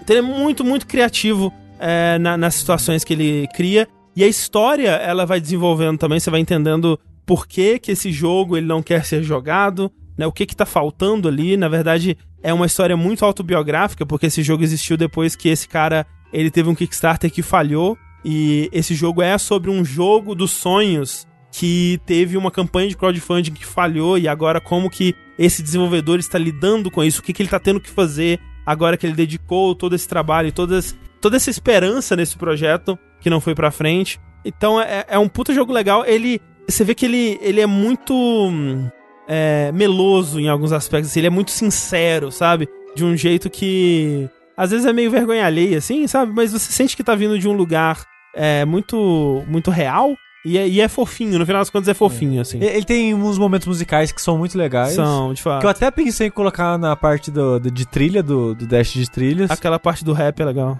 Só que eu pensei, ah, acho que não funciona fora do jogo, deixa quieto É, mesmo. sim. Aí acabei desistindo e tal. Mas ele tem uns momentos musicais legais, ele tem umas brincadeiras legais. Ele vai mais longe do que você espera. eu É, acho que essa é. uma é. das coisas que eu mais gosto nele. Sim. Porque quando ele começa a brincar com tropes de videogame, ah, é um point click, ah, é um Zelda, você pensa, ah, ok, entendi que esse jogo vai ser. É, eu, eu sei, eu sei qual que é o escopo dele, né, É, basicamente. aí ele começa a ir pra uns outros lugares, você fica, ah, ok, agora sim. É, tem um agora- pedaço mais final envolvendo um celular, né, que é muito, É. muito surpreendente, assim. Sim, e é um jogo muito legal, que tá barato no Steam, mas se você quiser experimentar ele por de grátis, ele também é um jogo de Game Jam. É verdade, né, é verdade. E você tem a versão de Game Jam de grátis no Steam pra você jogar, que é basicamente o comecinho do jogo. É igualzinho. Ele só meio que poliu, melhorou um pouquinho no jogo final, mas os primeiros, sei lá, 30, 40 minutos do jogo já tá ali, no, Hum. na versão... Que é, é, basicamente o pedaço antes de ir pro... Isso. Pro Adventure, né? É, é. Ah. É tipo um pedaço de pro Adventure. E é uma maneira de ver se você vai se interessar por esse tipo de, de É, ou jogo. ver se você vai go- gostar do humor dele e tal. O tom dele me lembra um pouco Life Strange, que é aquela coisa sincera demais, que tá escrevendo umas coisas que não soa tão bem assim quanto talvez a pessoa acha que soaria. Que é uma pessoa que claramente inglês não é a primeira. não é o primeiro idioma dela, então. Umas coisas que soam, soam meio estranhas e soam meio melosas, sabe? Uma coisa assim, mas eh, no fim das contas eu, eu gostei bastante, assim como você falou, nessa parte do, do Adventure, você entrava nos, nos pedaços, a parte do Zelda não é necessariamente uma, uma parte super divertida de jogar, especialmente que você tem que jogar ela duas vezes, né? Mas o jogo é, ele é bem legal e ele é bem único e bem criativo, né? Então, e quando eu descobri essa parte dele ser meio autobiográfico, né? Ele cresceu bastante no meu conceito. Então, There is no game Wrong Dimension, porque aparentemente tem um outro There is no game que... É o, é o Game Jam, Ah, é? É. Ah, então é isso. que é tipo Game Jam Edition. Ok. Uma parada assim, um Ah, subtítulo. Pra encerrar, eu falei que aquele era o meu último, mas lembrei de uma coisa. Eu lembrei, sabe, mas sabe por que eu esqueci? Hum. Não tava na minha lista de jogos jogados terminados. Ah, é verdade. Porque a gente jogou em streaming esse jogo, a gente não conseguiu terminar porque o jogo bugou, e a gente ficou, ah, quando sair a atualização a gente joga. Aí eu, na minha cabeça eu pensei, quando sair a atualização eu coloco na lista que a Exato. gente jogou. Então o jogo ficou no limbo da minha lista e eu esqueci dele. Mas o André me lembrou, e estou aqui pra falar brevemente sobre Little Hope, que faz parte da Dark Pictures Anthology, que é mais um joguinho aí da Supermassive, que pra quem não lembra foi o pessoal que fez fez Until Dawn e o primeiro episódio do, do Dark Pictures Anthology, que era o Homem do Man Isso. of Medan, que eu não gostei muito do Man of Medan, foi até fiquei decepcionado, que eu gosto bastante de do Until Dawn. E cara, aquela experiência que a gente teve no Halloween jogando Little Hope junto em co-op online, foi uma das coisas que eu mais me diverti, eu acho, com videogames assim em 2020, porque foi muito divertido jogar ele com vocês, porque foi a primeira vez desse tipo de jogo que eu achei que funcionou e clicou Sim. o co-op, o online assim dele. Não é perfeito, mas eu acho que ficou bem legal como, como tá no geral. Eu acho que a gente jogou ele da forma que ele deve ser jogado, assim. É. E eu tava achando ele tão bom quanto o Till Down, assim, eu acho. Uhum. Ele só é menor em escala, em escopo, os acontecimentos, ele é mais curto também que o Down. Mas em termos de qualidade dos personagens, dos acontecimentos, dos momentos e tal, eu tava achando tão bom quanto o Down. Uma pena que a gente não conseguiu terminar, porque no último capítulo deu um bug que aparentemente era um bug relativamente comum, que até hoje eles não corrigiram. É, então, eu acho, pelo que eu vi, saiu uma atualização Ah. há não muito tempo. O meu problema agora é que eu não lembro de nada. É. Pois é, né? Porque tem muita história, muito caminhozinho, muito personagem. E agora faz. É bruxa, só pensar a gente é tava no bruxa. finalzinho, cara, e eu não É. lembro de mais nada, velho. É. Foda. Assim, a gente joga, joga, chega, joga, termina e depois a gente faz um. Sabe, um momento blazen que a gente tem todo mundo. Ai, você lembra? O que, que era isso? a velha, né, gente? Vocês lembram da velha? KKK, Não, a gente precisa. outra. É por isso, é, gente, é por isso que tem os canais explicando o final de Little Hope, sabe? Isso, porra. Verdade, verdade. Mas a gente não, verdade. pre- não é pra ver o final, a gente tem que ver o meio. Não, então, mas aí ele explicando o final, ele vai ter que explicar o meio também. Porra, mas eu não quero que ele explique o final, eu quero descobrir o final com as pessoas. Não, eu tô falando pra gente jogar o final. Ah, E aí depois ver o entendi, vídeo final entendi. explicado. Ah, tá, beleza. Aí sim, aí sim. Mas eu acho que Man of Medan foi uma decepção pra muita, não vou dizer pra todo mundo, mas pra muita gente, que eu lembro que quando ele saiu, pelo menos nosso chat, as pessoas mais próximas assim da bolha que a gente tá e tal, foi meio que uma reação quase unânime, né, de meio de putz, nossa, era isso, né? Que loucura. E eu sinto que pouca gente voltou pra dar chance pro Little Hope. Eu mesmo, se não fosse a situação do stream, talvez não fosse dar chance pra ele. É, eu não tava muito animado também, não. É, e fiquei feliz que dei. E tô animado pros próximos jogos do, da antologia É. aí Dark Pictures. Sim. Ele, pra quem não viu, né, ele, ele é na mesma pegada do Until Dawn, né, essa coisa de você tem vários personagens, você vai alternando entre eles e tem situações onde todos podem morrer, e decisões, e bem terrorzão, assim, de jumpscare e tal. É bem divertido jogar com pessoas e a gente tava jogando no modo copy simultâneo, né, porque ele tem um modo que é meio que... pode jogar até o número de pessoas que tem de personagens. E aí cada pessoa joga com um personagem, mas assim, ok, agora é a cena desse personagem, o Sushi joga. Agora é a cena desse outro, agora o André joga. E o, o modo que a gente tava jogando era o Rafa tava controlando um certo grupo de personagens e a gente aqui tava controlando um outro grupo de personagens. E as duas histórias acontecendo simultaneamente. E aí tinha coisas que o Rafa ele via no jogo dele que a gente não tinha visto e vice-versa. De vez em quando os dois personagens se juntavam, né? E, e a gente jogava um pedaço junto. Mas tinha momentos onde eles separavam e eles viam coisas diferentes da história. E a gente se até comentava, ah, aconteceu isso, aconteceu aquilo e tal. E é bem divertido, é bem. Essa ideia é muito legal, né? Ela tem uma- umas dificuldades técnicas, né? De às vezes sincronizar. Às vezes o Rafa resolve uma coisa mais rápida, ou então ele avança a história sem a gente querer e a gente perde um pedaço que a gente estava explorando ainda. E tem essas dificuldadezinhas, mas é uma ideia muito, muito legal e é um, é um modelo, né? Que se eles conseguirem continuar fazendo histórias legais, intrigantes, misteriosas, com bons personagens, pode ficar lançando pra sempre, assim. Porque isso que é o mais legal pra mim, né, dele. É tipo, caramba, estou engajado na história, quero saber qual que mistério é esse? Como assim? Eu- eu- é, é Us? Quem são essas pessoas, sabe? O que, que tá Sim. acontecendo? Porque ele conseguiu fazer também uma coisa que pra mim o Man of Medan fez, que é personagens de história de terror que começam insuportáveis, você não gosta de Aham, ninguém, e com o tempo você começa a se afeiçoar àqueles personagens, entender Sim. eles melhores, e que nem vocês falaram, e o mistério desse jogo especificamente estava um mistério muito interessante da Sim, gente tentar sim. desvendar ele, né? Então, gostei bastante do Little Hope, queria ter terminado, mas a gente não conseguiu. Quem sabe na próxima. Então foram esses os jogos esquecidos de 2020. Algum deles você não jogou? Vai jogar? Eu quero jogar aí uns jogos aí que vocês falaram aí. Tipo. Little Hope. Deep Rock Galactic. e Little Hope. Mas olha só, eu admito aqui, André, que eu instalei o, o There's No Game, blá blá blá. Então quando você começou a falar dele, eu mandei a minha mente pra outro canto pra eu não pegar spoiler dele pra mim. Mas assim, eu falei bem pouquinho, assim, as, as coisas mais reveladoras, assim, você vai ter muita surpresa ainda.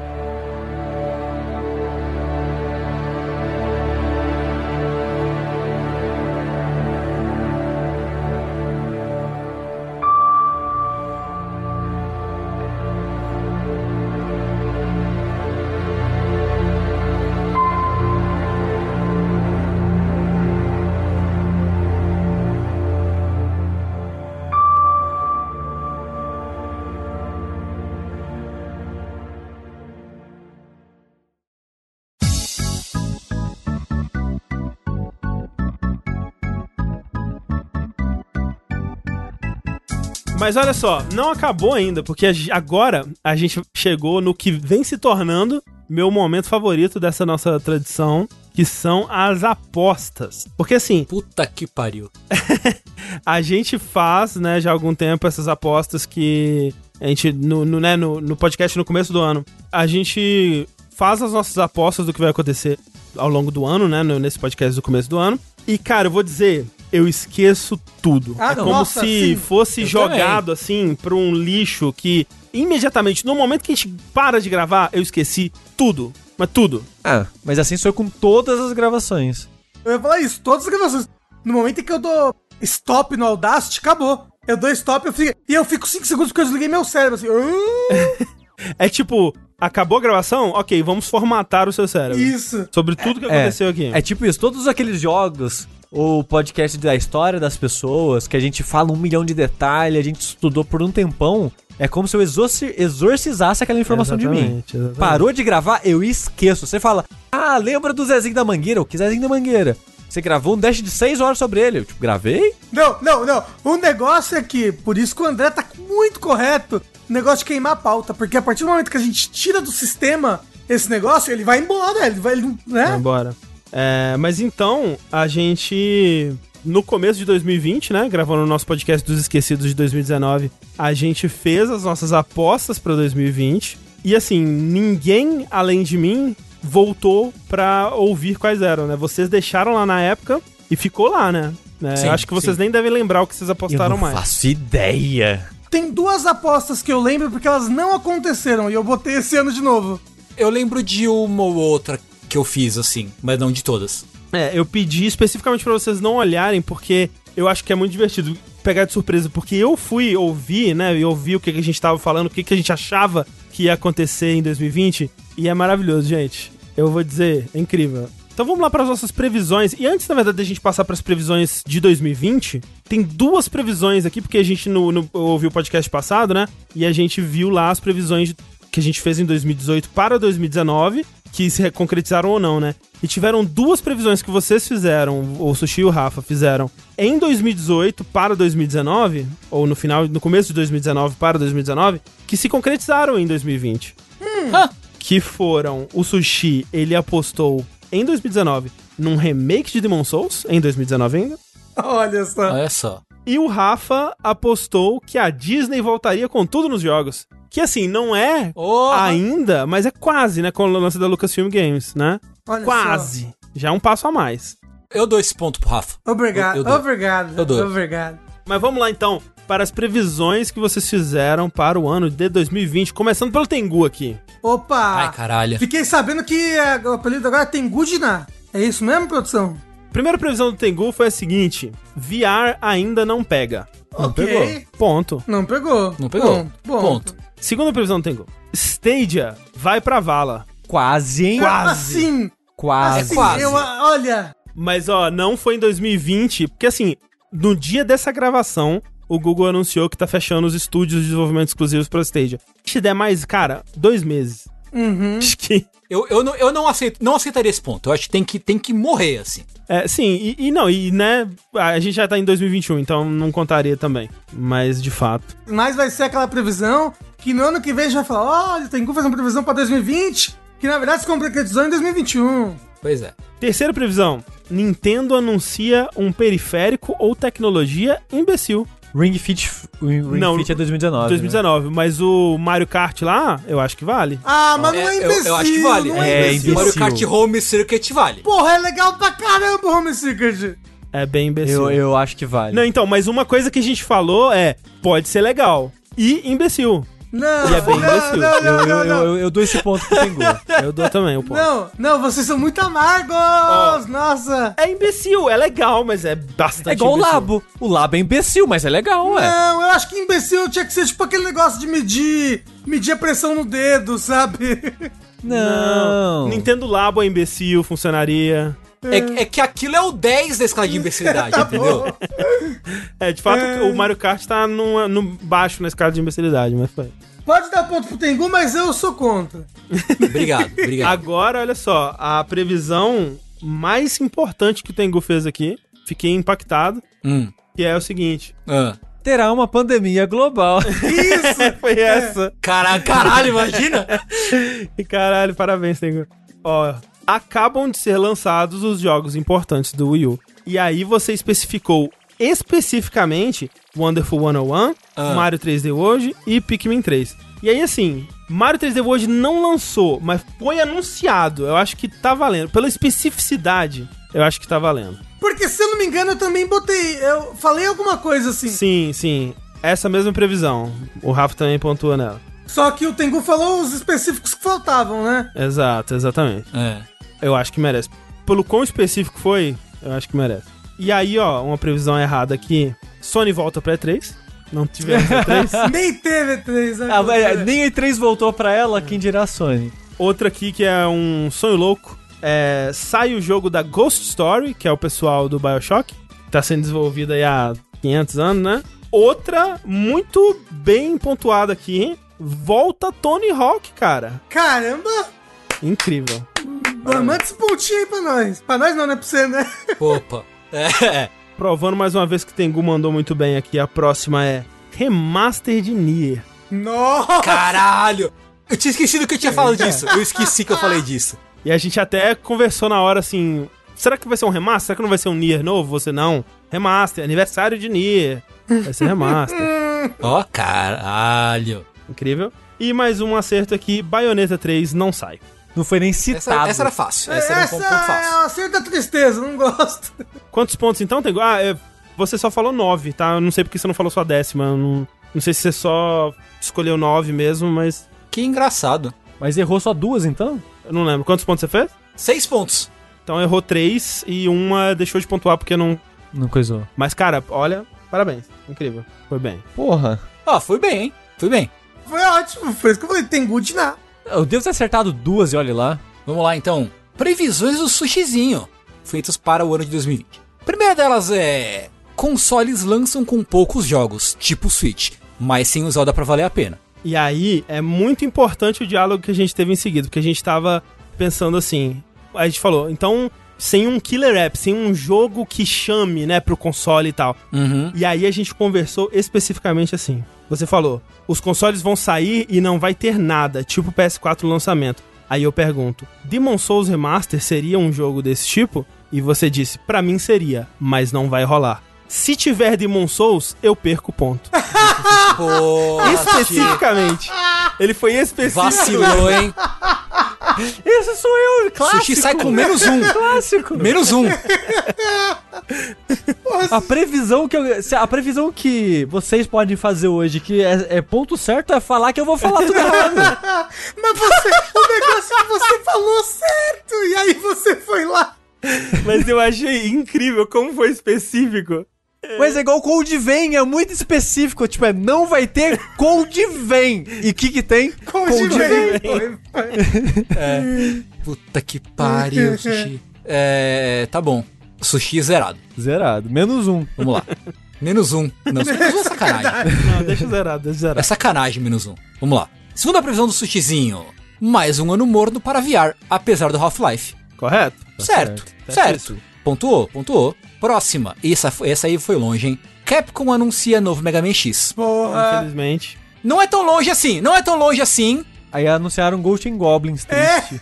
Pois é, né? Mas sim, eu acho que o Sushi errou só o ano. Eu acho que a gente ainda vai ver um Mega Man Ah, X Vai. em breve. Eu acho que sim, eu acho que sim. Próxima. Caralho, Sushi. Próxima previsão. Não vai ter retrocompatibilidade do PS4 pro PS5 no lançamento. Olha só. Infelizmente teve.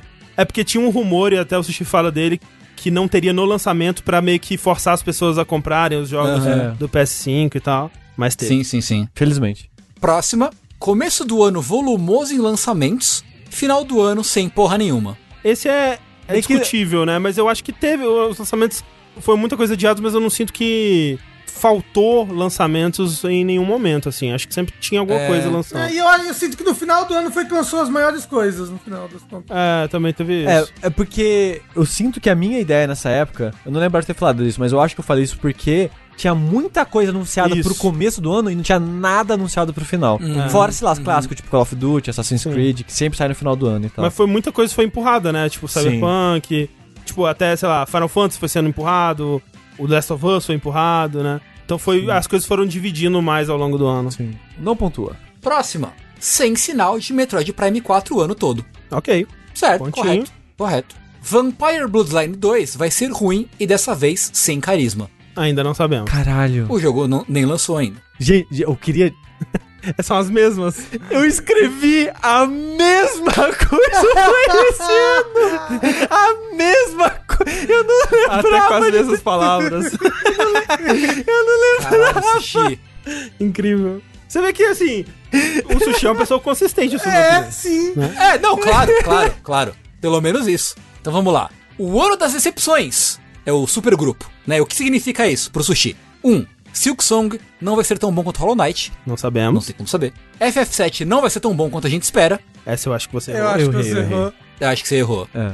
RE3 não vai ser tão bom quanto o 2. Acertou. É, Acertou. Acertou. Cyberpunk não vai ju- justificar o hype. Acertou. Acertou. E aí? E acertou metade. E agora? É, Mas é um pacote. Eu, eu apostei muito alto. Isso é verdade, olha. E assim, pelo hype de Cyberpunk, eu não sei, hein? O que, que vocês acham? eu acho que vale meio ponto. Não, dá um pontinho, vai. Um pontinho tá bom. Eu Vai ter dou um muito muito ponto, eu ponto dou mesmo. ponto. Vou ficar em último, não se preocupa não. Um gente. pontinho. Eu, eu dou ponto pro Sushi. Vamos dar o ponto. Dou ponto. Penúltima. Os dois consoles vão ter versões custando 600 dólares. Felizmente não tivemos. Felizmente. Mas é, parecia que ia ir por esse rumo mesmo. É. E a última é Bayonetta 3, lança em 2020. Nossa, que desejo gostoso que eu queria que fosse realizado, Sushi. Inclusive, aí o Sushi falou, e eu vou fechar aqui com uma esperança. Não, mas tá certo, tá certo ele. Tá certo ele. Sushi fechou com 3 pontos. Três Porra, pontinhos. eu errei até a minha previsão de quantos pontos eu ia ter. eu falei dois. Então, depois da minha decepção de, de previsões aí, a gente vai pro Rafa, que também eu imagino, eu chuto que preveu muito. Muita coisa correta, assim como o Tengu. Porque quando tava chegando agora janeiro, assim, o chat nos streams falava que o Hum. Rafa acertou um monte de coisa. É, verdade. Mas vamos, Vamos ver. Vamos ver então com, o quanto o Rafa acertou. Ele falou que Final Fantasy VII vai ser GOT do jogabilidade. A gente não sabe ainda. A gente não, Não, sabe. tem como saber Mas ainda. olha que loucura, é o meu gote.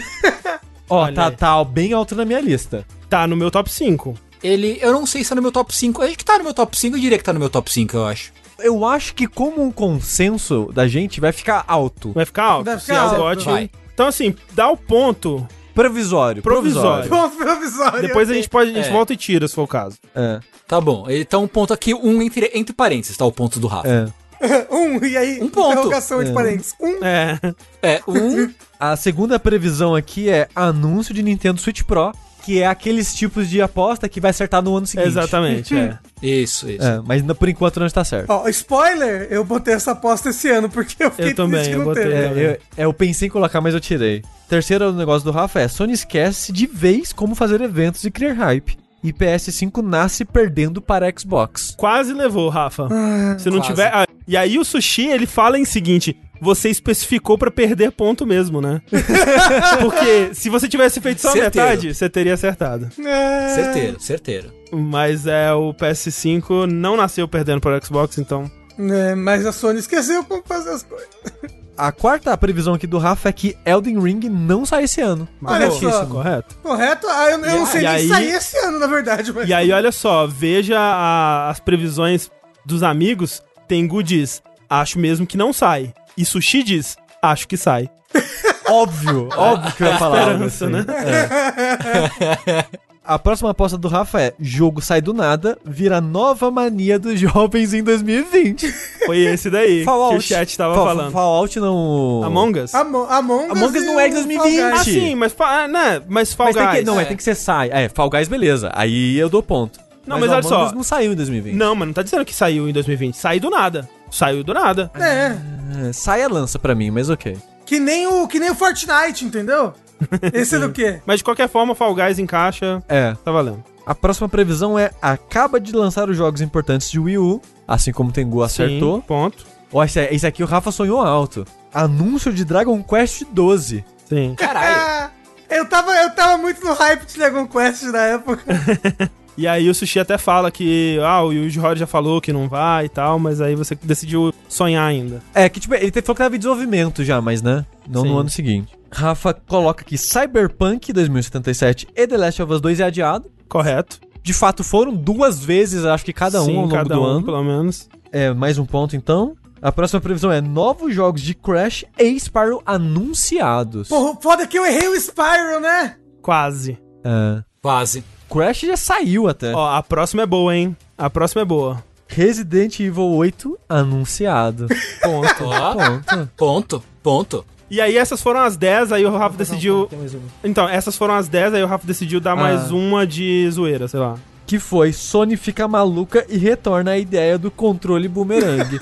e acertou também. Nossa, infelizmente não foi dessa vez, mas quem sabe. Ó, estamos empatados, eu e o Rafa, Aí com tem seis, seis pontos boa, cada um. boa. Contando um ponto etéreo, Sendo um ponto emprestado. É. Então o Rafa tá empatado com ponto provisório. Agora fudeu que eu vou ter que brigar no podcast. não, gente! Se não for Final Fantasy VII, eu vou matar o Sig aqui agora! agora vamos ver as previsões de André Campos. Ai, meu Deus. Primeira previsão, já errou. Final Fantasy VII vai deixar um gosto amargo. Errei, realmente. Achei que decepcionaria e na verdade foi o contrário. Segunda previsão, Game Boy Classic também. Nintendo decepcionando aí. Mas lançou o quê? O Game Watch. Classic. É. Foi quase. Ah. Bateu na trave ali. Olha, por um- uma palavra. cara, já pensou se o André apostasse isso? Se o André apostasse Caralho. Game Watch Classic, eu falo, André, sai daqui, vai, pelo amor de Deus, toca. A Nintendo que foi errada, queria deixar É, claro aqui. exatamente.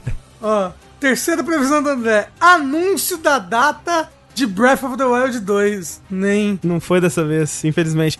Agora a próxima, vocês vão ter que me engolir. Porra! É, agora o André. Porra! André. O André disse. Presta atenção. Final Fantasy XVI será anunciado. Caralho. e aí o Sushi disse: Não, vai levar mais uns 5 anos. Isso é muito engraçado. Caralho, André. o sushi é muito engraçado, não acerta nada esse merda. Não, mas é muito O Sushi engraçado. é muito engraçado por ser a voz da razão. Na boca, sabe? Tudo que você fala. muito bom. É. Eu sou, eu sou basicamente um Nostradamus ao contrário. Isso.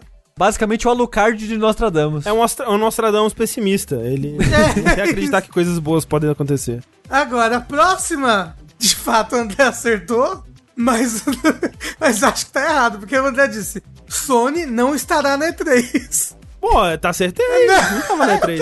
Assim, ó, Tecnicamente- tecnicamente ele tá certo. Infelizmente. Tá certo. Tá bom, Tecnicamente tá tá certo. bom, tá bom. Próxima. Xbox vai ser lançado antes do PlayStation 5. Correto. Foi dois dias só, mas, né? O Xbox lançou dia 10, o PlayStation lançou dia 12. Apesar disso, até o Natal, o PS5 vai ter vendido mais que o Xbox. Correto E também. correto também. A gente não sabe o- os números exatos, mas o PS5 anunciou que é o maior launch da história, né? E esses sites que monitoram o estoque estavam falando que a demanda tava tipo 2 para 1, né, do PS5 em relação ao Xbox, então provavelmente tá uma proporção parecida com a da geração passada, né, do PS4 e Xbox One. Loucura, hein? O André foi muito bem. Isso foram duas apostas diferentes ou foram Foram? Foram duas diferentes. Ok. Mas foram duas diferentes, então você contou os dois pontos? Foi Xbox vai ser lançado antes do PS5 e a outra, apesar disso, até o Natal. Ó, tipo, ó, os, po- os pontos do André até agora: Final Fantasy XVI, Sony não vai estar Aham. na E3, Xbox Aham. lança antes do PlayStation 5, é, Aham. PlayStation 5 vende mais que Xbox. Então são ok, quatro então pontos tá até certo. agora. Ok, quatro pontos. Vamos lá, pontos. quinto, um só. Olha, o Andrezinho do começo de 2020 tão inocente. Tão esperançoso. Anthem vai ser considerado um bom jogo até o final do ano. Alguém- Nada, né? Nada. Nenhuma atualização. Aí sonhou. Aí sonhou. Cara, sonhou. não saiu nada, nada. Nada, absolutamente nada. Nada, zero. Uau. Abandonado. É. Outra previsão. Essa é boa, hein? Amazon ou Twitch vão anunciar um serviço de streaming de jogos. Correto, Amazon Luna anunciado. É. Ah, Amazon. A Amazon, anunciou, né? verdade. Caralho, o André vai vencer? André tá com 5, hein? Agora é a última, então no máximo ele empata com o Tengu. Ok. A última é: Stadia vai mudar seu modelo de negócios. Não foi dessa vez. Se tivesse valido até hoje, eu teria acertado. Porque ela mudou, né? Ela falou, foda-se, o modelo de negócio. Sim. Mas de fato não foi dessa vez. Ó, pontuação final então. Empatados com seis pontos. Rafa e eu. Aham. Olha aí. Em terceiro lugar, o André com cinco pontos. E o Sushi com três pontos. Lá embaixo. Mas assim, Como deveria ser. eu acho que tá melhorando, hein, Sushi? Caralho! Como que era antes? Eu não lembro a pontuação. Eu não lembro, antes. mas eu acho que melhorou. Mas olha só, temos que ver isso aí, porque talvez o Rafa esteja empatado comigo, na verdade, né? Vamos ver depois do próximo podcast pra ver o que, que vai acontecer. ah, não. O André é muito leona vingativa. Ele vai querer tirar o meu jogo. agora, agora eu vou mudar minha lista aqui, que o Final Fantasy estava em primeiro.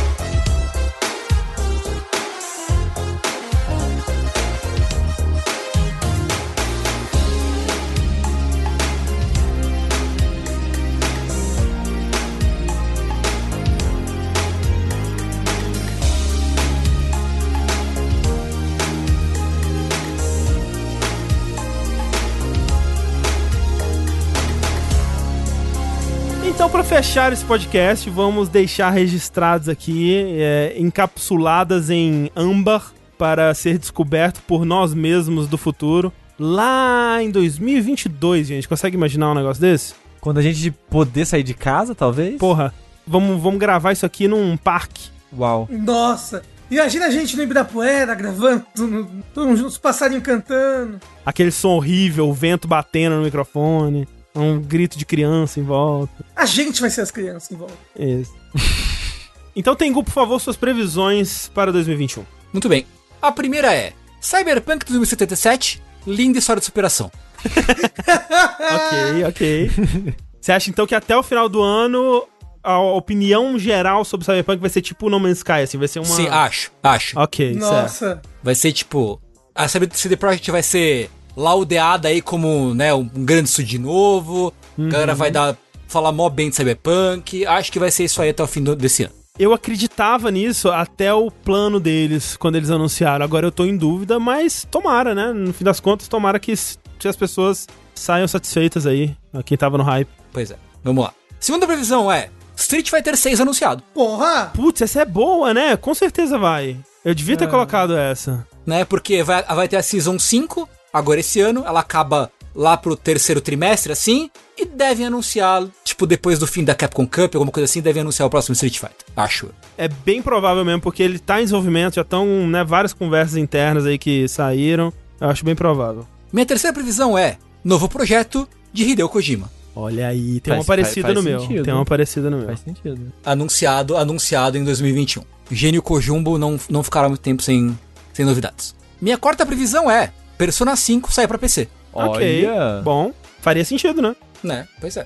Quinta previsão é achem um jeito de relançar o Devotion. Ok, ok. É, eu quase coloquei algo assim no meu. Então, Devotion, né, o jogo banido pela China, sumiu, etc. GOG peidou na farofa. Uhum. Alguém vai conseguir lançar o jogo, beleza.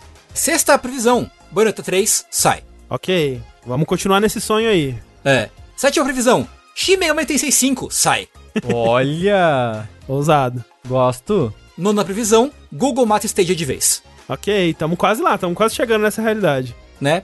Próxima previsão é Nintendo anuncia Switch Pro. Show. Essa tá no meu também. É, eu quase coloquei. Quase. Esse tá no meu também.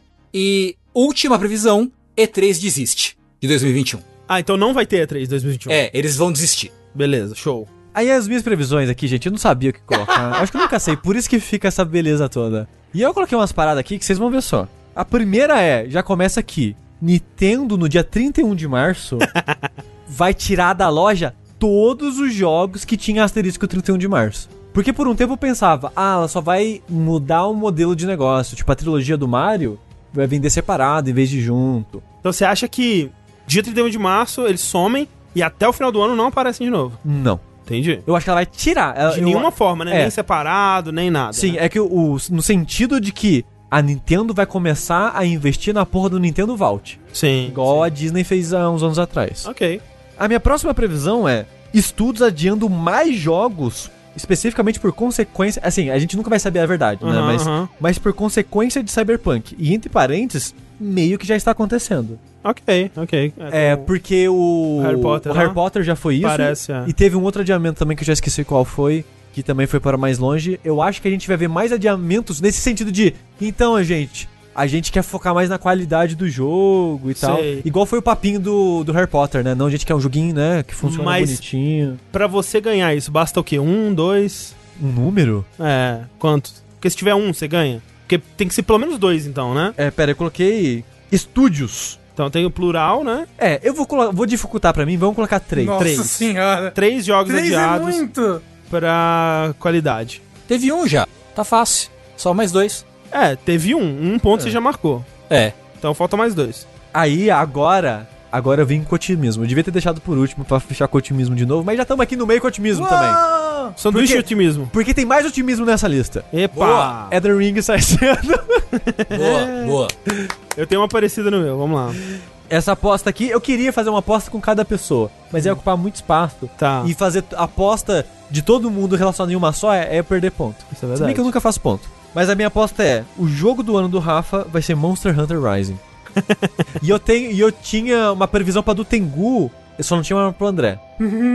Qual que é do Tengu? Só por curiosidade. Nier Remaster vai ser o jogo do ano do Tengu. Olha aí. É possível. É possível. E do André, eu tinha, eu já esqueci qual que era. Eu tinha um em mente, mas eu falei, não, é muito arriscado apostar do André, que o André, não sei. Eu não, eu, eu não saberia dizer se eu tenho uma já em mente. A minha próxima é Vampire Masquerade Bloodline 2. Vai ser uma bagunça e vai, vai fazer desejar que ele nunca existisse. Olha aí. Caralho. O sushi do ano passado previu o sushi desse ano, né? Exato. Porque enquanto eu escrevia essa, eu pensei, ah, não vai ter estilo e tal, mas eu falei, não, vamos ser mais severo. Porque eu meio que já, já mudei de ideia. Porque quando anunciaram, eu falei, caralho, uou, Bloodlines. E agora ele fala, cara, finge que não existe. E eu acho que quando ele lançar vai ser esse sentimento ainda. Vamos fingir que ele não existiu. Tá certo. Mas peraí, só pra deixar bem claro, se ele for bem recebido pela crítica, mas você pessoalmente achar que ele não deveria ter existido, você marca ponto? A opinião de quem que tá valendo aí? A opinião Entendi. geral ou a É, sua? é porque a minha já é isso, né? É, já... é que a geral também ia pedir pra perder, né? é porque, tipo, Vamos, vamos dizer que a geral vai ser negativa, então. geral vai ser negativa, tá? É, o sentimento geral vai ser negativo. É, porque senão eu vou ter que entrevistar as pessoas Não, aí. Você quer que exista? Ah, não, é que, tipo, né, ok, tem muita gente que gostou de Cyberpunk, mas o sentimento geral é negativo. Sim. É, essa aqui eu fui ousadaço.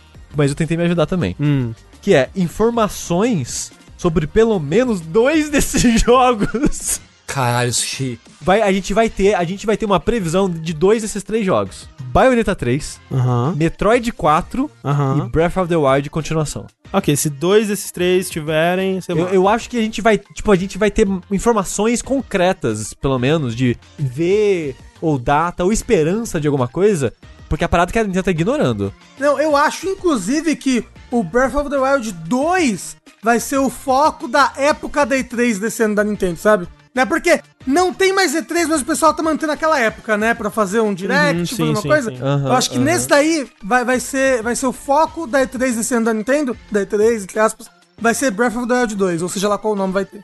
Faz sentido. Sushi, mas assim, por exemplo, se eles, se eles mostrarem Metroid Prime 4, uma tela com o logo e Não, escrito. não, não. Tem que ser gameplay, pelo menos. É, um é, trailer. é, um trailer que seja, mesmo que não seja gameplay em tempo real, um trailer de gameplay, sabe? Tá, ok, beleza. Essa aqui, eu fui no hype do momento. Mulher vampiro gigante de Resident Evil 8 irá decepcionar as pessoas. Poxa vida. Eu acho que ela vai ser, tipo, só um vilão qualquer. Tipo, ela não vai ser a grande vilã do jogo, ela vai ser Sei. tipo. É, O Vaz. É, é, tipo Vaz. Uhum. Ela tá aparecendo nos anúncios e tudo, mas quando a gente jogar, ela vai ser um vilão, tipo, de um terço, um quarto do jogo. Sei. Mas e se ela for um vilão de um terço, um quarto do jogo, mas for muito legal? Ainda decepciona? Se ela for, tipo, o Mr. X, que ele é só um pedaço do Aham, Resident Evil aham. 2, mas ele é um pedaço muito lembrado e elogiado, eu acho que sim. Eu acho que eu erro, no caso. Tá, ok.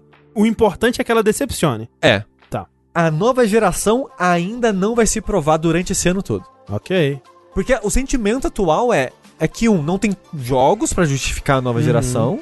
E ela meio que não existe ainda, porque Aham. tão poucas pessoas tiveram acesso porque não tem estoque em lugar nenhum. Nem no Brasil. Um país que a gente achou que ninguém ia comprar. É, é não tipo, tem estoque. No Brasil tem até mais estoque que lá fora, mas aqui o problema é outro, né? O problema é o preço. Sim. Mas, tipo, não tem também mais. É, assim. PlayStation 5 e Xbox. É, sim, sim, de fato. É, tipo, tá, tá tudo esgotado, mas assim, lá ah, nos Estados Unidos, a parada é que além de estar esgotado, tem os scalpers ainda fudendo geral, né? Exato. Porque quando aparece estoque, seres humanos não conseguem comprar. Exato. Então, eu acho que, somando com a dificuldade de estoque e a dificuldade do corona e as coisas todas acontecendo, eu acho que não vai ter muito lançamento impactante como uma nova geração esse ano. Uhum. Eu acho que não vai ter muitos, talvez tenha um ou outro, mas não vai ter jogos que agora começou essa geração.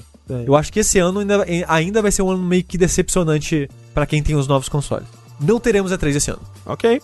Ok. E depois eu coloco, nunca mais teremos. Não. É, são duas apostas. Não, não, não. É nenhuma só tá. Não teremos esse E3 esse ano, vírgula, nunca mais teremos. Então tá, então não vai ter, e aí ela vai ser anunciada que vai. Não, não, não, não, não, eu tô brincando. Tá Não bom. tem como saber que a gente nunca mais vai ter. Mesmo que eles anunciassem, pode ser que É. eles voltem daqui a dois anos. Tá bom. Mas é. Ou então daqui a 50 anos revivem E3. Como é É. saber? É. É tipo, de repente, aí aí fala, gente, vamos abandonar a marca 3, não vai ter mais, não vamos organizar mais. É. Aí seria meio, seria a morte de 3 mesmo. Mas nunca mais é muito definitivo. Quando eu falei, É, daqui a mais, 50 é. anos alguém pode falar, ô, lembra da E3? Vamos reviver ela e revive, entendeu? Mas você quer apostar que a ESA vai cancelar a E3? Pelo menos no formato tal, tipo, essa entidade ESA vai cancelar a E3. É, a E3 como a gente conhece de evento local, de levar os stands, essas coisas, não vai ter esse ano. Tá bom. Mas e se for uma E3 online? Vale? Como online. Tipo, rolou com Gamescom, assim, tipo, é, faz uns, uns, uns eventos por streaming. Ué, se, for, o- se, se o nome for E3 e for da empresa da E3, então sim. Se não, não. É. Eu acho que se eu acho que se tiver uma E3 online, eu acho que eu ainda erro. Tá bom, beleza. E por último, uma aposta que já meio que tá aí, né? É que eu meio fui vago também, né? Podia ter sido mais específico, que é, é jogo em nuvem não vai vingar ainda em 2020. Ok. Justo. Isso é mais um sentimento. A gente vai ter que É. chegar no final do ano e ver o que, que a gente sente sobre isso. Beleza. Eu, é, eu ia fazer uma aposta mais específica, mais tipo em Stadia e tal, mas a aposta estaria morta já, né? Porque a Stadia a gente viu que já tá mudando os rumos dela. Pobre Stadia. Mas né. Beleza. Então essas são as apostas do sushi. Agora é o Rafa, né? Sim. Vamos lá, eu tirei uma aposta porque eu contei e eu vi que eu tava com 11. Mas a aposta que eu tirei, caso seja ali, não vai valer ponto, mas era que Halo Infinite adiado pra 2022. Faz sentido? É, eu pensei em colocar essa também. Mas vamos lá. Minha primeira aposta, em algum momento desse, desse ano, algum jogo vai se envolver em uma polêmica por causa de uma piada de mau gosto com o Covid. Nossa, que específico. Ok, tá bom. Mas é possível. É possível, sim. É possível. Alguém lança um jogo de zumbi onde o- a fonte do zumbi é o Covid. É. E aí se passa na China. Ah, não, então, tipo, algum, algum jogo que zumbi aí é. Ah, é o vídeo chinês, sabe? Sei, Alguma- sei. Vai ter alguma polêmica de Covid de piada de meu gosto. 2. Nintendo anuncia 9P. Ok. 3. Jogo esquecido ressurge com trailer hype. Como assim? Você pergunta. Algum jogo que a gente até esqueceu que tá em produção. Tipo Dead Island 2, sabe? Dead Island 2 ressurgiu com um trailer que a gente. Caralho, entendeu? Tá, então você não quer dizer, tipo, sei lá, um jogo antigo que tá tendo um remake, não. Não, um não, jogo não. Que já foi anunciado, mas faz tempo e vai voltar. É. Isso, isso. Um jogo que tá, tá num limbo, sabe? Sei. Ele vai Tá ressurgir. Dying Light não vale, eu acho, hein? Dying Light 2? Não? É, para essa aposta do Rafa, porque meio que todo ano tá aparecendo um pouco de Dying Light. Não, Dying Light vale. Dying Light vale, porque, nossa, Dying Light não, Não, tá nada. o ano passado já teve mais vídeo, mais coisas mostrando o jogo. Vai ressurgir com trailer hype, Sushi. É isso que eu tô falando. Então Tá falar, bom. caralho, é agora. Um trailer que tem que chamar a atenção, a gente tem que lembrar desse É. trailer. Tá bom. 4. Remaster barra porte de um Zelda 3D pro aniversário de Zelda. Ok. Com data limite de compra. então, esse ano é aniversário de 35 anos de Zelda. A Nintendo vai, vai relançar ou vai fazer porte, alguma coisa pro Switch de algum Zelda 3D antigo. Sabe? Tipo, os de 3DS, alguma. Zelda 35. Não, mas o Zelda 35 é um jogo novo, né? Tô falando que ela, ela vai portar algum jogo, vai fazer uma coletânea, que nem, que nem o Mario 3D. Sei, sei. Tipo, O Fire Emblem também. Twilight Princess e Skyward Sword no pacotão. Isso, ela, ela vai fazer. Ela vai- não, não precisa ser, ser num pacotão, ela pode trazer só Skyward Sword, por exemplo. O negócio é que ela vai trazer pro aniversário de Zelda e vai botar uma data limite pra comprar, entendeu? Tá bom. Porque vai ser tipo o Vault da Nintendo. 6. Hollow Knight Silk Song eleito jogo do ano do jogabilidade. Olha. Então não só vai lançar, como a gente vai amar. Eu apostei num jogo do ano aqui, mas eu tinha esquecido de Hollow Knight. Eu Acho é, é bem possível.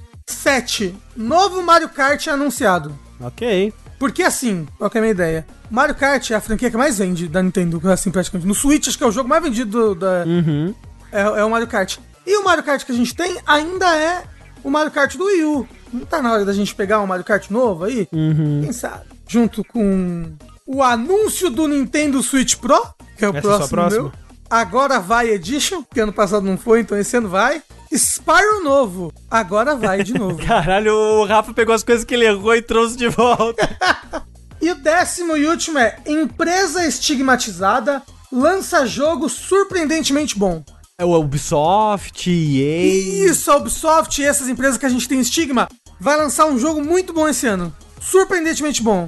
Surpreendentemente bom é quão bom. É tipo bom Star Wars Sekiro. Eu não joguei Star Wars. cara. Que as pessoas gostaram, mas não foi um jogo que fez né, ninguém sair voando por aí de, de hype, né? vai surpreender as pessoas, é só isso. Tá bom. Vai Ok. ter que bom. surpreender. Tá bom. Positivamente. Positivamente. Tá surpreendentemente bom. É, tá especificando. Então essas foram as apostas do Rafa. E pra fechar então as minhas apostas para 2021 são as seguintes. Primeira aposta. Eu não estou satisfeito em falar de anúncio de Zelda Breath of the Wild 2. Minha aposta é a seguinte. Zelda será jogável em Breath of the Wild 2. Ah, porra. Olha.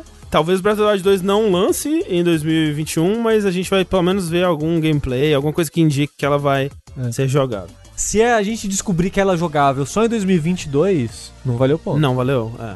Tem que descobrir que ela vai ser jogável em 2021. Segunda aposta. GTA 6 será anunciado. Olha. Isso é grande, hein? Eu acho que tá na hora. Eu acho que tá na hora porque. Tá na hora Se você fato. pensar, eles estão nesse ritmo Red Dead GTA, Red Dead GTA. Então, o Red Dead 1 foi lançado em 2010, né? O GTA V foi anunciado tipo 2011, 2012 já. Então, assim, se você expandir um pouco mais esse ciclo, né? Porque os jogos estão demorando mais. Red Dead foi lançado em 2018, né? Já tá na hora de. Três anos atrás, já tá na hora de. Pelo menos anunciar, né? O próximo GTA. Tipo, a- ainda tem aquele medo que, cara, eles vão continuar com o GTA Online pra sempre, né? Mas. Então talvez. Existe o medo de que eles talvez nem queiram lançar outro GTA single player. Mas eu acho que no fundo eles querem continuar lançando coisa nova também. sabe? Será? O pessoal das antigas saiu tudo já, né? É, é tipo, fica essa aposta aí com um pouco de receio de que eles nunca talvez lancem um GTA 6 ou só lancem quando um dia o GTA Online é, deixar de ser popular. Terceira aposta, ela presume o lançamento do Switch Pro, mas não é sobre o Switch Pro. A terceira aposta é o Switch, no total, todas as plataformas Switch, Lite, Pro, normal, vão ser os, os consoles mais vendidos de 2021, mesmo com a nova geração aí. Ok. Ok, ok, ok. Mas isso, você tá presumindo que vai ter um Pro. É, sim. Tá bom. Então se não- se não tiver Pro, não vale. É, tá, eu vou colocar isso aí então. Switch, é, junto com o Pro, vai ser o console mais vendido de 2021. Mas você tá piorando, mas tudo bem. É, tô deixando mais difícil, é. Ok, ok. Ok. Esse aqui é o beleza. jogador, é, joga no hard. Próxima, a quarta aposta é a seguinte: God of War Ragnarok não será lançado em 2021. É, eu não coloquei essa aposta, mas eu também acho que não vai. Eu acho que não sai não em 2021 também. Eu acho que ele sai, tipo, começo do ano que vem. Essa daqui talvez seja vaga demais, me digam se eu devo ser mais específico nela. A E3 2021 será uma tristeza. Eu acho que tá bom. É, depende do- de como você define a tristeza, assim, né? É, tipo, vai ser. Não vai ter nada. Tipo assim, não vai ter quase nada de interessante anunciado. Várias empresas grandes nem vão participar, sabe? Tipo, Sony. Não, mas peraí. Então você tá supondo que a E3 irá existir esse ano? Eu acho que vai existir, eu acho que provavelmente vai ser online, mas eu acho que quase ninguém vai participar. Quem vai participar é tipo, sei lá, umas empresas, umas publishers menores. A E3 inteira vai ter uma vibe PC Gaming Show, é isso que eu tô presumindo, assim, sabe? Entendi. Nossa, ok. Ok. Ok, tá bom. Deu pra entender. Triste, foi triste. Uma tristeza, no fim das contas. Próxima aposta é: pelo menos três grandes estúdios serão adquiridos por companhias maiores. Então a gente vai ver estúdios não no nível da Bethesda, mas tipo no nível de uma Insomniac da vida, assim, um, um estúdio grande que faz jogos AAA ou jogos, né, Double A aí, uns jogos mais, por exemplo, se a Super Giant Games fosse comprada, eu acho que valeria, sabe? Um estúdio renomado, né? Pelo menos três. Três ao longo do ano vão ser comprados aí.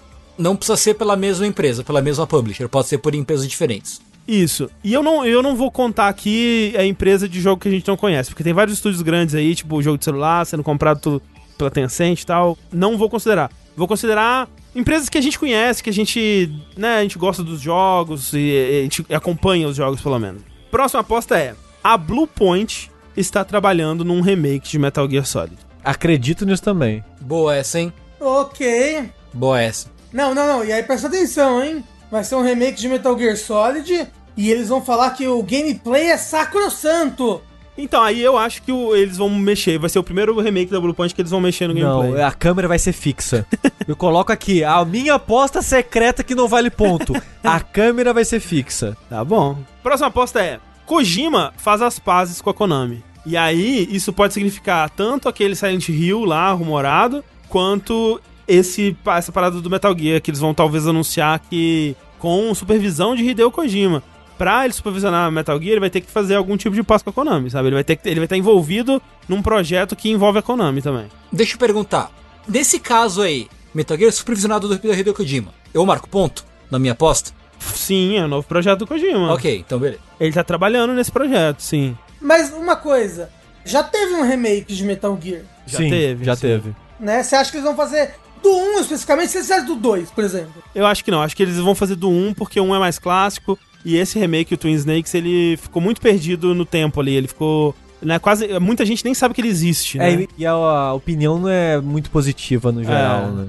Então eu acho que eles vão só ignorar e fazer um remake da Blue Point mesmo. Próxima aposta é: outro jogo social baseado num conceito de board ou card games terá um grande sucesso em 2021. Na vibe do Among Us, assim, né? Que ele pegou É. muito esse conceito desses jogos de cartas tipo Resistance e tal, transformou num, num jogo de sucesso com pegada social. Acho que a gente vai ter algum outro jogo aí. É, eu, eu acho que o André tá certo aí. Que esse mundo do board game e jogos estão mostrando cada vez mais.